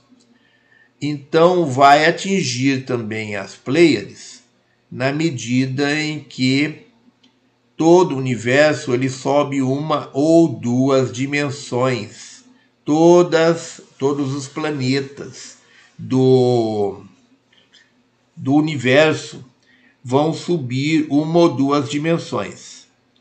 Então, lá nas Pleiades, é, vai haver a ascensão também para dimensões mais elevadas. Então, por exemplo, é, Araceles, que é de oitava dimensão, possivelmente vai para a nona dimensão. Então vai haver essa evolução aí, é, mas é, não dentro da forma da ascensão que vai acontecer no planeta Terra. É diferente. Né? Ele sobe uma graduação lá, sobe para um outro nível, mas não é um processo de depuração como é na ascensão no planeta Terra. É isso que nós quisemos é isso que nós que, é, queremos diferenciar. Né? É, no caso da ascensão no planeta Terra, é, uma, é uma, um processo de depuração do planeta.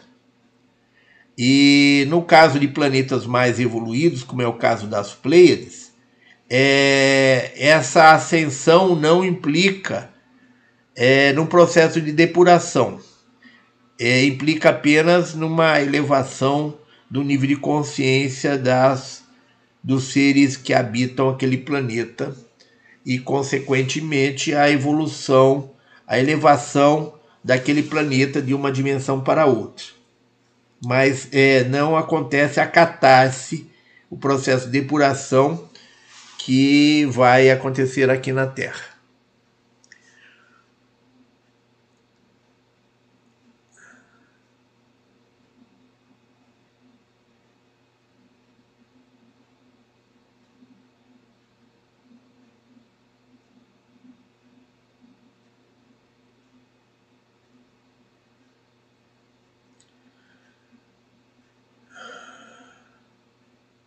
Essa noite tive um sonho mais lúcido. Sonhei que estava numa sala de aula. Irmãos, nós, nós os irmãos pleidianos, eh, não querem que a gente interprete aqui experiências pessoais, sonhos e experiências pessoais. Vou responder apenas na questão do da, da estrutura das dimensões, tá? Não vou fazer análise do sonho, vou apenas explicar aqui a questão, a pergunta feita após que se relaciona à questão é, de dimensão. Quando você teve o sonho, você estava fora do seu corpo. Você estava projetada em outra dimensão. Então, essa dimensão na qual você estava projetada, ela é uma subdimensão da quarta dimensão. É, será que fiz viagem astral e achei que era sonho? Qual a diferença entre sonho e viagem astral? Toda noite nós fazemos, nós saímos do corpo. Esse negócio de viagem astral é um chavão que se criou e que é muito pouco compreendido, é um lugar comum, tá? Toda noite quando nós é, dormimos, nós saímos do corpo e vamos para outras dimensões. Normalmente para as subdimensões da quarta dimensão. Mas às vezes vamos para uma dimensão paralela, da terceira que nós estamos. Nós temos 12 dimensões de terceira dimensão. A, ter, a, a, terceira dimensão ela é constituída de 12 linhas de tempo paralelas, 12 realidades paralelas.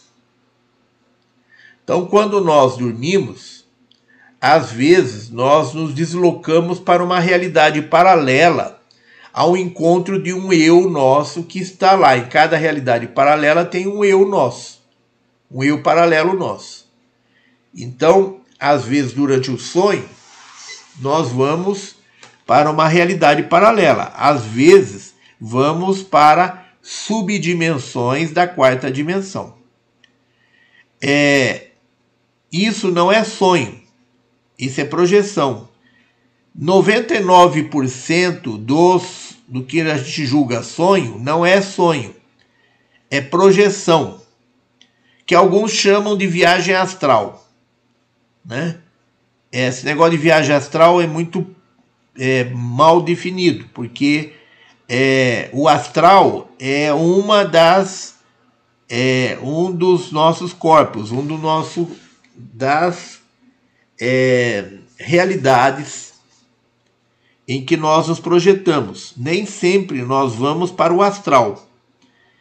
Então todo mundo fala em viagem astral generalizando, mas nem toda saída do corpo nós é, e nem todas não é em todas as, as saídas do corpo que nós vamos para o astral. Astral é uma das regiões para o qual nós podemos ir quando saímos do corpo.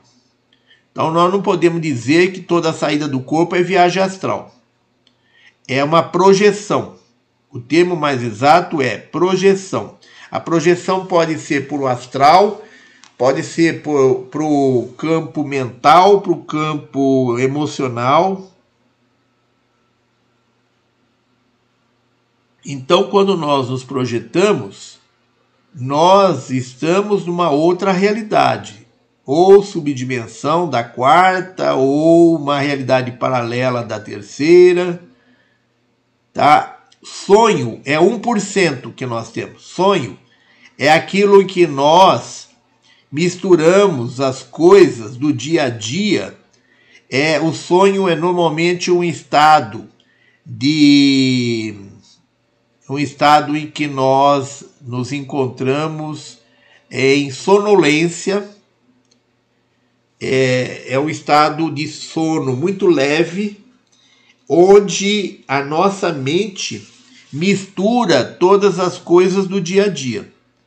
Então, quando nós temos várias atividades durante o dia, ou várias experiências, principalmente emocionais durante o dia, né? várias experiências de, de, de carga emocional bastante grande, né? Então, quando nós dormimos, nós temos um, um pré é, um pré-sono, né?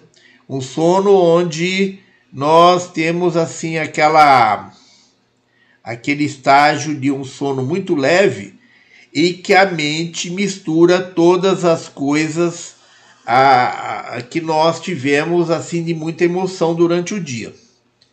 Então, isso é 1% do, das atividades que nós temos durante o nosso sono, é sonho, o restante é projeção.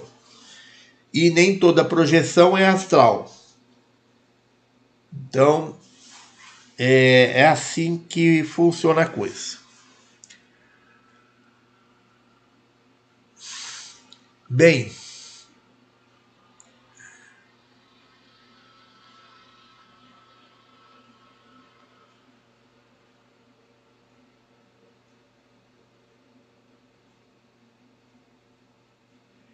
essa multidimensionalidade apenas espiritual é possível realizar esse processo fisicamente. Não é possível realizar fisicamente, porque você vai passar por uma outra realidade que tem é uma outra frequência vibratória. Então, você não pode passar da densidade da terceira dimensão para uma realidade de quarta dimensão com corpo físico.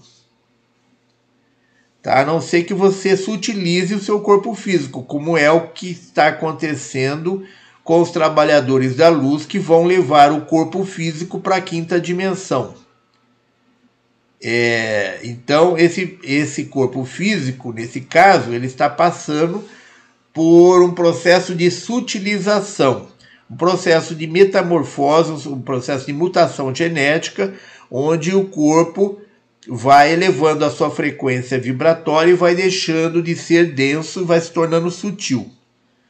É, fora isso daí, é, toda passagem de uma dimensão para outra, ela é feita em corpo é, etérico, não em corpo físico, porque o físico não tem como é, de uma hora para outra mudar de uma dimensão para outra.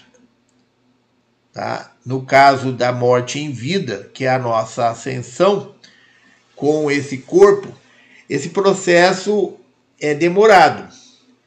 Implica numa perda de é, densidade bastante é, lenta.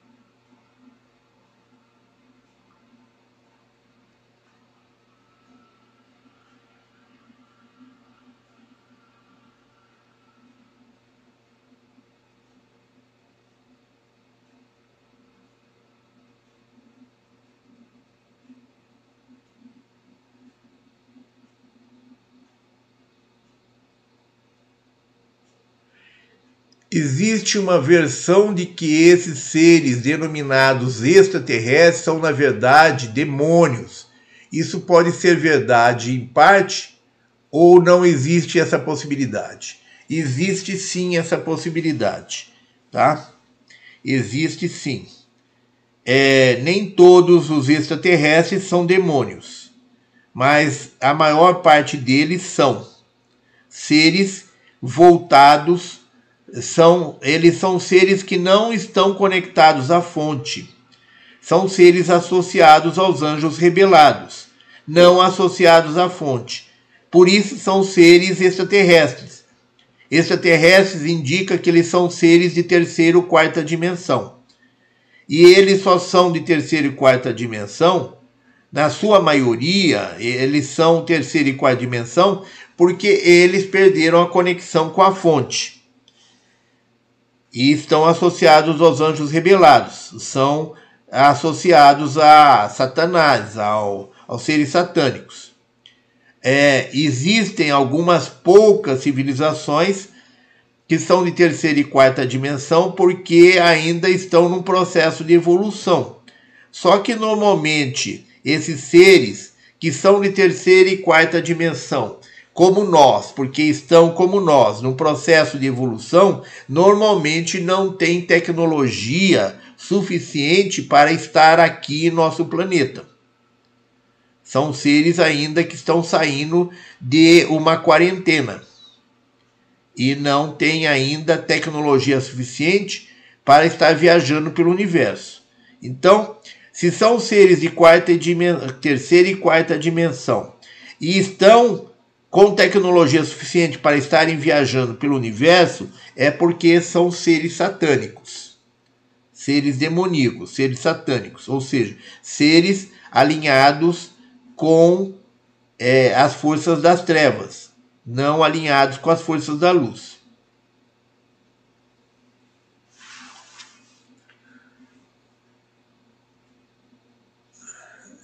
Qual é o tipo de manifestação dos pleidianos? Os, os pleidianos se manifestam é, etericamente e de várias formas diferentes.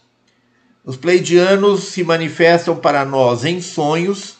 Os pleidianos, é, nós nos encontramos com os pleidianos em projeção.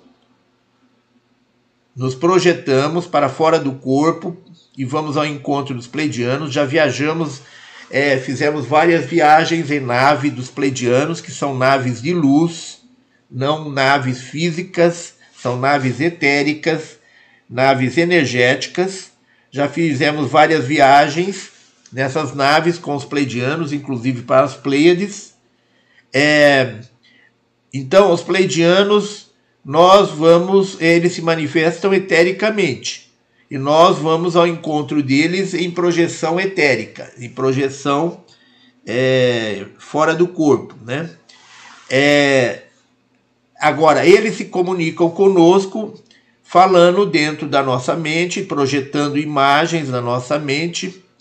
É, eles, se, eles falam através de nós, em alguns momentos eles falam através de nós, às vezes parece incorporação, mas não é, é um processo é muito mais sutil, é um processo de inspiração, que é o termo que eles usam. Então, às vezes, nós estamos falando sobre inspiração dos pleidianos.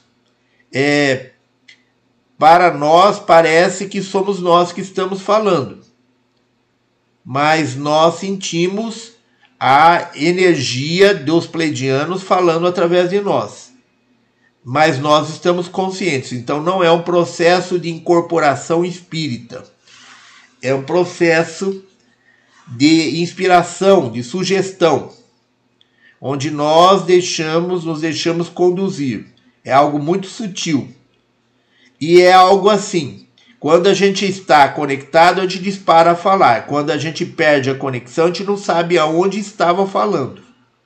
Embora a gente esteja consciente, no momento que perde a conexão, a gente não sabe o que nós estávamos falando, a gente não se lembra do que estava falando, embora durante a fala nós estivéssemos totalmente conscientes. Então, nós, como médium espírita, nós fomos médios de umbanda, médio de kardecismo, fizemos escola de médios, etc. Nós podemos garantir que não é um processo de incorporação é um processo muito mais sutil, um processo de, como eles chamam, de inspiração. Então eles falam através de nós, eles falam dentro da nossa mente, é, eles projetam imagens, projetam informações dentro da nossa mente, informações que se desdobram em vários arquivos. É, às vezes eles falam uma palavra e essa palavra ela se descompacta em um monte de informação. Então é muito interessante é, esse contato com os pleidianos e muita gente nos pergunta como é que é e a gente tem dificuldade de explicar porque é bastante complexo. Eles se manifestam de várias formas diferentes é, e segundo eles isso varia de acordo com o nosso estado de espírito e de acordo com a nossa frequência vibratória, de acordo com o estado espírito, é, é, varia em função de vários aspectos diferentes. Então a comunicação ela é bastante ampla, ela tem utiliza-se de uma gama bastante grande de é, formas diferentes, dependendo é, de vários fatores, como a nossa energia no momento, é, dependendo de. Enfim, é, é muita, muitas, muitos fatores aí que influenciam na forma de comunicação.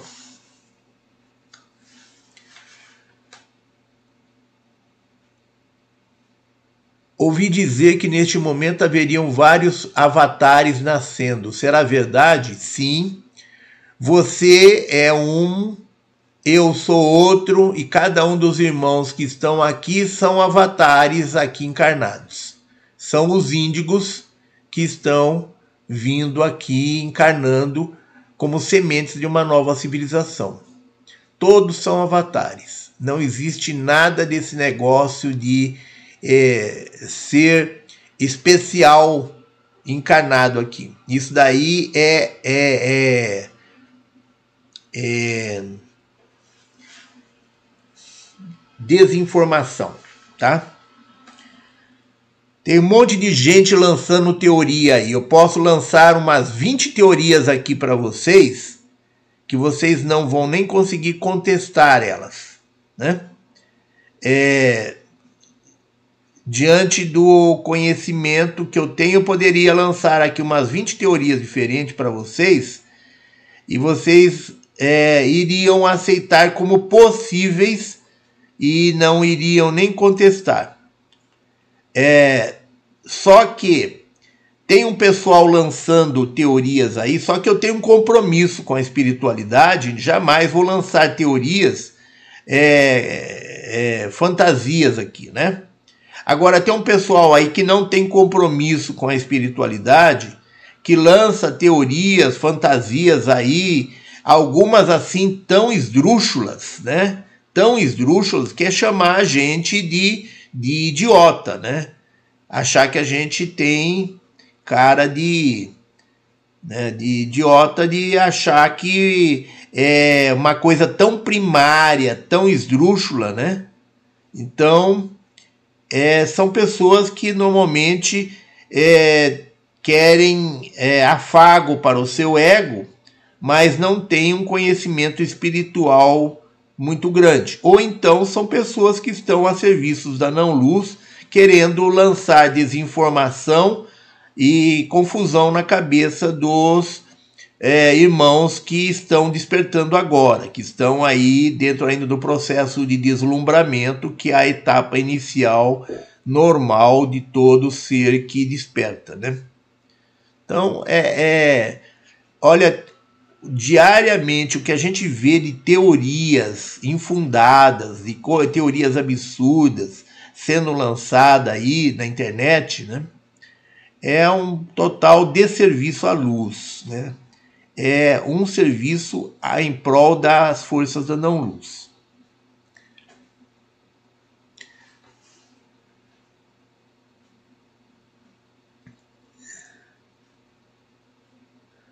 Gostaria de saber se a nova ordem mundial, as vacinas obrigatórias, será instalada na Terra. Desculpe, eu não entendi direito a pergunta, irmã, mas vou responder.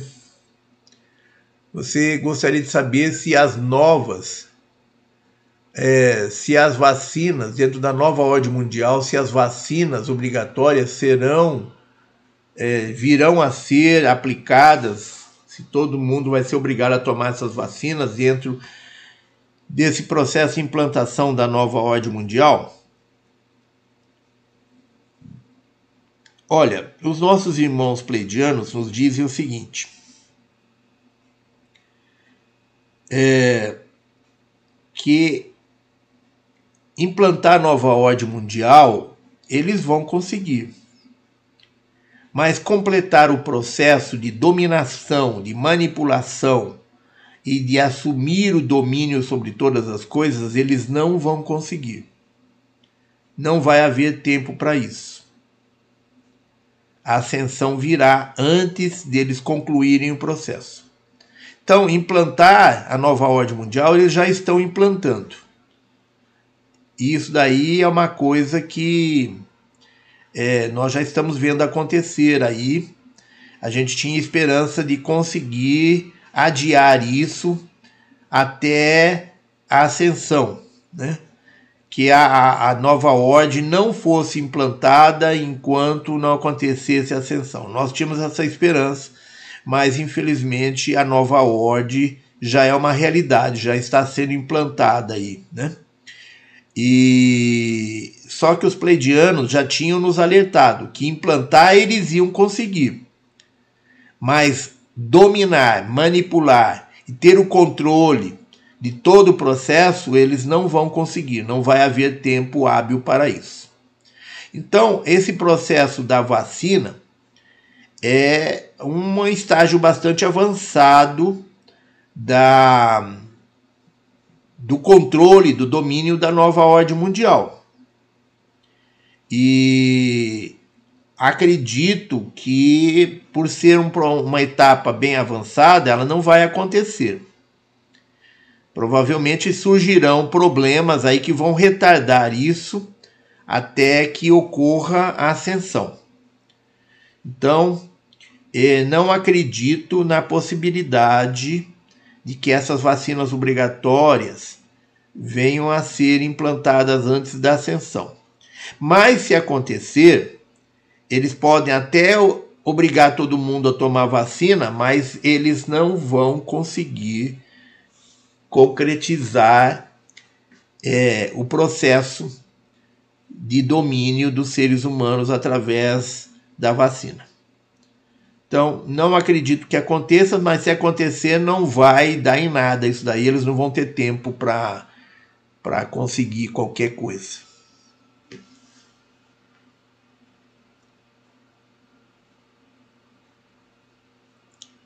Vejam bem, isso são informações, deduções nossas em cima das informações dos pleidianos, tá? São deduções pessoais nossas em cima das informações dos pleidianos de que eles vão conseguir implantar a, a, a, a, nova ordem mundial, mas não vão conseguir concretizar, não vão conseguir ter domínio sobre isso. Então, em cima disso, nós estamos deduzindo que a vacina, é, por ser um estágio bastante avançado de domínio, de manipulação, é, não vai chegar a ser aplicada.